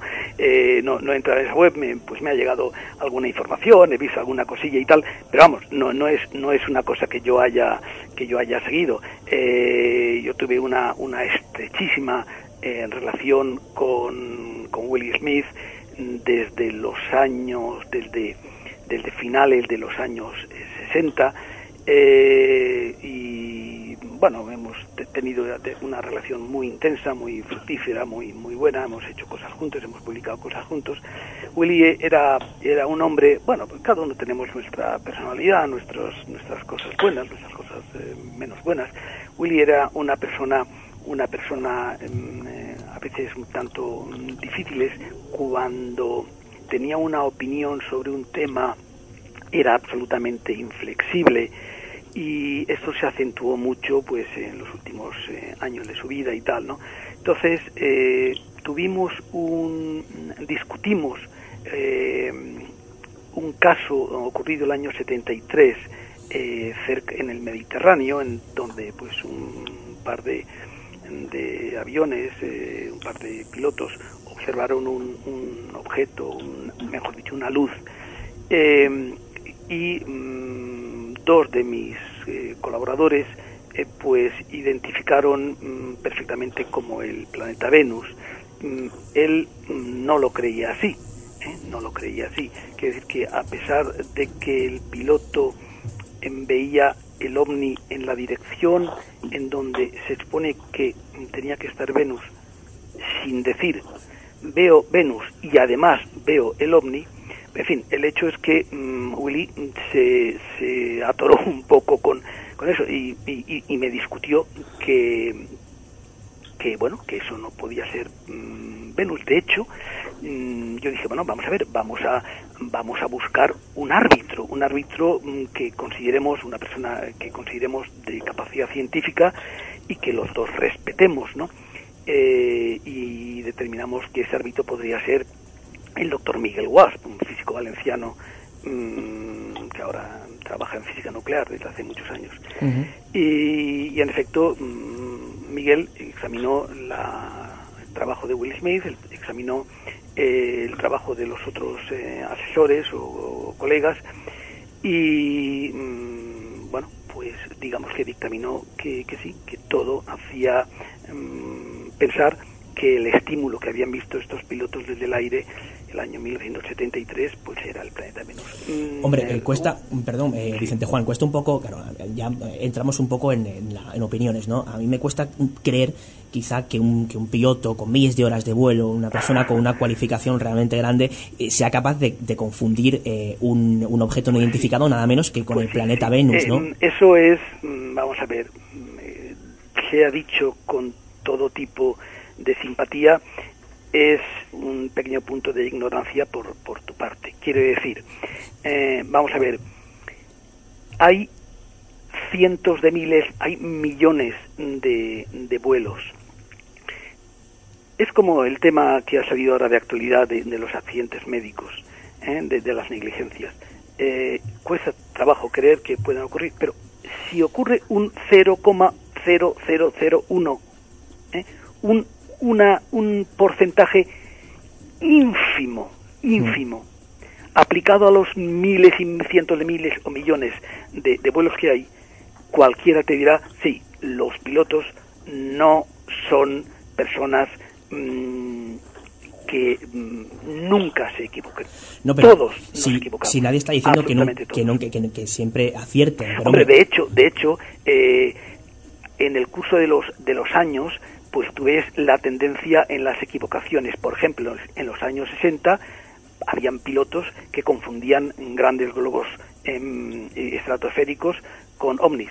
pero a raíz de que eh, esa información pues ya fuera fuera conocida etcétera pues a partir de los años 75 así pues raro es eh, rara es la confusión de ese tipo Hmm. Eh, confusiones de pilotos con misiles también últimamente menos Eh, confusiones de pilotos con, con eh, planetas pues en los años 60 70 o a lo mejor 80 también ahora pues mucho menos claro eh, pero sí sí eso eso sí que eso sí que se ha dado sí que Bueno, se ha dado. eh, en mi caso, bueno, eh, quizá haya pecado de ignorante, pero no en una opinión personal, por lo tanto, eh, creo que hay, hay que diferenciar ambas cosas, ¿no? Eh, Manuel, estás escuchando, imagino, atento, eh, no sé, ¿cuál es tu opinión sobre este asunto de los pilotos, Venus y demás? Hombre, creo que hemos hablado ya en, muchas ocasiones. Yo disiento en esencia del planteamiento de Vicente. Creo que hay modas en la ufología para explicar los casos. Lo de Venus estuvo de moda una temporada, eh, como, como los globos sondas tuvo otra, otra temporada, ahora están de moda otras cosas. Pero en el caso de los pilotos, yo creo que si somos un poco racionales, hombre, eh, los pilotos eh, a- aéreos, los, los pilotos privados, sobre todo los que tienen una cierta edad, los que quizá ahora pues, son mayores de 45, 50 años, todos vienen de la formación militar. Tam- Tampoco quiero soltar una conferencia ahora sobre el tema, pero la- la- las horas de vuelo eran muy caras. Hubo muchos pilotos eh, del Ejército del Aire que se pasaron a la, vía, a la vida civil, algo que no, no se pudo hacer posteriormente. Por eso nos encontramos con que muchos de los eh, pilotos que han protagonizado casos famosos en la historia de la ufología española tienen experiencia como pilotos de combate. Y un piloto de combate, un piloto, sobre todo uno que llega a pilotar un caza, un interceptor de la defensa, no hablo de los pilotos de transporte, ni siquiera hablo de los pilotos de helicópteros, sino de los pilotos de caza, es la élite dentro de los profesionales aeronáuticos. Dentro de su formación, una de las asignaturas para capacitarles en los vuelos VTR, en los vuelos visuales, es la formación astronómica para orientarse si se avería el instrumental de vuelo. Entonces, por supuesto que no son perfectos, tiene razón Vicente, ni nadie es perfecto y todos nos equivocamos, pero yo creo que para decirle a un piloto que lo que el ovni que ha visto es Venus, eso se lo tiene que decir como mínimo una persona que tenga una formación astronómica similar o, o una formación aeronáutica similar. Yo no me siento capacitado para eso. En cuanto al tema eh, que es muy recurrente, yo lo he escuchado muchas veces, lo de si el testigo dice que vio el ovni, ese es el problema de no encuestar a los testigos porque cuando vuelves a hacer la segunda encuesta y le preguntas al testigo si había visto Venus, te dice, sí, Venus estaba más a la derecha, porque hay una, un- un- una cosa muy estudiada en la psicología de la percepción y en la psicología del testimonio, que es la selección perceptiva, y el testigo ante un estímulo extraordinario tiende a centrar toda la atención en ese estímulo. Por eso lo que describe es ese, ese objeto que ha llamado su atención y no describe Venus o la Luna, que también está, porque está siempre, o Casiopea, y no significa que el ovni sea Casiopea. Entonces, yo creo que, que eh, el problema de Venus, en el caso de, de Willie Smith, nos lleva a otra cuestión y es la de la subjetividad de las investigaciones ufológicas. Antes Vicente Juan utilizó una expresión, a mí me, me rechinó muchísimo, yo no sé si fue que, que le delató el inconsciente o, que se le escapó, pero utilizó la expresión cuando hablaba del, caso de los misiles Poseidón de que había un consenso en la comunidad de ufólogos profesionales. Yo no sé lo que son los ufólogos profesionales, yo no conozco a ningún ufólogo profesional. Me, me, me, me llamó mucho la, la atención. Yo creo que el problema de la ufología es que se mueve básicamente por tendencias, por amistades, por camaradería. Eso crea corrientes de opinión y a veces una profunda carga emocional, y no hablo ya de los testigos, sino de los mismos investigadores. Y en muchas ocasiones eh, los enfrentamientos a la hora de evaluar un caso o de pretender explicar un caso tienen más que ver, esta es mi, mi opinión personal, con esas camaraderías, con esas tendencias, con esa carga emocional entre los mismos ufólogos que con el hecho en sí. Porque cuando tratas personalmente con muchos testigos de alta cualificación, como son los pilotos, y sobre todo los pilotos de combate, los pilotos de caza, hombre, hay que tener mucho valor. Yo no soy tan valiente para decirle a un piloto que, que lo que ha provocado el scramble o, o una situación de tensión, de angustia en, las- en- en la cabina de un, de un C1 o de un Sabre, pues ha sido el planeta Venus, ¿no? Sí, si me permites un comentario muy muy breve para no alargar Sí. esto. Em, el tema de, que eh, el trabajo en ufología, se, eh, las conclusiones eh, se hacen a nivel de camaradería y tal. Hombre, yo no sé si a un nivel provinciano o a un cierto nivel, pues eso ocurrirá. Yo, cuando hablo de un consenso en- de la ufología mundial profesional, eh, en cuanto a los misiles, me refiero a toda la información recabada, todas las consultas evacuadas con científicos profesionales de varios países que han examinado las series de fotografías en, de, los misiles de Canarias y han, han concluido que sin la menor mm, duda aquello se trataba de lanzamiento de, de misiles eh, incluso antes de que la desclasificación de ciertos documentos de la Armada norteamericana eh, correlacionasen perfectamente en, en tiempo y lugar esos avistamientos con lanzamiento de misiles, pues vamos, yo creo que es absolutamente eh, absolutamente obvio. Y cuando hablaba de, de esa ufología eh, mundial, pues pues eh, me refería a eso. Sí, pero, Y por pero- último, No, el tema... si a mí el caso de los misiles, la verdad es que no, no me interesa demasiado, pero es decir, hay, hay muchos casos de avistamientos de ovnis que eran misiles portugueses, franceses, americanos, en España, digo. O sea, eso por Y- supuesto. y- y lo- pero el término ufología profesional Manuel, es lo que me llama la atención. ¿Quién vive de la ufología? O sea, Manuel, ¿existe alguien- incluyendo los canarios, ¿no? ¿Perdón? Incluyendo los canarios, cuando hablas de misiles... Claro, claro, claro, pero vale, vale. que a No, mí es me, que- me es llama la atención Manuel, porque tú eres eh, una persona que ha sido muy cuestionada precisamente por este término, por este tema. a- Manuel, pero-. Pero es que eh, lo, lo que me inter- es, fíjate, a mí me gustaría, me gustaría que a- el, el- quien es- nos está oyendo se quedara con algunas cosas un poquito claves. Quiero decir que tú y yo estamos de acuerdo en que eh, los eh, famosos avistamientos de los años 70 en las Canarias, tú y yo estamos de acuerdo en que fueron generados por misiles. Eh, es que para mí eso es, eso es, por ejemplo, una conclusión importante. Mm, No sea que la gente se- se- después de esta conversación eh, termine pensando, ah, entonces es posible que aquello fueran ovnis. No, pero, pero inde- independientemente de eso, Vicente Juan, a mí también me parece muy importante a nivel personal, comentabas eh, de un grupo de asesores y de científicos. Hay que recordar que uno de esos científicos a nivel español era Javier Armentia que es un, un- me parece que un negador reconocido de todos estos temas. Entonces, hablar de objetividad cuando tenemos una Armentia evaluando informes OVNI, pues hombre, personalmente me parece una barbaridad. Bueno, personalmente. yo, yo eh, no quiero mm, hablar de personas eh, ni de un lado ni de otro. Armentia es un astrofísico y eh, yo apelé ¿eh? a, su, a su conocimiento académico, ¿eh? Mm, que es lo que me interesaba, y la, los dos o tres o cuatro eh, informes que facilitó ¿eh? de los mm, 100 que, pudo haber, que pude haber recibido eran impecables técnicamente. No entro a otro tipo de valoraciones ni a otro tipo de, de riñas con terceros que no me interesan y a las que yo no quiero entrar. ¿no? Manuel, ¿cuál es tu opinión sobre el tema este?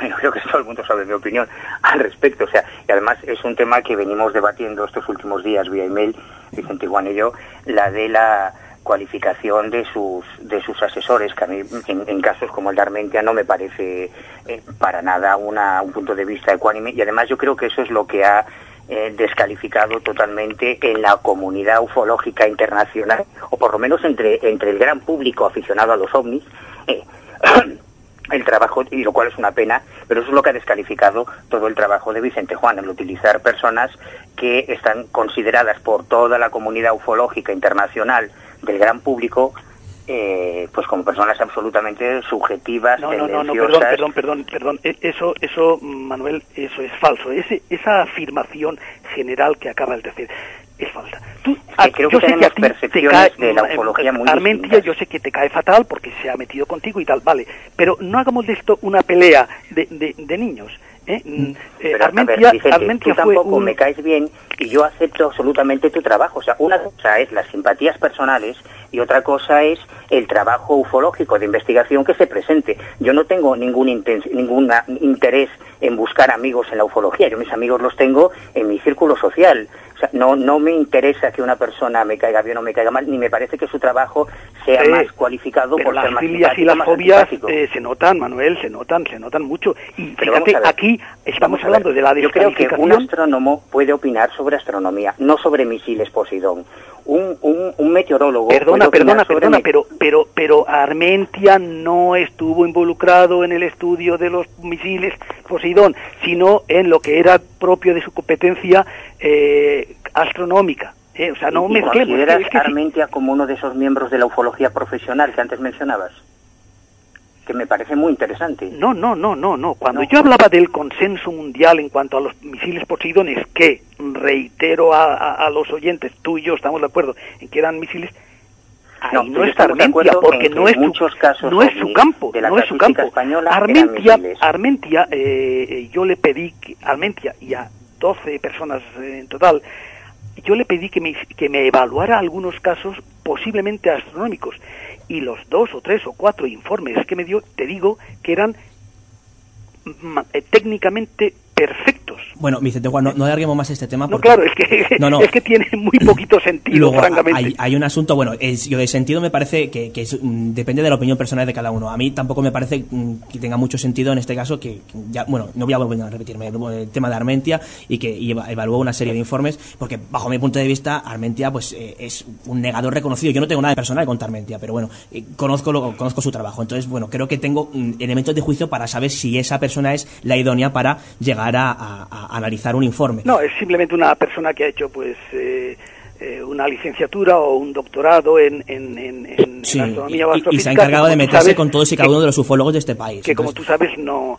eh, eso está la Vicente Juan, otro otro asunto relacionado muy rápidamente con el tema de con el tema de, la, de, de las cartas de William Smith y ya, y ya eh, zanjo este tema. Eh, la- el escándalo salta porque a la gente le sorprende mucho. Bueno, va- va- escándalo, entre comillas, es que, no, per- es que, per- perdón, pero- eh, pa- parece que estás hablando como esos programas de, de, de corazón que No. hablan de la polémica, el escándalo. Y te- No, pero Pero realmente- si están hablando de Paquirrin. No, pero pero pero escándalo. Y escándalo, el escándalo es lo que uno trata de hacer. ¿Eh? Un Sí, escritor ahí pero eh, si- casi jubilado que trata de, de armar un escándalo, bueno, pues No, lo, pero lo- si no es lo de un tratará es- de montar él. ¿A mí Sí, qué pero, me dices? pero a ver, yo me refiero a que el escándalo, entre comillas, me refiero al- con el escándalo me refiero a que hay mu- muchísima gente de a- a, pues anexa o afín a la ufología como tal que se llevó las manos a la cabeza cuando descubrió, aunque bueno, era un poco vox populi Bueno, entre los yo que no investigadores, con- yo- que, que había una serie, perdón, eh, Yo, yo es que no sé, cuando hablas de muchísima gente de la ufología anexa, yo es que no sé con quién tratas tú, pero No, con la ufología pero si no soy yo, con es la la que yo opinión trato, pública. nadie se lleva las manos a la cabeza. Claro, Vale. que eso depende. Es tan relativo, amigo. Claro, pero, pero se llamó, llamó mucho la atención el asunto, Vicente Juan, de, de que hubiera personas civiles involucradas eh, con el ejército a la hora de desclasificar una no informes. Yo no soy civil. Sí, por eso, por, Y- eso me y- refiero. y- pero, pero el teniente coronel Bas- Bastida, ¿a, a quién llamó para que le echara una mano? Y cuando dio una conferencia...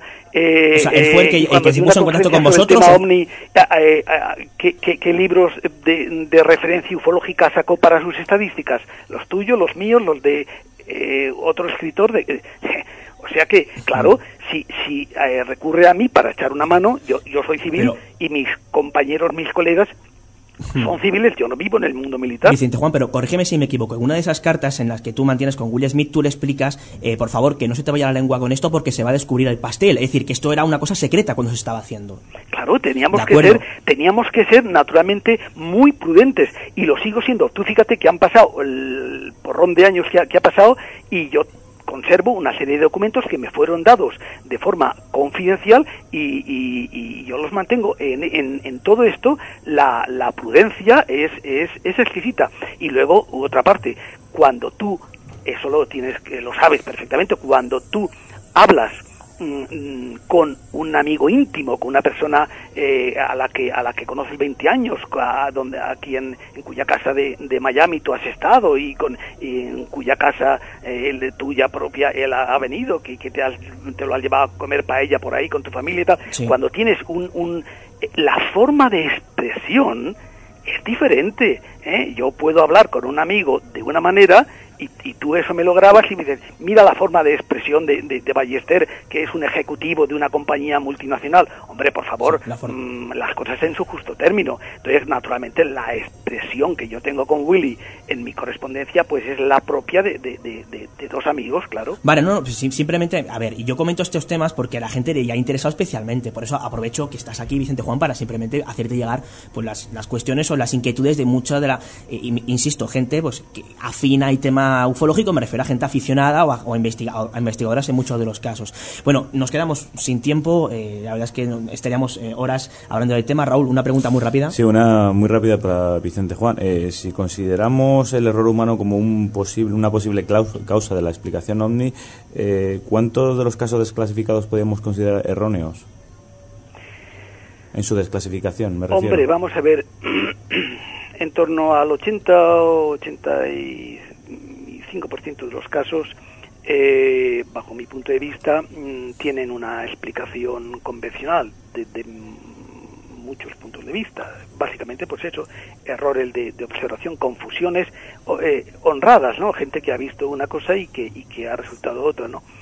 y, y el resto, pues ya digo, pues hay un como un 9% de, de, de casos así, que un 7% que son que son inexplicables o por lo menos que no tenemos la evidencia mm, de que puedan ser explicables y el resto pues eh, son casos con información insuficiente. Hay tan poco tan pocos datos que no los puedes evaluar no pero ¿Cuál- es- estos son esta- estas cifras eh, son eh, bastante universales no o sea tú vas a un eh, banco de datos o vas a un catálogo o vas a, a los archivos eh, ingleses o franceses Mm. o norteamericanos y, Pero- o a cualquier investigador y casi todos te dirán lo mismo pues la- Pero la- mm, eh, yo me refería más a- hacia cuáles eh, cuáles de todos estos casos que desclasificó usted y su, y su equipo. eh, no no los desclasificó bueno, sí, pero Yo- me refiero yo que colaboré ust- un ustedes poquito en colaboraron. Eh, ¿No creen que se equivocaron en alguna. en pudieron. eh, eh, Errar en algunos eh, datos concretos. Bueno, en juicios vamos a ver, oye, eh, que quede una cosa, una cosa clara. Em, la mayoría de los expedientes desclasificados no contienen una una evaluación o una explicación, ¿eh? O sea, cuando yo te digo eh, que el 85% de los casos militares están explicados, es a juicio mío y de mis colaboradores que tiene, tienen una explicación. Eh, el- la labor de y la- el yo daba información al ejército del aire un poco para que ellos eh, y, y, eh, la tuvieran la pusieran los eh, informes que ellos iban a desclasificar los tuvieran en una cierta eh, un cierto un cierto contexto no Mm, Bueno, eh, pero pero no no creáis que el ejército del aire se dedicaba a hacer ufología o a explicar los casos solamente unos pocos de ellos eh, incluyeron eh, alguna mención a, a, a mis evaluaciones, eh, solamente unos pocos. Bueno, eh, nos quedamos sin tiempo. Manuel, última palabra, ¿alguna reflexión final que quieras hacer? ¿Alguna conclusión?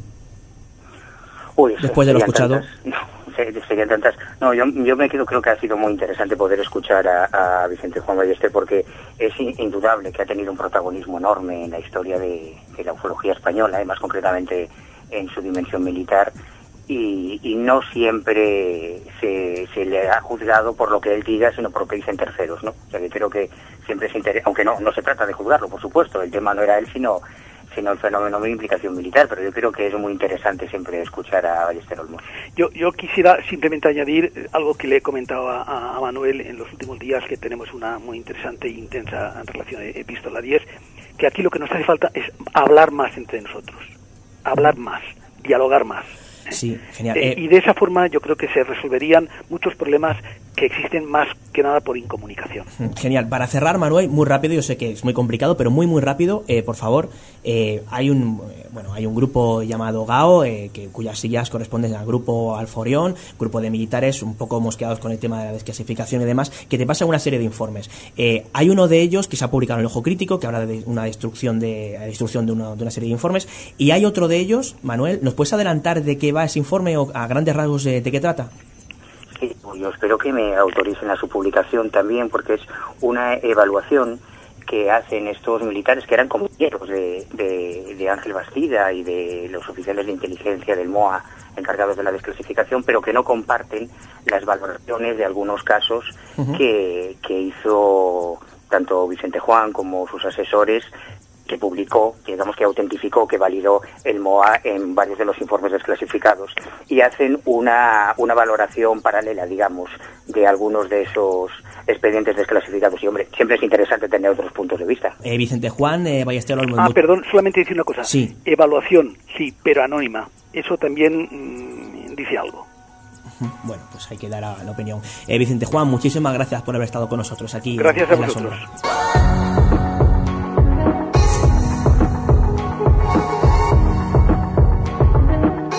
Dimensión Límite.